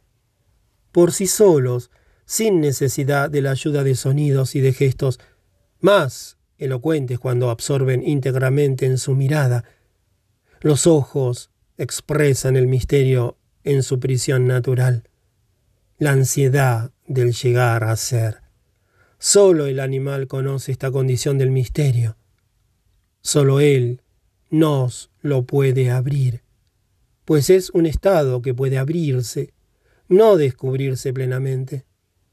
El lenguaje que expresa este misterio es idéntico al misterio que en él se expresa, la ansiedad, el movimiento de la criatura entre el reino de la seguridad vegetal y el reino de la aventura espiritual. Ese lenguaje es el primer balbuceo de la naturaleza al primer toque del espíritu, antes de que ella se entregue a la aventura cósmica del espíritu que llamamos hombre. Pero ningún discurso dirá jamás lo que este balbuceo sabe y puede proclamar. Miro a veces el fondo de los ojos de un gato. El animal domesticado no tiene solamente de nosotros, como lo imaginamos a veces, el don de la mirada verdaderamente parlante. Ha adquirido, al precio de su ingenuidad elemental, la facultad de dirigirnos esta mirada, a nosotros que no somos ya animales, pero con esta facultad su mirada ha adquirido en su aurora y desde su comienzo. Yo no sé qué aire de asombro y de interrogación que falla al animal salvaje a pesar de toda su ansiedad real. Es incuestionable que la mirada de ese gato, iluminada al contacto de la mía, me pregunta primeramente, ¿es posible que pienses en mí? ¿Lo que quieres de mí es verdaderamente otra cosa que entretenerte? Es verdad que te interesas en mí. Es que existo para ti. Es que existo. ¿Qué es lo que viene de ti a mí? ¿Qué es eso que flota en torno de mí? ¿Qué es lo que me llega? ¿Qué es eso?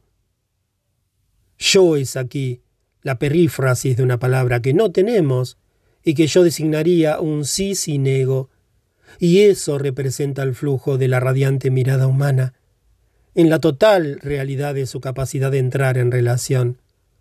La mirada del animal, lenguaje de inquietud, se ha abierto muy grande y a su vez se extingue.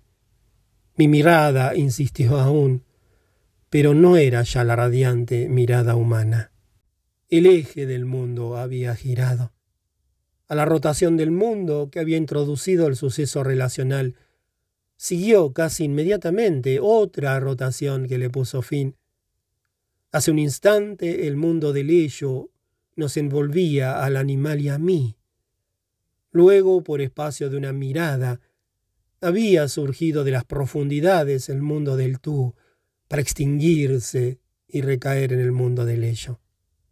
Relato este incidente, que he experimentado varias veces a causa del lenguaje de esta casi imperceptible alborada y ocaso del espíritu. En ningún otro lenguaje he conocido tan profundamente cuán efímera es la naturaleza de la actualidad en todas sus relaciones con el ser la melancolía sublime de nuestro destino, el retorno fatal de cada tú aislado al ello, pues los otros sucesos tenían, entre el amanecer y la noche, su jornada, por breve que fuese.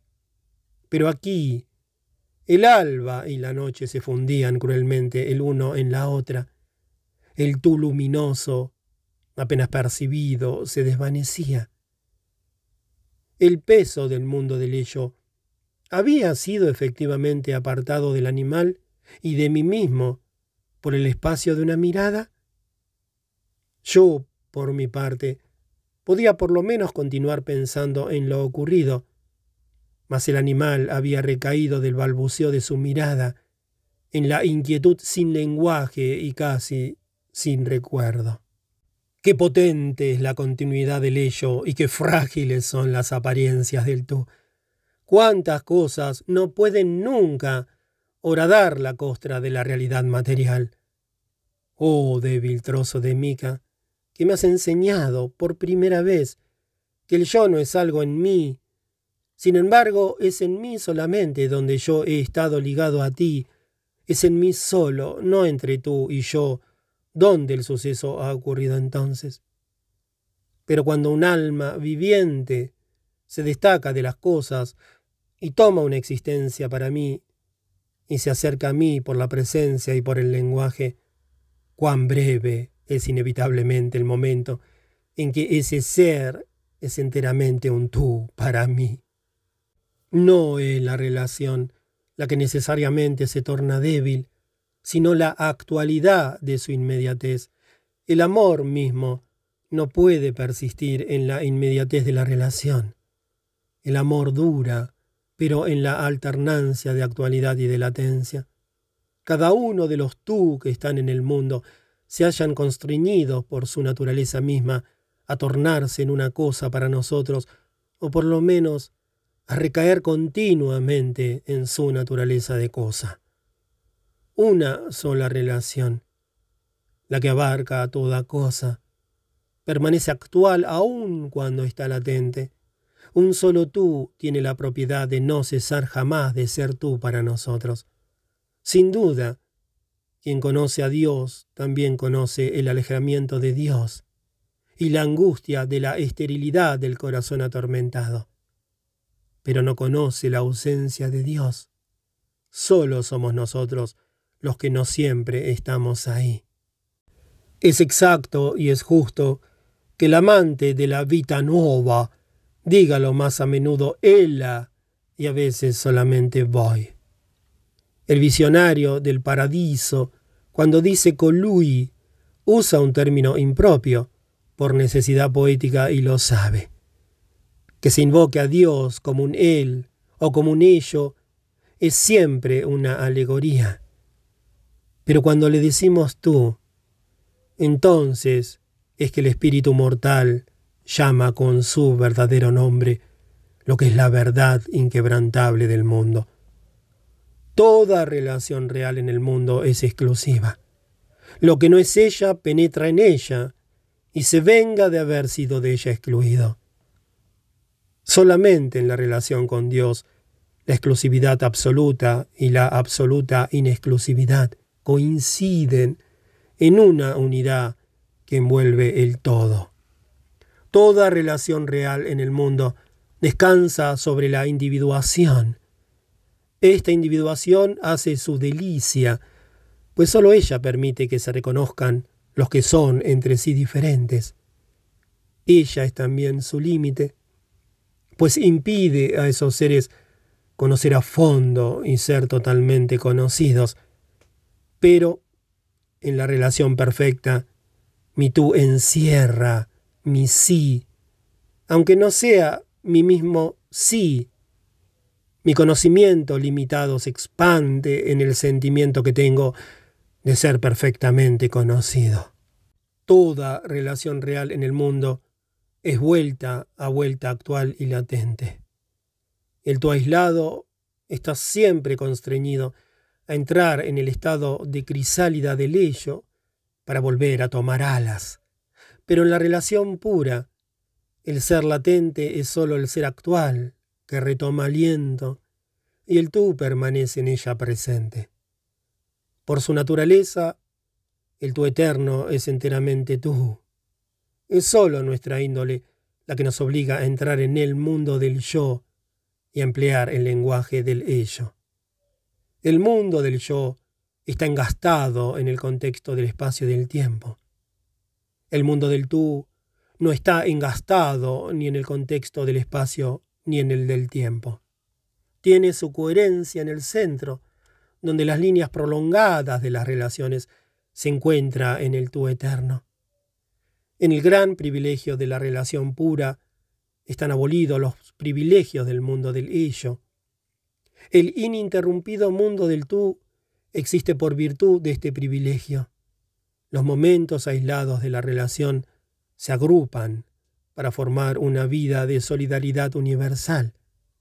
Por virtud de este privilegio, tiene el mundo del tú fuerza formativa. El espíritu es capaz de penetrar y de transformar el mundo del ello. Por este privilegio, escapamos a la heterogeneidad del mundo, a la pérdida del yo y al dominio de los fantasmas. La reversión es el reconocimiento del centro y el acto de dirigirse hacia él. En este acto del ser resurge la sepultada fuerza de relación del hombre. La onda que conduce todas las esferas de la relación se hincha en torrentes vitales para dar vida nueva a nuestro mundo. Quizá no solamente a nuestro mundo, pues podemos percibir que la forma metacósmica primitiva inherente al mundo, como totalidad en su relación con lo que es el mundo, forma cuya naturaleza dual está representada entre los hombres por la doble naturaleza de sus actitudes, de las palabras primordiales del lenguaje y de los aspectos del mundo, se manifiesta en un movimiento doble. Dos puntos. El uno que se aparta de la fuente primera, en virtud del cual el universo se sostiene en el proceso del devenir, y el otro, de retorno a esa fuente primera, y en virtud del cual el universo se abandona en el ser. Estas dos partes del movimiento se despliegan, cargadas de destino, en el tiempo, pero están incluidas por gracia en la creación intemporal, que de manera inconcebible es a la vez liberación y preservación, abandono y ligamiento. La conciencia que tenemos de esta dualidad calla ante la paradoja del misterio inicial. El mundo de relación se construye en tres esferas. La primera es nuestra vida con la naturaleza. En ella la relación llega hasta el umbral del lenguaje. En la segunda esfera, la de nuestra vida con los hombres, la relación adquiere la forma del lenguaje. La tercera esfera es nuestra vida con las formas inteligibles. La relación se produce en ella sin lenguaje, pero engendra un lenguaje. En cada una de estas esferas, a través de todo proceso de llegar a ser, cuya presencia sentimos, tendemos la mirada a la franja del tú eterno. En cada una advertimos un soplo desde el tú eterno. En cada tú nos dirigimos al tú eterno. Todas estas esferas están incluidas en el tú eterno, pero Él no está incluido en ninguna. A través de todas las esferas irradia una presencia única, mas nosotros podemos, sin embargo, apartar del presente a cada esfera. De la vida con la naturaleza podemos extraer el mundo físico, el de la existencia material. De la vida con los hombres podemos extraer el mundo psíquico, el mundo de la sensibilidad. De la vida con las esencias espirituales podemos extraer el mundo noético, el mundo de los valores. Pero entonces todas las esferas pierden su transparencia y en consecuencia su sentido. Todas se han vuelto utilizables y opacas y permanecen opacas, aunque las iluminemos con los nombres de cosmos, eros y logos. En efecto, solo hay cosmos para el hombre si el universo se torna su morada, con un sagrado hogar en el que ofrezca sacrificio. Solo hay eros para el hombre si los seres se le vuelven imágenes del eterno, con las que se revela la comunidad. Y solo para él hay logos si se dirige al misterio por medio del trabajo y de los servicios para el espíritu. La demanda silenciosa de la idea, la palabra amorosa del hombre, el mutismo revelador de la criatura, son otras tantas puertas que dan acceso a la presencia del Verbo. Pero cuando debe tener lugar el encuentro pleno y perfecto, estas tres puertas se reúnen en un solo portal, que es el de la vida real, y no podrías decir por cuál de las tres has entrado. De entre las tres esferas se destaca una, la de nuestra convivencia con los hombres. Aquí el lenguaje se completa, prolongándose en el discurso de su réplica. Solamente aquí la palabra explicitada en el lenguaje recibe su respuesta.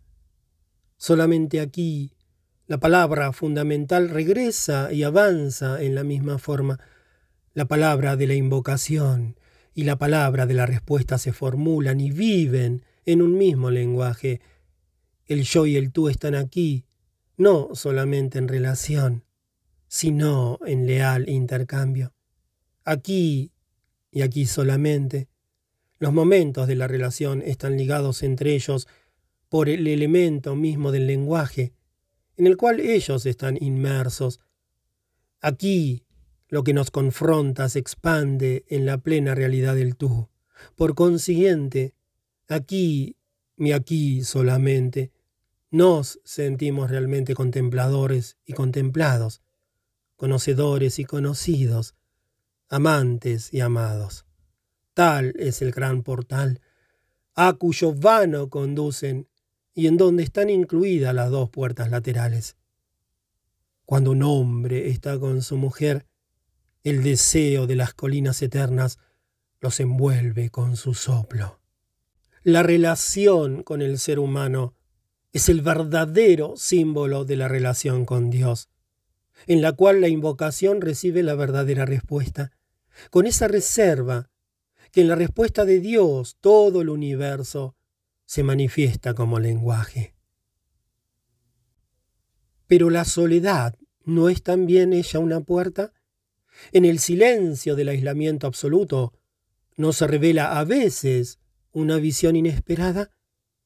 El trato consigo mismo no puede tornarse misteriosamente en trato con el misterio. Más aún el hombre que ya no está sometido a ningún ser, ¿no es acaso el único que sea digno de colocarse en presencia del ser? Ven, solitario, hacia aquel que está solo, exclama Simón, el nuevo teólogo a su Dios. Hay dos clases de soledad, según la realidad de la que la soledad nos aparta. Si la soledad significa que uno ha renunciado a experimentar y a utilizar las cosas, ella siempre es necesaria, no sólo para la relación suprema, sino también para todo acto de relación, cualquiera que sea.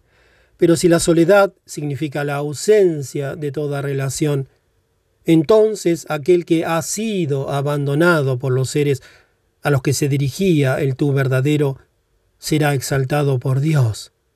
Mas no lo será aquel que abandonó él mismo las cosas. Uno se allega a ciertos seres solo en la medida en que está ávido de sacar de ellos partido, solo puede estar ligado a ellos en la relación. Y solo aquel que está así ligado es el único pronto para el encuentro de Dios, pues solo Él afronta la realidad divina con una realidad humana. Además, hay dos clases de sociedad, según el objeto que ellas se proponen. Si la soledad es el lugar de la purificación, necesaria aún para el hombre que vive en la relación, antes de penetrar en el más santo de los santuarios, o bien en medio de sus albures, entre el inevitable desfallecimiento y el ascenso hacia la experiencia de lo verdadero, entonces ciertamente estamos hechos para esta soledad. Pero si la soledad es la fortaleza del aislamiento, en la que un hombre conduce un diálogo consigo mismo, no para ponerse a prueba y aprender a dominarse en vista de lo que vendrá, sino para gozar allí de la particular complexión de su alma, entonces tenemos el verdadero desliz del espíritu en la espiritualidad. El hombre puede avanzar hasta el último abismo, en el que el hombre, en su autoengaño, imagina tener a Dios en sí y conversar con Dios mismo. Pero, en verdad, si bien Dios nos envuelve y permanece en nosotros, no lo poseemos jamás en nosotros, y no podemos hablar con Él, sino cuando en nosotros muere el habla. Un filósofo moderno da como cierto que todo hombre cree necesariamente, sea en Dios, sea en ídolos, es decir, en algún bien definido, su nación, su arte, el poder, el conocimiento, la acumulación de dinero, el siempre renovado sometimiento de la mujer, que se ha vuelto para él un valor absoluto colocado entre él y Dios. Basta solamente con demostrarle la naturaleza condicionada de este bien para romper el ídolo. El acto religioso desviado retorna por sí mismo al objeto adecuado. Esta concepción supone que la relación del hombre con los bienes finitos que él idolatra sea de la misma naturaleza que la relación con Dios, y no difiera de ella sino por el objeto, en este caso, la simple sustitución del objeto auténtico al objeto erróneo podría siempre salvar al hombre descarriado. Pero la relación del hombre con la cosa especial que ha usurpado el trono del valor supremo de su vida y ha suplantado a la eternidad, está siempre orientada hacia la experiencia y la utilización de un ello, hacia una cosa o un objeto de gozo, pues esa relación solo es capaz de obstruir la perspectiva sobre Dios. Es el mundo opaco del ello. En cambio, la relación que encierra la expresión tú abre siempre de nuevo esta perspectiva. El hombre que está dominado se haya poseído por la necesidad de poseer no tiene para ir a Dios otro camino que la reversión, camino que es no solo un cambio de finalidad, sino un cambio en la naturaleza del movimiento. Se salva al poseído despertándolo y educándolo para la solidaridad de la relación, no dirigiéndolo hacia Dios en su estado de obsesión. Cuando un hombre persiste en este estado, ¿Qué significa? Que en vez de invocar el nombre de un demonio o de un ser demoníamente tergiversado para él, invoque el nombre de Dios. Esto significa que a partir de ahí blasfema. Es una blasfemia cuando un hombre, después que el ídolo ha estallado detrás del altar, pretenda ofrecer a Dios un sacrificio impío sobre el altar profanado. Cuando un hombre ama a una mujer cuya vida le está constantemente presente, es capaz de mirar en el tú de los ojos de ella un rayo del tú eterno. Pero en cambio, al hombre que solo desea airadamente una posesión siempre renovada, ¿Le ofreceréis a su deseo insaciable un fantasma del Eterno? El hombre que se consagra al servicio de su pueblo, que se siente quemar por la llama inmensa del destino nacional cuando se entrega a ese pueblo, en verdad lo hace pensando en Dios. Pero aquel que hace de su nación un ídolo, a cuyo servicio quiere someter todo, porque en la nación exalta su imagen propia. ¿Creéis que basta que le manifestéis vuestro disgusto para que perciba la verdad? Y con mayor razón, ¿qué significa que un hombre trate al dinero, el no ser en sí, como si fuera Dios?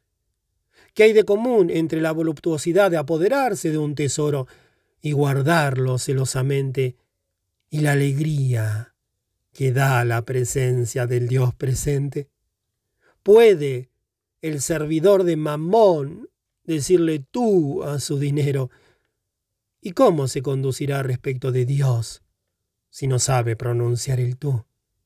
No puede servir a dos amos, ni tampoco a uno después del otro. Es menester que primero aprenda a servir de otra manera. El hombre que habéis creído convertir por medio de una simple sustitución posee ahora un fantasma al que llama Dios. Pero Dios, la presencia eterna, no se deja poseer. Oh desdichado, el hombre poseído que cree poseer a Dios. Se suele decir que religioso es el hombre que no tiene necesidad de estar en relación alguna con el mundo y con los seres vivientes, porque el estado de la vida social que se define desde fuera se halla en él superado gracias a una fuerza que sólo actúa desde dentro. Mas en esta noción de vida social se combinan dos cosas enteramente diferentes. La comunidad, fundada sobre la relación, y la masa de unidades que no conocen la relación, es decir, que padecen de esa carencia de relaciones que caracteriza al hombre moderno. Pero el luminoso edificio de la comunidad, al que hay un acceso aún desde la mazmorra de la vida social, es obra de la misma fuerza que actúa en la relación entre el hombre y Dios. Esto no significa que sea una relación entre otras, pues es la relación universal en la que desembocan todas las corrientes sin agotar sus aguas. Como hacer aquí distinciones y trazar límites entre el mar y sus afluentes? Solo encontramos aquí un único torrente que va del yo a un tú más y más infinito, el torrente sin límite de la vida real. No es posible distribuirle vida entre una relación real con Dios y una relación irreal del yo y el ello con el mundo. No se puede a la vez orar verdaderamente a Dios y sacar provecho del mundo. Aquel para quien es el mundo esencialmente aquello de lo cual extrae un provecho, encara también a Dios de la misma manera. Su plegaria será una manera de exonerarse en una audiencia con la descarga de la voz en el vacío. Ese hombre, no el ateo que del fondo de la noche hace ascender para su estrecha ventana el llamado de su nostalgia e invoca al inominado. Ese hombre se presenta como un ser individual, aislado, separado ante Dios, porque ha sobrepasado el estadio del hombre moral, envuelto aún en el deber y la obligación hacia el mundo.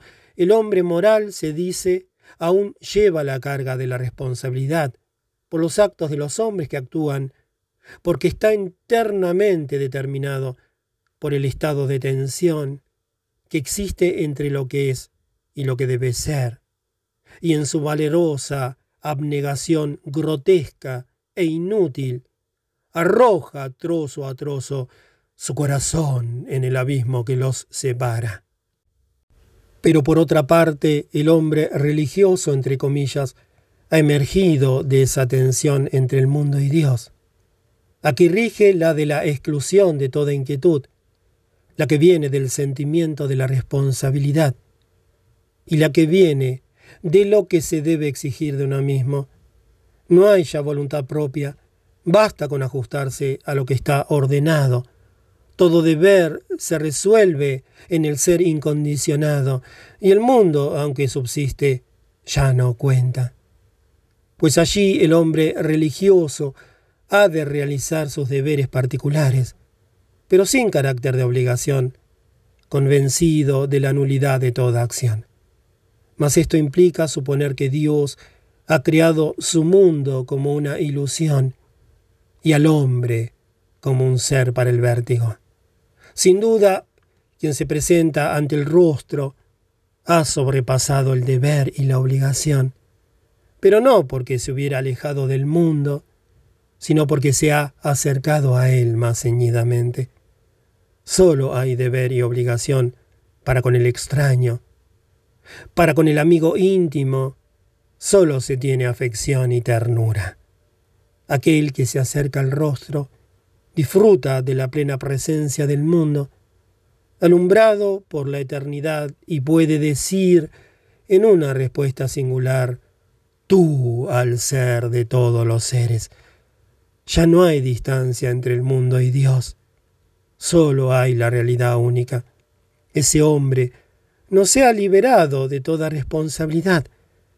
Ha cambiado el tormento de lo finito, la persecución de consecuencias, por el impulso de lo infinito.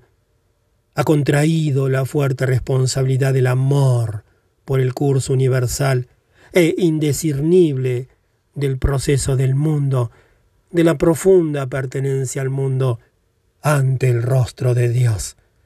Seguramente ha abolido para siempre los juicios morales.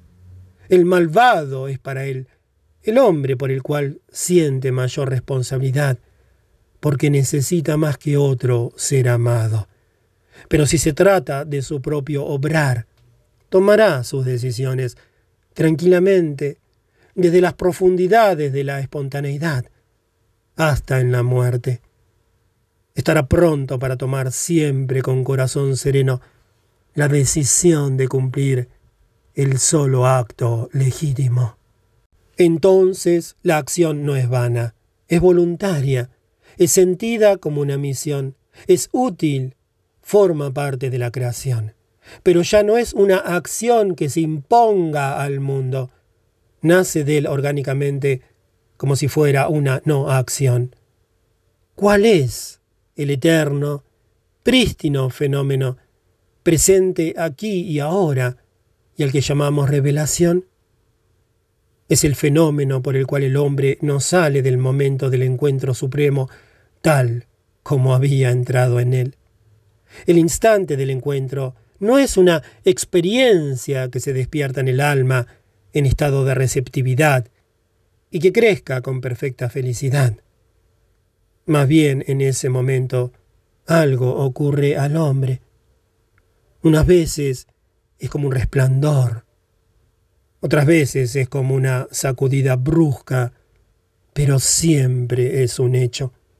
El hombre que sale del acto de la relación, que de este modo lo envuelve, tiene ahora en su ser un más, un acrecentamiento del cual antes nada sabía y cuyo origen no sabría designar correctamente. Cualquiera que sea el lugar asignado a esta novedad por la interpretación científica del mundo, en su esfuerzo legítimo por establecer una causalidad, no nos basta aquí con que se hable de la acción de lo subconsciente, ni de ningún otro mecanismo anímico. Realmente hemos recibido algo que no poseíamos antes, y lo hemos recibido de modo tal que sabemos que ello nos fue dado. En lenguaje bíblico, dos puntos. Aquellos que esperan al Eterno renovarán su fuerza.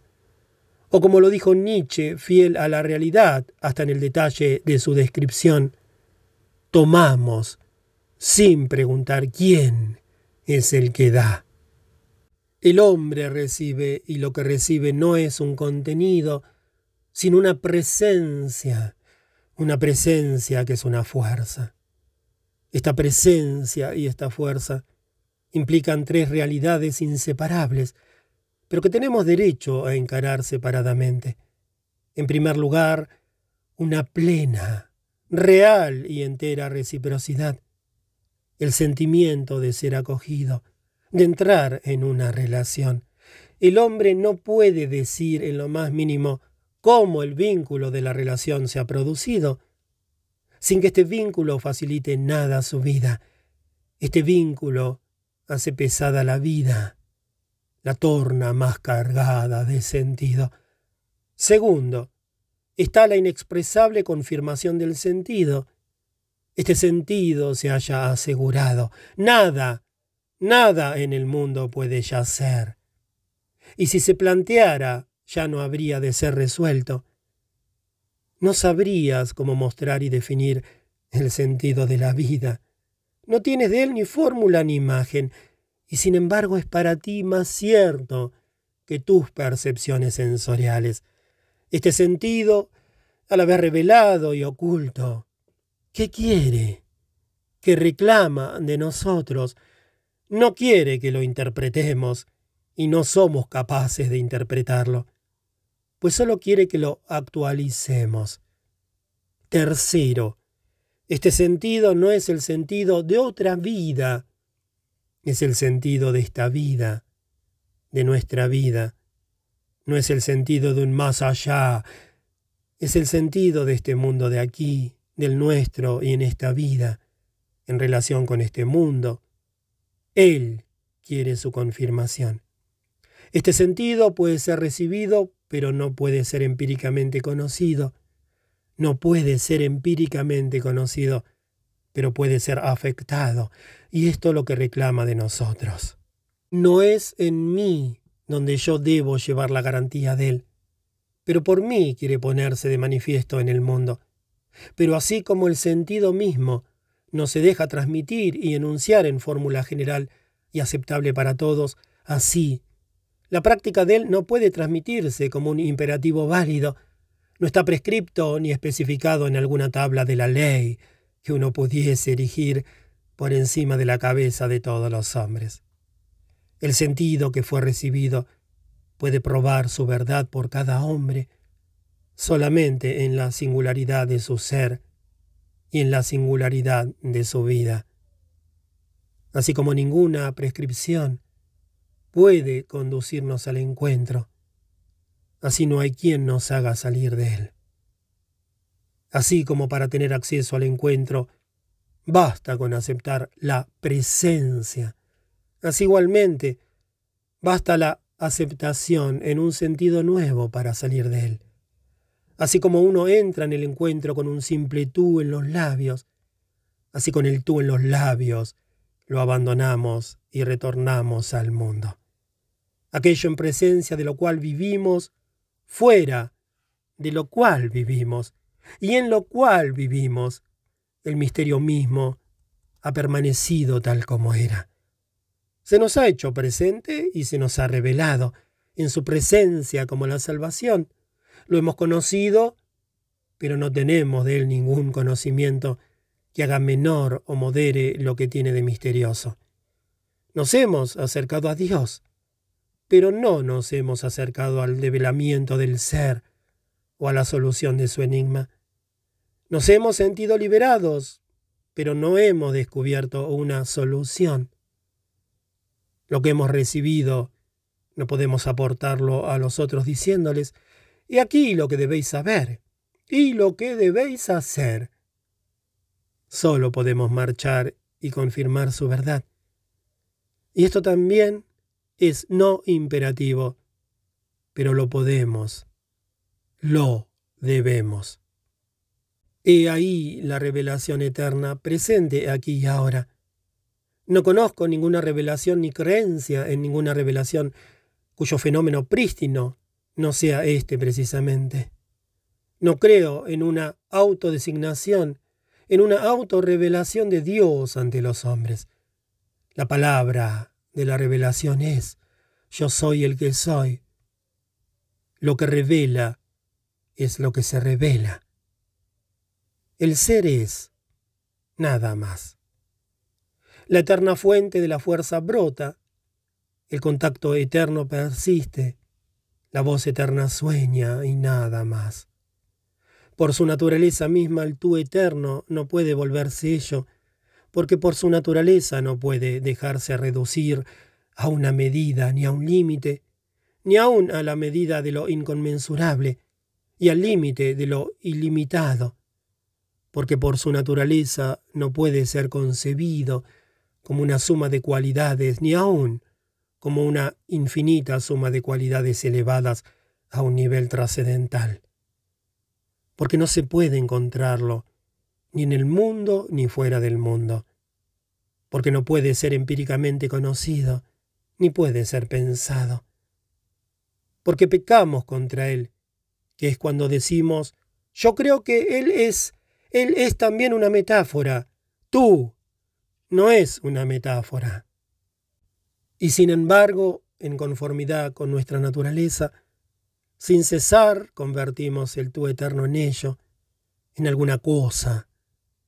Hacemos de Dios un objeto, no ciertamente por capricho, la historia de Dios como una cosa, el pasaje de Dios como cosa a través de la religión y a través de los productos que la tocan, a través de sus resplandores y de sus tinieblas, sea que ellas enlantezcan la vida o que la nieguen, el alejamiento del Dios viviente y el retorno a Él, el pasaje de la presencia al establecimiento de la forma, de objetos y de ideas, a la disolución, a la renovación.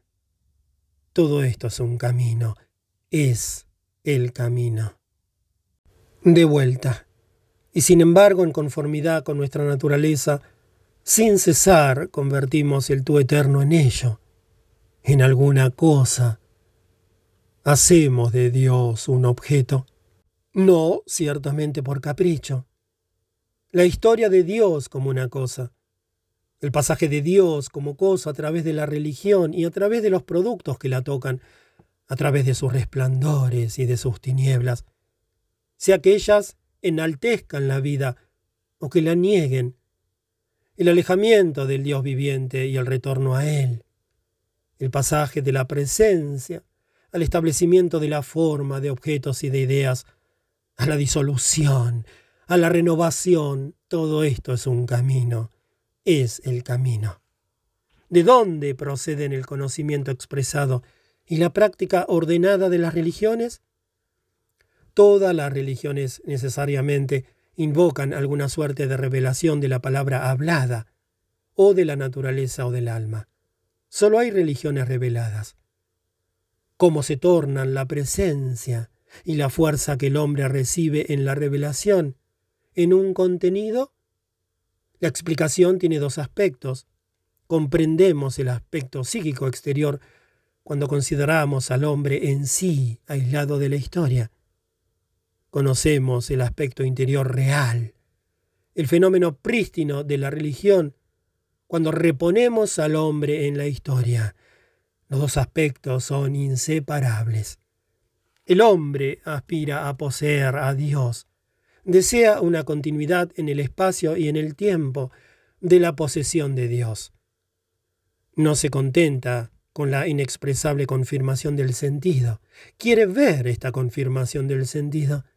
Quiere ver esta confirmación como una cosa extendida que uno pudiese siempre retomar y tratar como una continuidad temporal y espacial, que dé a su vida una seguridad en cada punto y en cada instante. La sed de continuidad del hombre no se satisface con el ritmo vital de la relación pura, con la alternancia del ser actual y un ser potencial, en el cual solo decrece nuestra capacidad de entrar en relación, esto es, la presencia realizada, pero no la presencia prístina.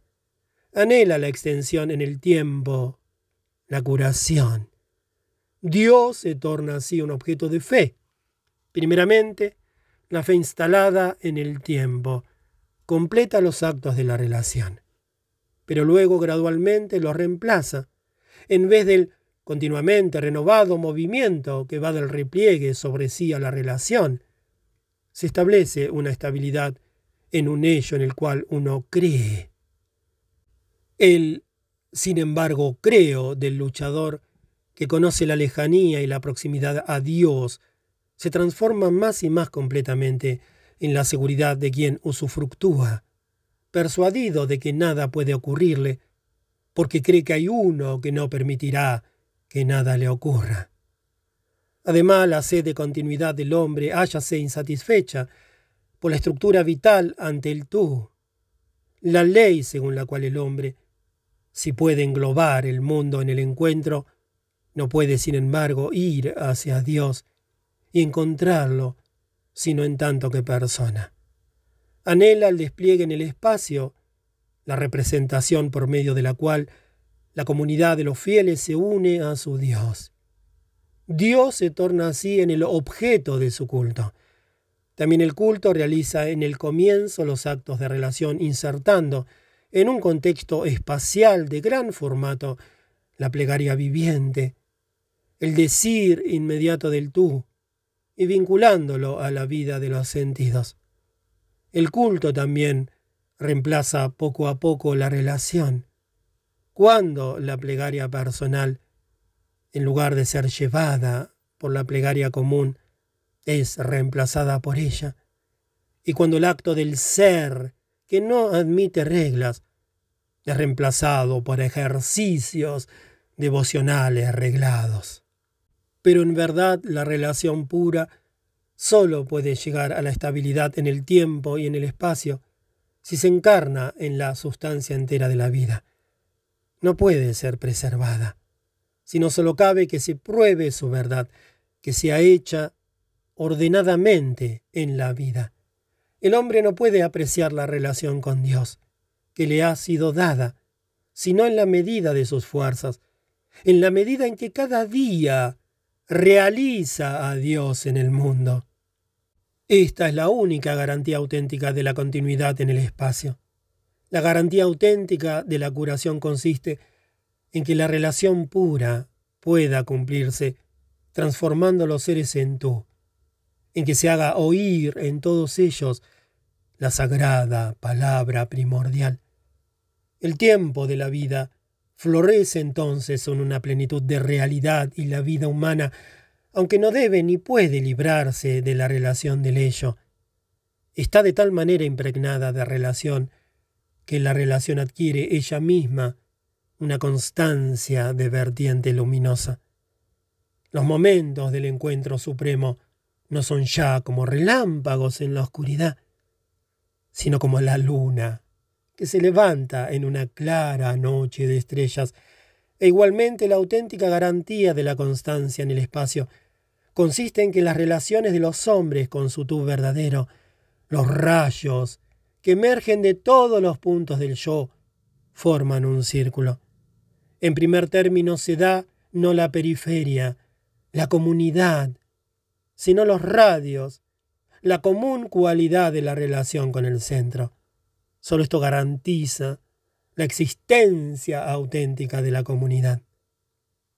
Solamente cuando surgen las dos, la vinculación temporal en una vida relacional de salvación y la vinculación espacial en la comunidad hecha una por su centro, y solamente mientras existen, surgen y existe en torno al altar invisible un cosmos humano con límites y forma, tomando por el espíritu de la sustancia universal del eón un mundo que es casa y hogar, una morada para el hombre en el universo.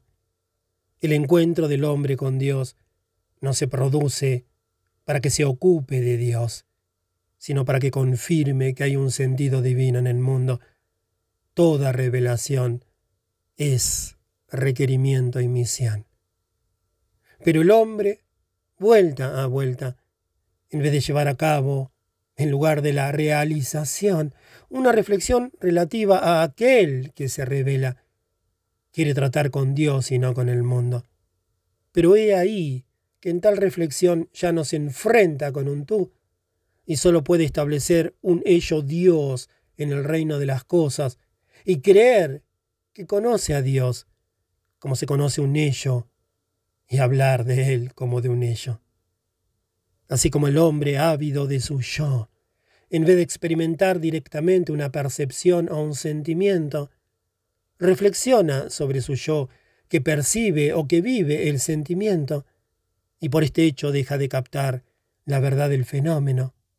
Así el hombre ávido de Dios, que por lo demás puede acordar interiormente muy bien con el otro, en vez de dejar actuar en él el don, reflexiona sobre aquel que lo da y deja de captar al uno y al otro. Dios permanece presente cuando se te encomienda una misión. Dios precede en el camino a aquel que cumple una misión. Cuanto más fiel es su cumplimiento, tanto más fuerte y más constante es la cercanía de Él. Seguramente no puede tener trato directo con Dios, pero puede conversar con Él. La reflexión, en cambio, hace de Dios un objeto.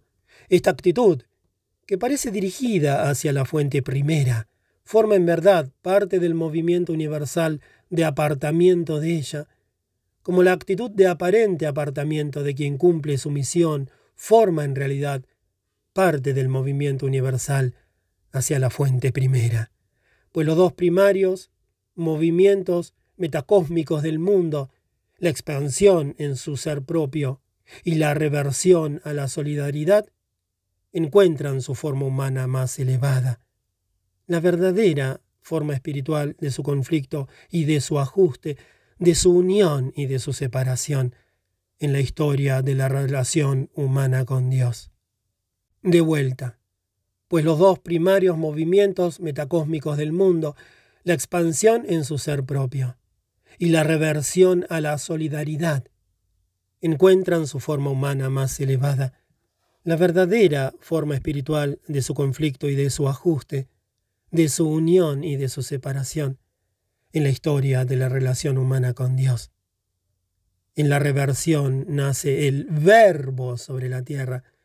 La expansión lo encierra en una nueva reversión. No es arbitrario lo que reina aquí, aunque a veces el movimiento hacia el ello vaya tan lejos que amenaza ahogar o suprimir al movimiento de retorno al tú. Las revelaciones poderosas que las religiones invocan son semejantes en su fondo a la revelación muda que se opera en todo lugar y en todo tiempo.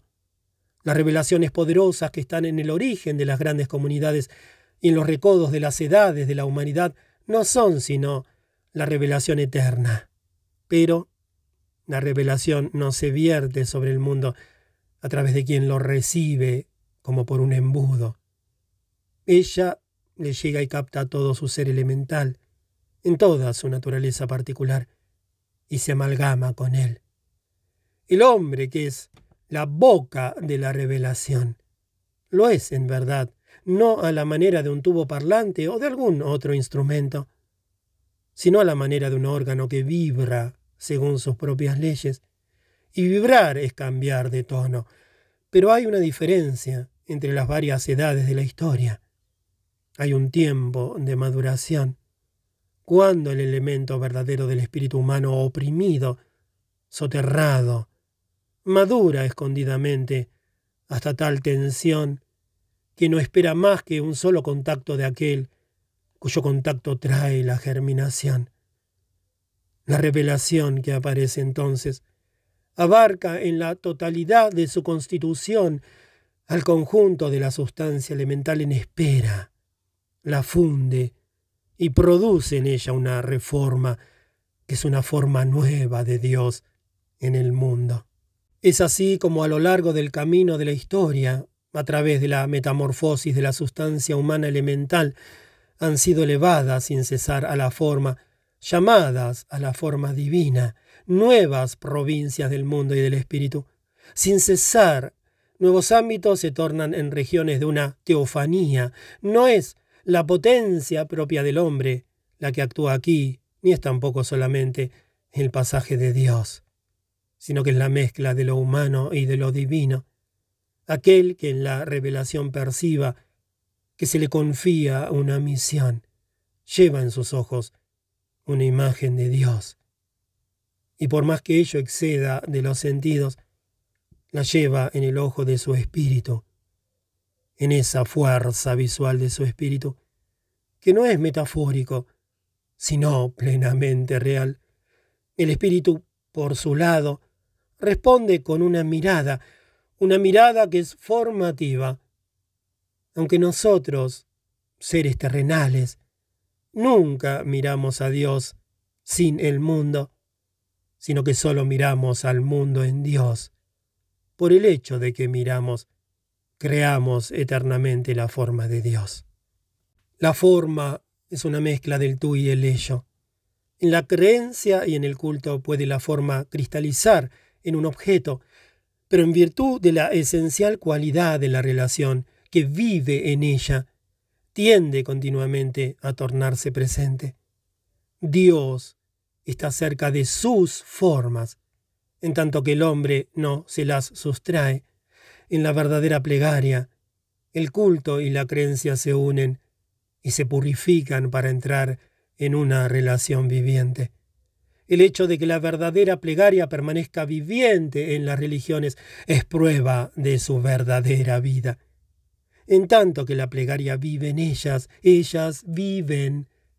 La degeneración de la religión significa la degeneración de la plegaria. Su capacidad de entrar en relación está más y más cubierta por la creciente objetividad. Se le hace cada vez más y más difícil pronunciar el tú, con el ser total indiviso. Y finalmente, para poder pronunciarlo, el hombre ha de salir de su falsa seguridad y arriesgar la aventura de lo infinito. Ha de salir de la comunidad reunida bajo la cúpula del templo y no bajo el cielo, y entrar en la soledad suprema. Es desconocer profundamente este impulso atribuirlo a subjetivismo. La vida en la presencia de Dios es vida en la única realidad, la única verdaderamente objetiva. Y el hombre que emprende esta vida quiere escapar a la objetividad aparente e ilusoria y refugiarse en la que es verdaderamente objetiva antes que su verdad la haya destruido. El subjetivismo vacía a Dios de alma, el objetivismo hace de él un objeto. El uno es una falsa liberación. El otro es una falsa seguridad. Uno y otro apartan del camino de la realidad. Uno y otro son intentos de sustituirse a la realidad. Dios está cerca de sus formas, en cuanto el hombre no se las sustrae. Pero cuando el movimiento expansivo de la religión suprime el movimiento de reversión y aparta de Dios la forma, la faz de la forma es borrada. Sus labios están muertos, sus manos cuelgan. Dios ya no la conoce, y la morada universal edificada en torno de su altar, el cosmos espiritualmente entendido, cae en ruinas y ocurre que el hombre, ante su verdad destruida, no ve más lo que ha ocurrido. Lo que ha ocurrido es la desintegración del verbo. El verbo tiene su esencia en la revelación, su acción en la vida de la forma, su circulación en el dominio de la forma que ha muerto. Así se producen las idas y venidas del eterno y eternamente presente verbo en la historia. Los tiempos en los cuales aparece el verbo viviente son aquellos en los que se renueva la solidaridad de la conexión entre yo y el mundo. Los tiempos en los que reina el verbo efectivo son aquellos en que se mantiene el acuerdo entre yo y el mundo. Los tiempos en que el verbo se torna corriente. Son aquellos en que el mundo y el yo pierden su realidad y se vuelven extraños el uno al otro, en que se completa la fatalidad hasta que llega el gran estremecimiento, la suspensión del aliento en la oscuridad y el silencio de la preparación. Pero este derrotero no es circular, es el camino En cada nuevo eón, la fatalidad se torna más opresora, la reversión más asoladora, y la teofanía se torna cada vez más cercana, se aproxima siempre más a la esfera que está colocada entre los seres, se acerca al reino que se esconde en medio de nosotros, en el intervalo mismo que nos separa a unos de otros. La historia es una misteriosa aproximación. Cada espiral de su ruta nos conduce al mismo tiempo hacia una perdición más profunda y hacia una conversión más total. Pero el acontecimiento que visto del lado del mundo es una reversión, visto del lado de Dios se llama salvación. Fin.